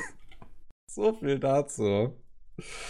Ah, was habe ich jetzt noch Schönes? Ähm, Oyamayo Doremi bekommt einen Anime-Film, einen neuen. Das ist ein älteres Magical Girl Franchise, was eigentlich, ich glaube, 2004 so ein bisschen seinen letzten Eintrag gesehen hat und da ist es wieder mit einem neuen Film 2019. Das ist komisch. Doremi. Also ich habe immer noch im Hinterkopf, dass das Magical Girl für etwas also viel jüngere Mädels waren. Für viel, viel, viel jüngere, ja. Also für mich in der Grundschule war es ganz gut. Ähm. ja, mal sehen, ne? Ähm, gut, Akka bekommt eine OVA. Oh, okay. Ah, da bin ich auch überrascht. So, das ist so ein Anime, wo ich, wo ich eigentlich schon grundlegend dachte, dass der jetzt nicht irgendwie so, so viel Aufmerksamkeit bekommt. Ne? Es ist halt so, so, so, so eine ganz andere Art von Anime, die jetzt nicht ja. unbedingt, die, die schwer zu füttern ist irgendwem. Aber die bekommt jetzt eine OVA und ich bin gespannt, was sie da machen wollen überhaupt. Mal sehen. Ich freue mich auf jeden Fall, dass das mehr Aufmerksamkeit bekommt. So, Kurt Wafter, ein Spin-off zu Little Busters, wurde jetzt um ein Jahr verschoben. Ähm, das ist ein ein gecrowdfundeter Film basierend auf einer äh, Visual Novel, die halt, wie gesagt, im Little Busters-Universum spielt und die Protagonistin Kut, äh, also als äh, Kut als Protagonistin in den Vordergrund stellt. Und äh, das hat man jetzt im Release von September 2019 auf September 2020 gesetzt und die Regisseure ausgeta ausgetauscht. Und zwar der eigentliche Regisseur ähm, Yushiki, Yushiki Yamakawa wurde durch Kentaro Suzuki ausgetauscht der äh, schon zumindest vorher an ein paar äh, Episoden Little Busters gearbeitet hat. Aber meine Fresse, das ist doch normalerweise ein, ein, kleiner Todesstoß für eine Produktion, wenn du es um ein Jahr verschieben musst. Ich meine, die Kosten und dann ist es noch ein äh, schwarmfinanziertes Gerät. Ja. Oh Gott, wird das überhaupt noch was? Äh, mal sehen. Ich hoffe es, es wäre ganz schön. Ich bin auch halt erstaunt über den Regisseurwechsel, weil Yoshiki Yamakawa ist der eigentliche Regisseur, der so bisher alles von Little Busters gemacht hat. So die erste Serie, die zweite Staffel und Refrain. Und den schmeißt man jetzt weg gegen jemanden, der halt ein paar Episoden gestoryboardet hat. Hm.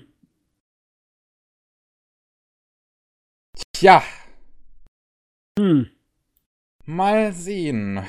GC äh, Staff, äh, jemand von, von GC Staff äh, hat behauptet, dass sie einfach gerade ein bisschen zu sehr im Stress sind mit den ganzen Anime, die sie aktuell produzieren und meinte, dass es besser wäre, deswegen den Termin nach hinten zu schieben. Jo. Ja, ich warte da nicht drauf. Für die Fans ist es vielleicht schlecht, aber es kümmert mich nicht so sehr. Sorry. Mal sehen. Ne? KSM lizenziert Bungo Stray Dogs. Erste und zweite Staffel direkt. Und ja, jetzt kommt ja diese Season, die kommt ja auch die dritte Staffel. Ich freue mich. Bungo Stray Dogs, ich mag es. Äh, Bang Dream bekommt einen Film und eine dritte Staffel. Das ist ein ähm, Anime basierend auf einem Idol-Franchise-Gedönse, Handyspielchen, ne? Good old Gacha äh, was so ein bisschen aus dem Nichts gekommen ist und ich glaube, so ein bisschen, so, so ein bisschen Anklang in Deutschland findet. Ich sehe die immer wieder auf deutschen Conventions mit ihren eigenen, mit ihren eigenen äh, Dings hier, mit ihrem eigenen Stand. Ja. Und da äh, anscheinend rockt, rockt so. Kommt dritte Staffel unten in den Film. Ja, äh, viel Spaß. Ja. One Piece, Rom äh, beziehungsweise Romance Dawn bekommt ein Anime-Special. Romance Dawn ist äh, äh, die, die, die quasi die Vorläufer von One Piece, so, der 1996 rauskam von, von Oda. Genau, so der Prototyp. Ich habe ihn mal gelesen, den fand ich eigentlich ziemlich interessant. Ich äh, frage mich, warum er es dann äh, nicht direkt so weitergemacht hat. Ich glaube, er wollte so ein bisschen sein C mit ins Wasser gehen, ob das jetzt irgendwie interessant wäre. Ja, ob Interessenten da sind bei den Veröffentlichern, ne? Genau. Hm. Wie auch bei Dragon Ball mit, dass sie erst noch Dragon Ball gemacht haben. So, ja, ist das gut? Ja, läuft gut, können wir machen.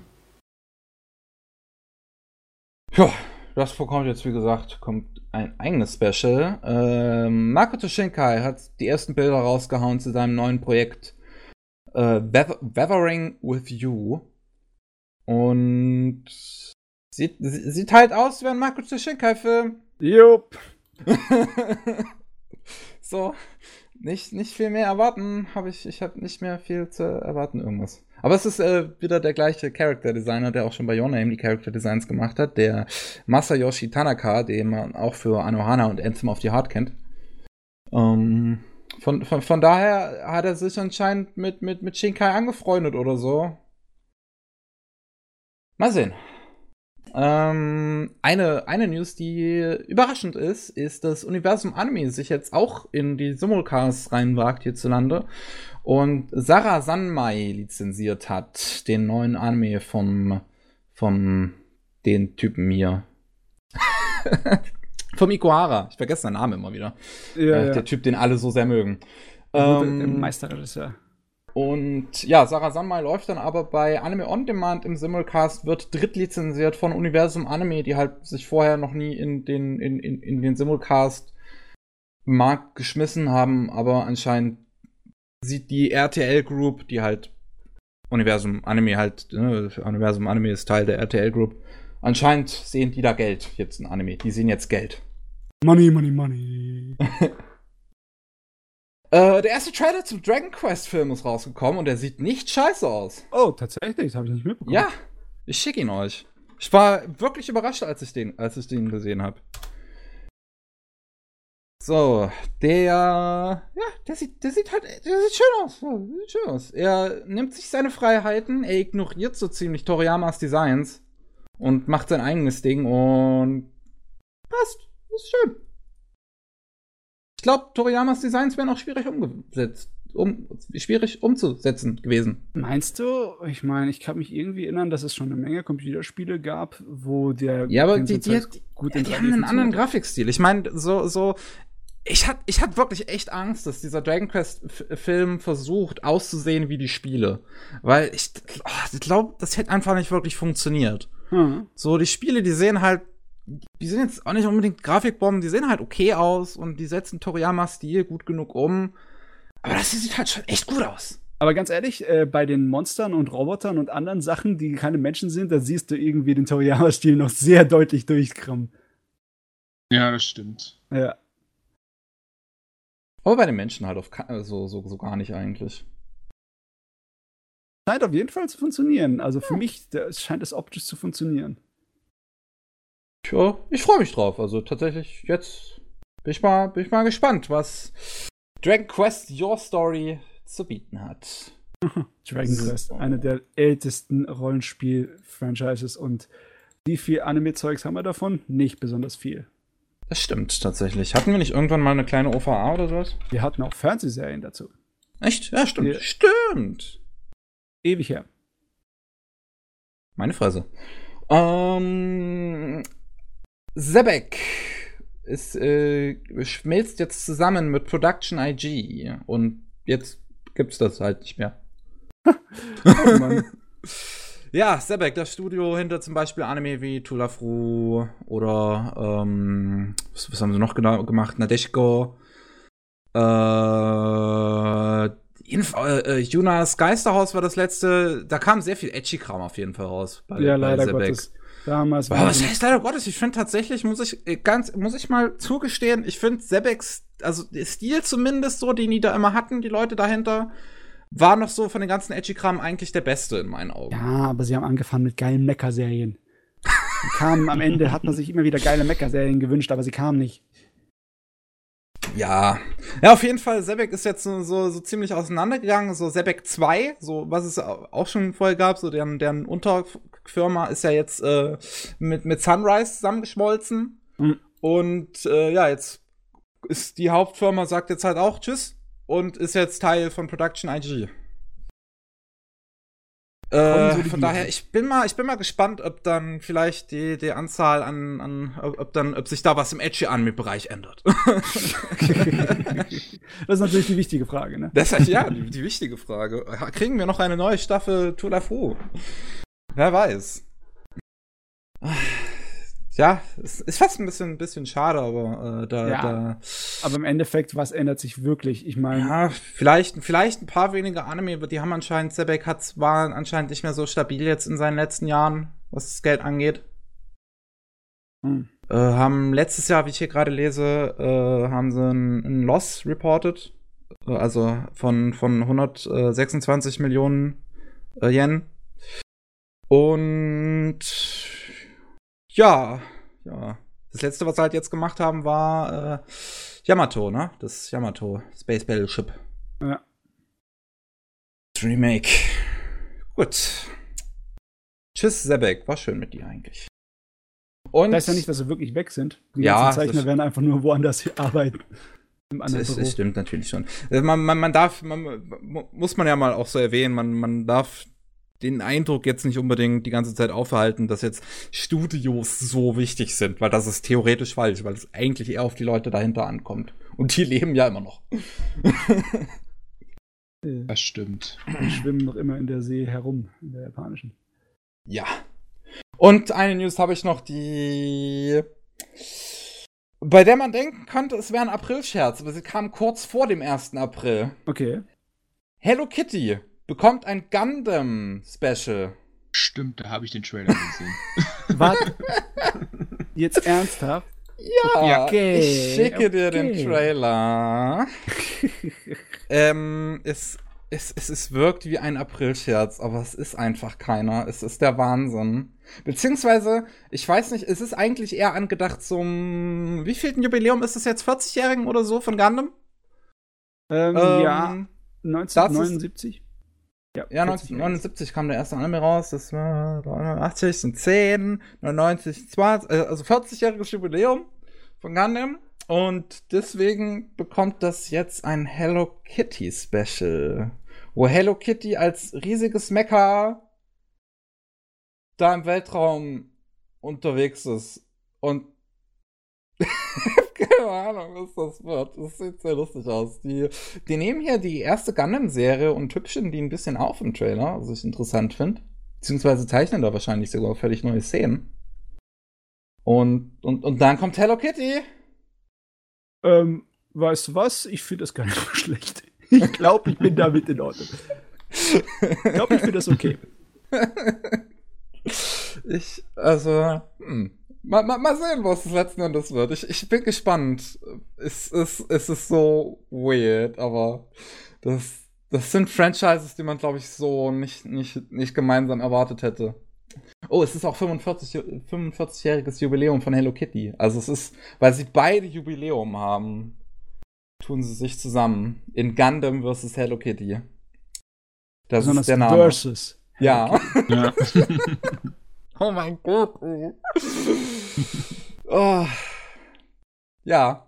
Das, das, das war die letzte News. Was wir jetzt noch Schönes machen können, ist, es war 1. April. Und die Anime-Industrie schläft am 1. April nicht, sondern haut ordentlich raus mit, mit Gags. Ja, mit schönen Gags. Und ich schicke euch die, die Links zu den Anime News Network Artikeln, die freundlicherweise alles zusammengefasst haben. Und wir können mal, mal gemeinsam kurz drüber gehen, was wir so lustig finden. Ja, ich, hab, ich hab, bin schon mal kurz drüber gegangen und da sind einige lustige Dinge dabei tatsächlich. Hm, äh, also wollen wir den Leuten wirklich unsere, unseren Humor antun? Ja. Wollen wir das entscheiden? Ja. ich, ich will drüber reden, über diese Witze. Das machen, haben wir eigentlich bisher jedes Jahr gemacht. Also jetzt auch wieder. Und ein Witz, den ich richtig toll fand, ist der von Kirby. Wo sie, der. Ja, wo, sie, wo sie gesagt haben, Kirby ist ab jetzt ein Block. ist nicht mehr rund, er ist ein Block. Und das sieht so süß aus. Das ist aber nicht in, bei der Zusammenfassung hier dabei, oder? Bei der ersten Zusammenfassung ist dabei. Ich habe alle drei Links geschickt. Ah, das, okay, alles so. klar. Und das erste im, im, Part 1 ist Kirby dabei. Und ja, wie gesagt, ein, ein Square. ich ich werde mal ähm, versuchen, dass wir in der YouTube-Version, dass da die, die Bilder und so, dass man das da auch zumindest sieht, worüber wir jetzt hier reden, dass das da eingeblendet wird. Die Hörer müssen dann halt später googeln und oder wir versuchen das zu beschreiben. Ich meine, Kirby als Square kann man sich jetzt, glaube ich, noch vorstellen. also. Würfel Kirby. Minecraft Kirby.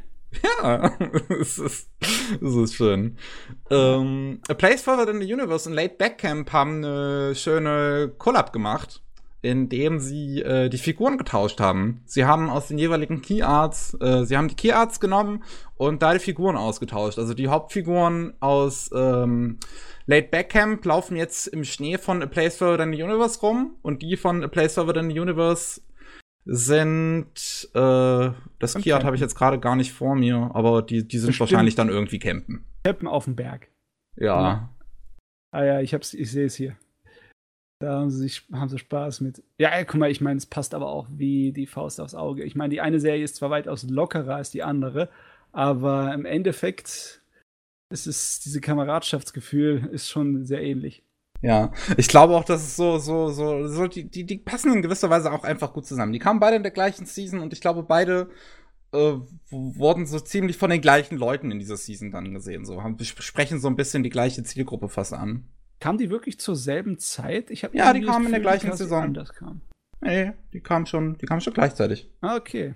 Äh, vielleicht habe ich das nur anders im Kopf, weil ich das eine erst viel später nachgeholt habe. Ja, was haben wir noch? Sega ist mit, mit einem Truck durch ähm, Akihabara gefahren, wo sie das See und das Gar getauscht haben, sodass es dann Gase heißt. Ähm, ja. Lustig. ich weiß nicht, das funktioniert bei mir nicht. Das ist, das, keine Ahnung, ich finde, das ist so platt, dass es schon wieder lustig ist. So, das ist einfach so dumm. äh, naja. Ähm, Sound Euphonium hat einen Spin-off angekündigt zu äh, Tobakuns Great Adventure, ein Kindermovie. Äh, falls man sich daran erinnert, die Hauptfiguren in Hiriki Euphonium hatten äh, solche Anhänger an mhm. ihren Rucksäcken, ja. wo sie, von zum Beispiel Tobakun und sowas. Und da soll ein Film bekommen. April 19, 2019. Okay. ja, einige, einige Sachen sind ja einfach nur so ein bisschen zum Schmunzeln. Andere Sachen finde ich schon etwas lustiger. Ich finde das von Hi äh, My Hero Academia finde ich lustig. Ja, das ist richtig gut. Das,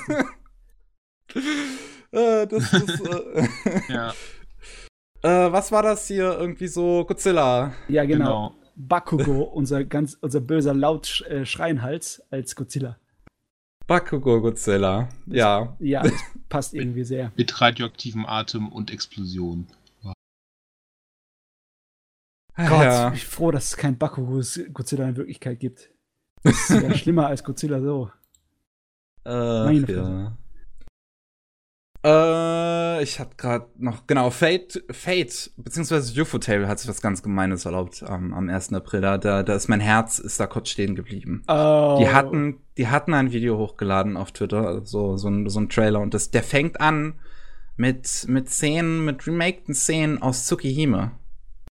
Und, und dann stellt sich heraus, dass das einfach nur eine Promotion ist für, für, für ein Tsukihime-Event in Fate Grand Order.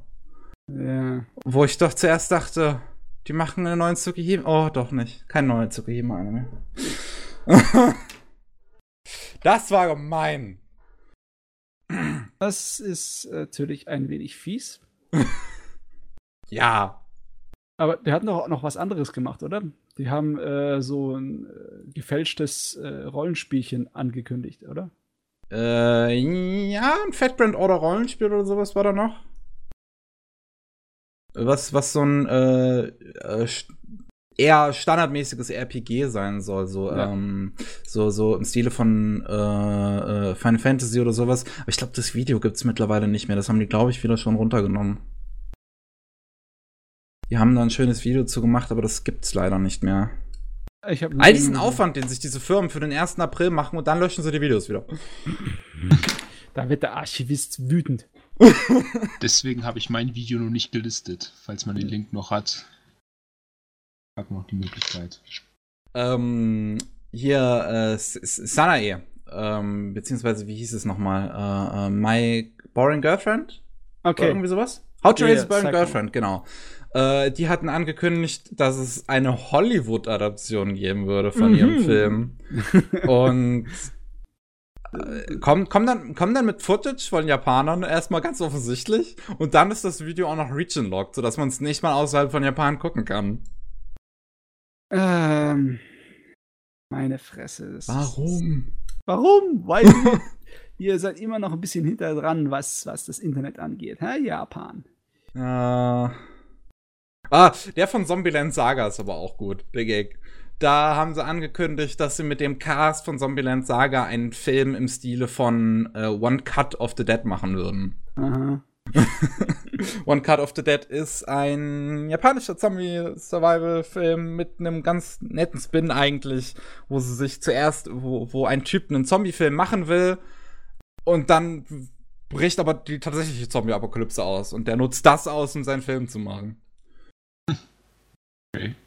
Ja. Und das soll dann Zombieland Saga. So. Naja. Bogen Stray Dogs hatte noch einen, äh, hat seine Tradition weitergemacht mit dem angeblichen Spin-off, dass, äh, dass alle Figuren in der Highschool jetzt wären. Aber auch äh, dieses Mobile-Game von Bungo Stray Dogs hat noch einen richtig süßen ähm, äh, 1. April-Joke sich erlaubt, wo alle Figuren jetzt im Kindergarten sind. Das alle Figuren sind kleine Kinder im Kindergarten. Und das ist total süß. Und das ist nur für den fucking 1. April. Ich glaube, wir haben genug vom 1. April. Ich glaube, es reicht. Key, Key, Key hatte noch was Schönes angekündigt. Key, das sind die hinter Visual Novels wie Clanat und äh, Little Busters. Und die hatten angekündigt, einen ähm, Planetarian-Film zu machen namens Super Dimension Battleship Planetarian Constellation Do You Remember? Ja, ja, klar. In Anspielung Hallo. an Macross Do You Remember Love. Hallo, Macross. Jo. Ich glaube aber, das waren jetzt die ganzen guten Gags tatsächlich. Ich weiß gar nicht mehr, ob es Gags sind oder ob die einfach nur versuchen, süß zu sein. Hallo, wir haben was Lustiges gemacht. das ist, ja, das ist so viel Süßes dabei. Auch das Yakuza-Team hatte sich auch was Lustiges überlegt, äh, wo sie ein Video geleakt, in Anführungszeichen haben, so dass es, das, das Video soll so aussehen, als wäre es ein Leak äh, von einem Spin-off äh, im Yakuza-Universum, was ein äh, Tactical RPG ist. mhm. Wo du die Leute halt so steuerst wie in einem Fire Emblem. Ja. Reicht. Reicht. ich meine, das war's jetzt auch. Da waren ein paar lustige Dinger dabei, aber ey, leider hat nicht so ganz etwas übertroffen den, den April-Scherz letztes Jahr von Love Life. Den fand ich echt gut, wo sie so getan haben, als hätten sie eine riesige Figur von ähm, einer der Protagonistinnen gemacht und an den Strand gelegt. Das, das Bild hatte ich letztes Jahr im Podcast eingeblendet. Ja, ich finde es aber jetzt nicht auf die Schnelle. War so eine Art von Ballon-Ding, ja? Ja. Es sah einfach so dumm aus, dass, dass, dass ich lustig fand. Das ist Internethumor. Man kriegt mich, indem man dumm ist. Yep. Ach ja. Ja, dann war's das von diesem Podcast.